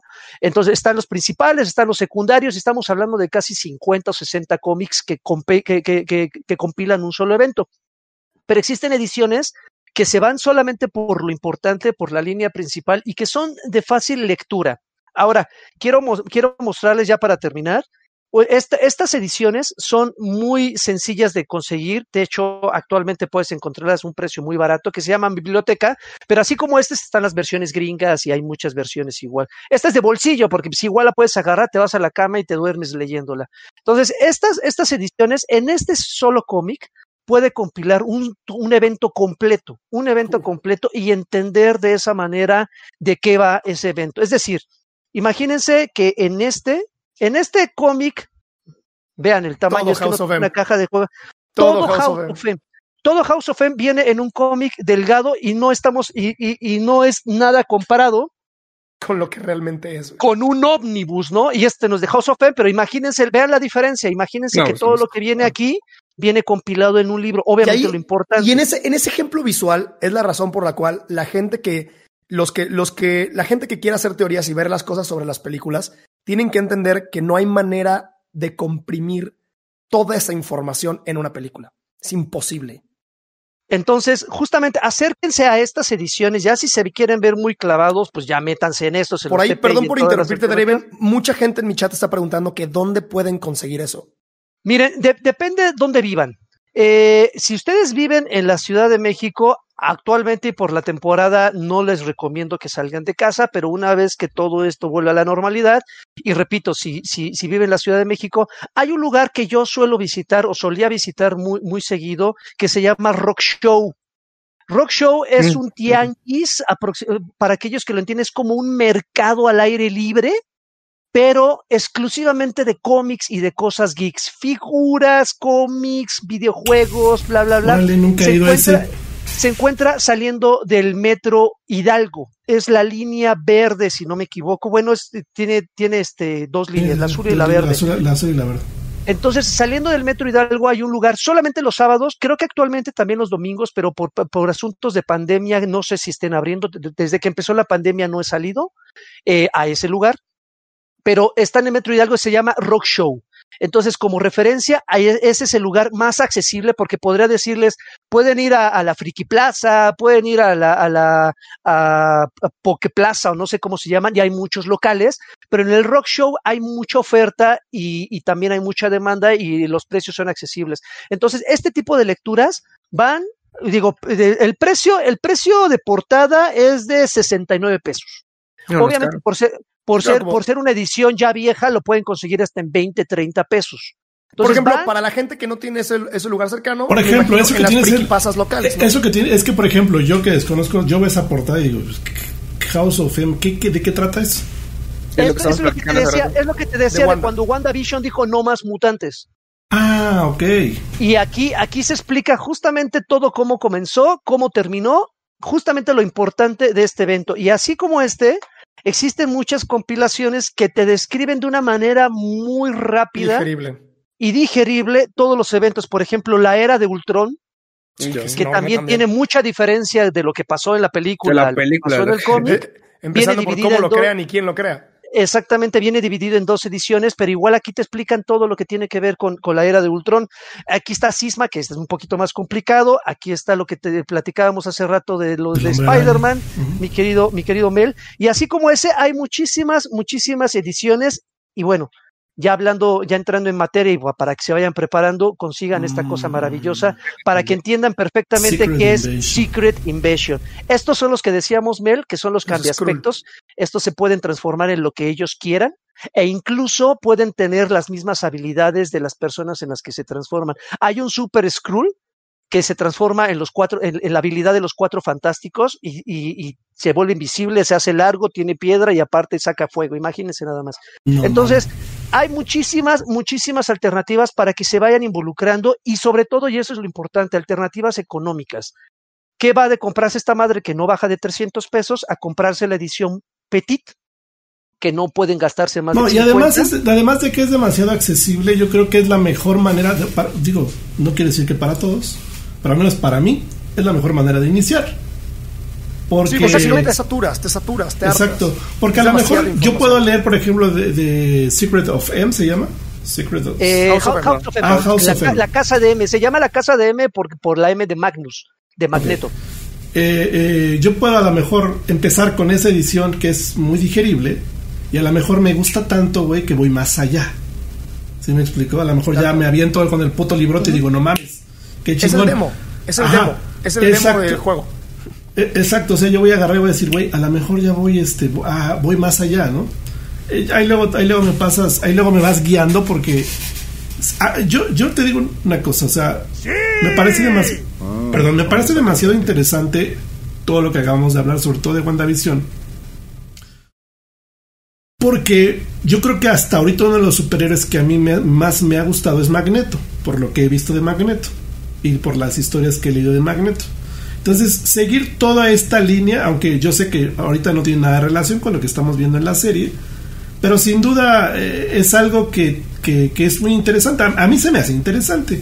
¿Por qué? Porque a mí me gustan todo ese tipo de cosas. Por ejemplo, esa la, de Secret Invasion se me hace algo totalmente interesante porque a mí siempre me ha gustado eso de conspiración, de, todo ese tipo de, rollos que alteran una historia. Y esta madre altera gravemente una historia porque, como dice Molo, ahora entiendo lo que dice Molo. El tipo este, el del parche, al final era un, uno de estos tipos que estaba transformado en, en este personaje, ¿no? Y digo, ahí se rompen muchas, se pueden hacer muchas historias alternas sobre Secret Invasion, ¿no? Por eso ahora entiendo porque dicen, ah, puede venir que vea algo, venga algo de Secret Invasion. Ahora entiendo muchas cosas, vaya. Y yo creo que sí, tienes toda la razón. Es la mejor manera de empezar. ¿Y sabes qué sería genial, mi Draven? Ahí que le tomes una Que, que, rifar, que rifara uno entre ustedes. Claro que sí, amigo. Tengo muchos repetidos entre su comunidad. No, no. ¿Sabes lo que sería genial, mi Draven? Por cierto, sigan a, a Draven en su Twitter, arroba Sir Draven que lo publicaras en tu Twitter de lo que hablamos del podcast y las portadas y que nos des una guía. Quieren empezar, véanse este, compren bus, consíganse este número, este número, este número. Y yo creo que a mucha gente que estamos así como que, que, empezando nos va a ayudar bastante porque yo sí pienso comprarlas, ¿no? Cuando se pueda salir, o a lo mejor las busco por internet y las ordeno, ¿no? Pues pero este, también las Ajá, pero, pero yo creo que lo, interesante de esto también me interesa conocer ese lugar que dice Draven, porque yo soy muy chacharero, me encanta. Dale, dale, te va a encantar. Me, parece extraño que no lo conocieras. No, hermano, hasta ahorita me ven no, enterando. Mames, güey. Entonces, ya, ya cuando no haya pandemia, nos, vamos a ir los tres y nos vamos a comer unos tacos afuera del tiene, tiene más de 10 años esa madre. Es que es lo que te digo, mira, yo conozco perfectamente Meave, Pericuapa, todos esos lugares por los videojuegos. Pero me dices que también venden videojuegos y cosas de geek que a mí me encantan, por supuesto. Entonces, güey, ya me dieron ganas de ir, ¿no? Entonces, este, pero sin duda, para mí un podcast que me ha nutrido bastante porque yo no sabía nada. Y mira, ya, ya voy a empezar hasta a leer cómics, Yo en mi perra había leído un cómic, ¿no? Pero ya es un comienzo porque te digo, las historias no son malas. O sea, ahorita que los ya me dieron ganas de ver WandaVision, seguramente lo voy a ver, me voy a clavar súper más porque me conozco. Y espérate, porque dentro de una semana viene Falcon and the Winter Soldier. Y yo creo que tenemos que hacer otra edición de este panel para cubrir Falcon and the Winter Soldier cuando acabe. ¡Sí! Ya estás. Nada más díganme y le ponemos fecha, porque este, eh, ustedes díganme, acabó tal fecha, vamos, y, le y al siguiente jueves le volvemos a dar, ¿no? Porque, va a ser igual. Esta serie también nos va a dejar igualitos. Sí, picado con Va a repetir, va a repetir la misma fórmula la mismita. Le ha funcionado muy bien a Disney esa madre, ¿eh? mucho le ha funcionado esa madre. y pues bueno, gente, yo espero que de verdad hayan disfrutado las personas que no estaban tan tan empalpadas como un servidor hayan disfrutado. Perdón por interrumpirte, Mele. Por acá también me están diciendo que a ver si algún día hacemos una serie de DC. También estaría interesante. ¿De DC? De DC, mira. Eso es muy bueno, eh, también es muy bueno. No, mames, eh, creo que hablar de Flashpoint, güey, nos llevaría a lo que lo que duró este podcast. Podemos resumir un pero, poquito. Pero lo que pasa es que, mira, yo, te voy a decir una cosa. La finalidad de esto, gente, es que ustedes se den cuenta que hay universos. Lo que pasa es que, mira, te voy a, rápidamente para cerrar, te voy a explicar por qué inició este proyecto de este podcast.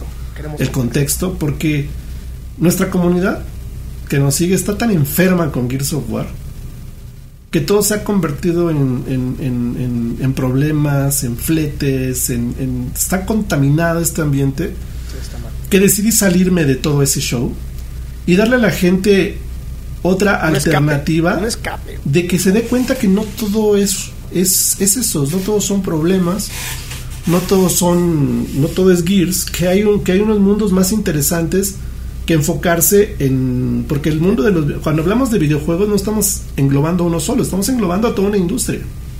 Cuando hablamos de películas, de cómics y de todos estos temas que vamos a hablar próximamente, no se lo pierdan, vamos a hablar de ovnis, que es un tema que me piden demasiado y ahí va a estar bien friki también. Vamos a invitar a Jaime Maussan. Ah, qué pena, imagínate que viniera Jaime Maussan. Este, vamos a hablar de muchas de muchos temas por ahí interesantes que a ustedes les van a gustar.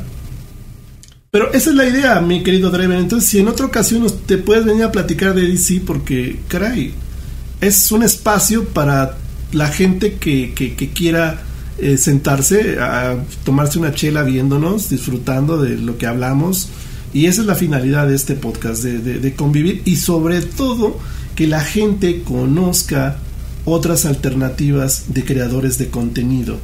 Que esto es lo más importante a lo mejor aquí hay gente que no te seguía, que se va a interesar más en lo que tú hagas. Y más les vale que me sigan porque pues, eh, uno, puede transmitir esa... Ah, vamos a hacer un programa. Ah, porque otra de mis pasiones, güey, eh, son, son los juegos de cartas y a mí me encanta Magic. Oh, yo me quedé con ganas del de Mira, este programa es tuyo, prográmalo cuando quieras es más, si quieres, la próxima semana tenía yo un invitado. Yo fui le, muy fan de le, damos a lo que tú quieras, hermano. Le damos a lo que tú quieras. La idea aquí es es crear otro nuevo panorama. ¿Sí me explico? La idea es aquí es hablar, de discutir de varios temas. Y mira qué bonito es enrollarse en temas que no tienen nada que ver, que es que te descontaminas de toda esa madre. Porque no te creas, mi, mi Draven, la comunidad de Gears está ahorita súper contaminada. No sabes la clase de problemas y cosas que hay. y yo, ya, ya uno ya nos queremos salir por la tangente, ¿sí me explico? Ya así de, güey, ya, ya, estamos full de este pedo. Entonces, estos temas yo creo que enriquecen demasiado a la comunidad. Y sobre todo porque es una charla amena, ¿sí me explico? Es una charla como siempre le hemos llevado. Eh, ya eh, el otro día, mi querido Draven, fuera de contexto todo esto, pero acá vi la foto, me recordó Facebook cuando fuimos a, a ver a Alfredo a su local, allá Arcade que nos chingamos unas hamburguesas, ¿te acuerdas la foto donde estábamos todos? Qué hermoso recuerdo, hermano. Digo, chinga madre, eso se hacía antes de la pandemia, caro, ¿no? Ya tiene rato que no hacíamos eso. De hecho, ya hasta cambió de, de, ubicación el. ya, ya lo cambiaron de lugar. Pero, pero qué buenas hamburguesas nos comimos esos días. Y, y, pláticas así como estas las hemos tenido en vivo. Yo tengo el privilegio de que Draven sea mi amigo y hemos convivido muchísimas cosillas. Y por eso también quería que lo conocieran porque es una persona con mucha experiencia en el mundo de los videojuegos y que seguramente después de ver su colección y después de iniciarse, les apuesto que van a hacerle caso a este güey. van a leer su cómic y después van a tener esa madre que él tiene atrás. Se los puedo asegurar porque es, un universo... El, el, yo creo que el secreto de esto es que te digan, mi querido Draven, por dónde empezar. Y yo creo que eso nos va a ayudar bastante. Ahí le sacas una fotito, las, síganlo en su Twitter, arroba SirDraven. Y por ahí vamos a empezar todos para ponernos al pedo para lo que venga con WandaVision o, o lo que venga en la siguiente temporada, que seguramente la vamos a explotar a lo que se debe. Es, tienes carta abierta aquí, mi querido Draven. Cuando quieras hablar del tema que quieras, nosotros este programa lo hacemos cada jueves. Entonces, para, no, para mí sería un gusto que nos aportaras ideas también para ir, ir creciendo más. A la gente le mama Gears. Cuando tenemos Gears nos ven 500, 700 personas, pero es hablar de la misma controversia de siempre. Y yo lo que quiero es abrirle panoramas a la gente. A, mucha gente le gustó mucho este podcast. Seguramente más adelante vamos a ir y transmitimos en varias plataformas. En Facebook con Molo, en, Facebook con, con, con Mickey. Entonces, este, yo estoy seguro que con esto podemos llegar a mucha gente, pero sobre todo manteniendo el mismo formato de una conversación tranquila, alegre, chida, hablando sobre, mira, por ejemplo, yo te digo una cosa, yo, yo nunca entré en todas esas madres de Magic y tengo amigos, güey, que no mames, compraban cartas carísimas y traficaban con esa puta mamada y, sería interesante conocer ese mundo, ¿no? Sí, o sea, de, de, de, ese universo, tuve, tuve mi, mi momento friki de cartas, De hecho, yo, yo, yo visitaba el ahora extinto, seguramente la gente lo recordará, el ahora extinto local de, del Arlequín. Era un, un, eran locales donde se juntaba la banda con cartas de Magic, de Yu-Gi-Oh, de, de mitos y leyendas, de, de versus de DC. O sea, güey, así te lo voy a poner, como, como experiencia, cuando me clavé en eso, amueblé mi casa de dedicarme a las cartas de Yu-Gi-Oh! ¡A la madre! Eh, eras vaguito entonces, güey. como una, no, sé, otra vez fui a buscar un, un, un, una broca. No me preguntes por qué fui a buscar una broca. Fui a buscar una broca y no había ninguna, ninguna eh, ferretería abierta. Estuve vagando por unas calles aquí cerca de mi casa y me topé con un local enorme de dos pisos que es centro comunitario de cartas. Y se oh. juntan solamente a eso, a jugar juegos de cartas. Sí, güey, es que hay un submundo, güey. O sea, pasé caminando, pasé caminando y había unos güeyes jugando Magic y otros jugando Yu-Gi-Oh! y otros unas de Pokémon o algo así. Yo cuando voy a la Friki Plaza, güey, es lo que más me, lo que más me, me llama, digo, ¿qué pedo con estos güeyes? O sea, yo como un usuario tradicional que va a pendejear videojuegos o cualquier otra cosa, de repente yo, veo las mesas que les ponen estos güeyes y subes bien clavas, no, y que yo tengo esta madre y que mi magia y que yo te la volteo y que te la pongo y tú te quedas así, ¿qué pedo con estos güeyes? Porque ahora está en modo jugando, de defensa y no puedo porque Su puta madre, no, no, tú, o sea, tú como espectador no lo entiendes, hermano, ¿sí me explico? Pero, pero tú los ves estos güeyes hablar con tanta pasión que están a punto de darse un putazo uno con el otro, hablando mamadas. Sí, sí, sí. Hay un episodio de South Park en el que se burlan de eso que dicen magia de pollas. Y Magia de Pollas era un torneo ilegal en el que ponen apoyos a jugar Magic the Gathering el uno contra el otro. Búsquenlo, búsquenlo por ahí, búsquenlo ustedes también, búsquenlo. Se llama Magia de Pollas de South Park. Es buenísimo, buenísimo. Sí, es, es un super Seguramente es algo súper irreverente. Eh, a mí me sí, encanta. no, es, precioso. A mí me encanta. A ver, a, ver qué enfoque ahí, no enfoca. Ah, carajo. Esto, esto no sé si lo recuerdo. Eh, habrá, ah, gente, lo, habrá, habrá gente que lo, que lo reconozca es una carta muy famosa de Yu-Gi-Oh! Solo conozco al dragón de los ojos azules. Es, es, es, un, es un Jinzo, así tal cual, es un Jinzo, es una carta de Yu-Gi-Oh! muy famosa. Esta es primera edición, es de lo poco que me quedé. Esta carta costó 250 pesos. De hecho, a la fecha sigue costando 250 pesos. Y yo junté 100 de estas. ¿Por? No mames. Porque, porque podía. ¿Así? Ah, porque sí. Por, porque, ah, porque, puedo, ¿por qué? Porque puedo. Así porque podía y las junté, güey. Hay una anécdota muy chingona de eso que seguramente en su momento, si es que le dedicamos un programa este No, cuando gustes, cuando gustes, cuando guste le damos a, al tema. Pero sí, ¿por qué? Pues porque podía. Porque podía. Porque podía, no hay de otra, güey. Podía y lo podía hacer. Pues bueno, espero que de verdad todos se hayan divertido. Vamos a dejar eh, esto para, para otro episodio. Y, les digo, eh, gracias Draven por, por eh, enseñarnos un poquito, porque yo ya he ido a la casa de Draven y no mames. O sea, lo que tiene atrás es. Lo que tiene atrás es poquito. ¿Te refieres a eso o.? Ah, al otro también, hermano. Al otro también. Lo que trae atrás. tiene, mira. Lo que tiene ahí atrás en su mueble es una pequeña muestra de todo. De todo el, el, contenido que él ha. Todo el conocimiento que él. o los, sus gustos culposos que él ha tenido. Que lo han llevado a tener las chambas que ha tenido y este y, la verdad es bien interesante. Ojalá que lo sigan en sus redes sociales. Casi no habla de esto en sus redes sociales pero sería interesante que empezara habla, habla de logros de Xbox en tus redes recomienda muchos juegos de mi trabajo básicamente hablo de mi, de mi chamba pero sí Mira, yo, yo, sí, o sea, ahí por ahí de repente, este, métele seca. Sería que sería, se me hace interesante. Este, y bueno, mi querido Draven, de verdad yo te agradezco que hayas aceptado, amigo, venir a platicarnos un poco. Hay muchas cosas que hablar de ti, en su momento las hablaremos, porque esto es, yo creo que ni la tercera parte de, muchas cosas de Draven. Pero este, las hablaremos, las hablaremos en otra, en otra ocasión. Gracias por aceptarme la invitación. A la gente, eh, síganlo, es arroba Sir Draven para las, las personas. Cada vez que dice arroba Sir Draven lo escribo. Este, Eso, en el exacto, arroba Sir Draven. Síganlo en sus redes sociales, también hace por ahí streams, ahí chequen sus redes sociales, ahí les avisa. También hace otro trabajo también con Karki, este Viejos Payasos se llama. Eh, un podcast también de viejos payasos. Viejos payasos es un podcast. de, anime y películas. Exacto, síganlos también, seguramente les va a gustar. ¿eh? Seguramente les va a gustar. Yo quisiera, de verdad, hacer un programa, no díganme quién jala, De, de, yo creo que el único anime que a mí, bueno, no el único, hay muchos que me han gustado, pero mi pasión Dragon Ball, que creo que yo creo que a muchos los atrapó. El único anime que me gusta. Ese es el único anime que, que, bueno, no, hay otros también, que, que, yo no sabía que eran animes, pero son animes, son de los años 80 y hoy sé que son animes. Pero yo creo que en el que todos estamos así como que, eh, bueno, no sé, Draven, yo creo, me imagino que sí, Dragon Ball, y ahorita dice Draven, no, esa madre a mí ni me gusta. Este, pues chido, pero... Eh, pero hay muchas cosas que comentar de Dragon Ball. Hemos tenido anteriormente en los podcasts que hacía yo, este mismo podcast ya lo hacía yo hace años, nada más que le continuamos con la mesa de debate. Este, y se perdió el estilo, ya la mesa de debate se convirtió en puro Gears. Este, hablábamos de esos temas y los de anime eran los que más gustaban, sobre todo los de Dragon Ball, porque los de Dragon Ball siempre hay un, universo y un multiverso que pudo haber pasado y no pasó por ciertos eventos y eso es lo interesante de ese tema.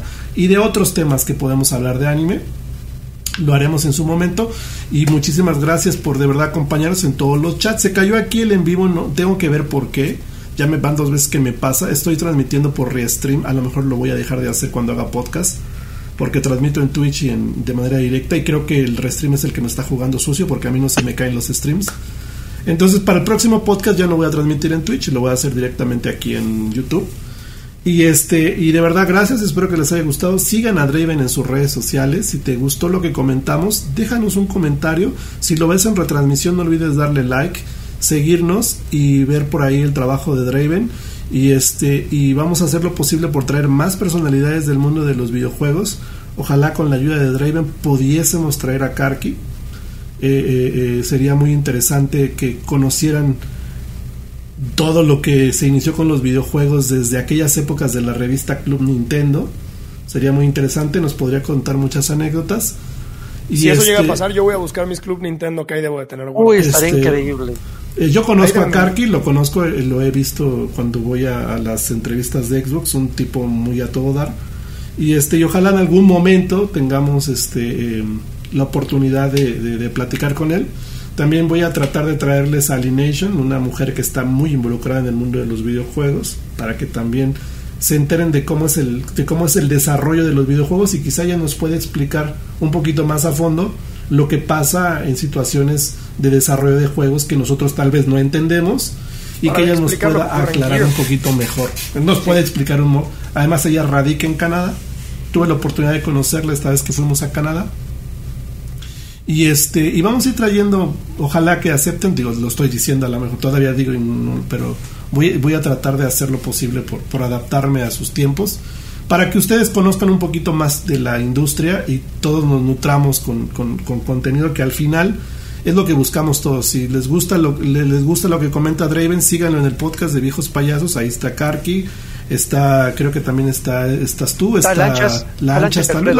Casi casi el, casi lo que era el podcast güey. O sea era hay otro chico nuevo que no lo alcanzo a, a, que bueno para mí es nuevo no estaba en el podcast eh, no no recuerdo su nombre lo es lo escucho eh, creo que sí, pero eh, es, Alfredo Lanchas Carquillo, somos los únicos. Sí, es el otro chico que no, no digo porque no es Alfredo Olvera, Alfredo Olvera sí lo ubico, pero eso era otro chico, no recuerdo cómo se llama. Ah, no, ese ya pasó a mejor vida. Ah, ok, era otro chico. No, porque Alfredo Olvera no, Alfredo Olvera sí ese es del podcast. Pero era otro chico que incluso tenían otro, otro, otro podcast y también este platicaba y no sé qué show. Pero bueno, síganlo, eh, sigan, síganlos ahí, también véanlos. Y pues bueno, Molo, Miki, muchísimas gracias en sus chats, gracias, un placer haber estado con ustedes y gracias a todas las personas que estuvieron aquí. Ya es un poquito tarde, ya muchos ya tienen que ir mañana a trabajar. Se los agradezco. Draven, otra vez, muchísimas gracias. Y estamos en contacto para más podcast. No te equivoques, podcast. Muchísimas gracias por acompañarnos. Y dice, me encantó este episodio que hablaron de cómics. Y no te preocupes, vamos a hablar de más. todavía. Viene más. Esto apenas fue el tentempié. Porque aparte tenemos que ver eso, series, The Walking Dead. Mm, eh, ah, vamos a hablar de varias cosas. es que no nos hemos platicado la línea. viene el spin-off de Game of Thrones. De House viene también Vikingos, viene también Vikingos, mm. vienen muchas. que Yo sé que Draven también le entra a muchas series, entonces a lo mejor nos puedas acompañar, mi querido Draven, con varias series, porque hay muchas cosas de que platicar en No Te Equivoques Podcast. Así es que muchísimas gracias, nenes. Nos vemos la próxima semana, no se les olvide, el próximo jueves en punto de las 9 de la noche. Nos vemos aquí Gracias, Draven. Nos despedimos, nenes. Vámonos. Muchísimas gracias. Descansen. Gracias, juegos. Gracias. Vámonos. bye. bye.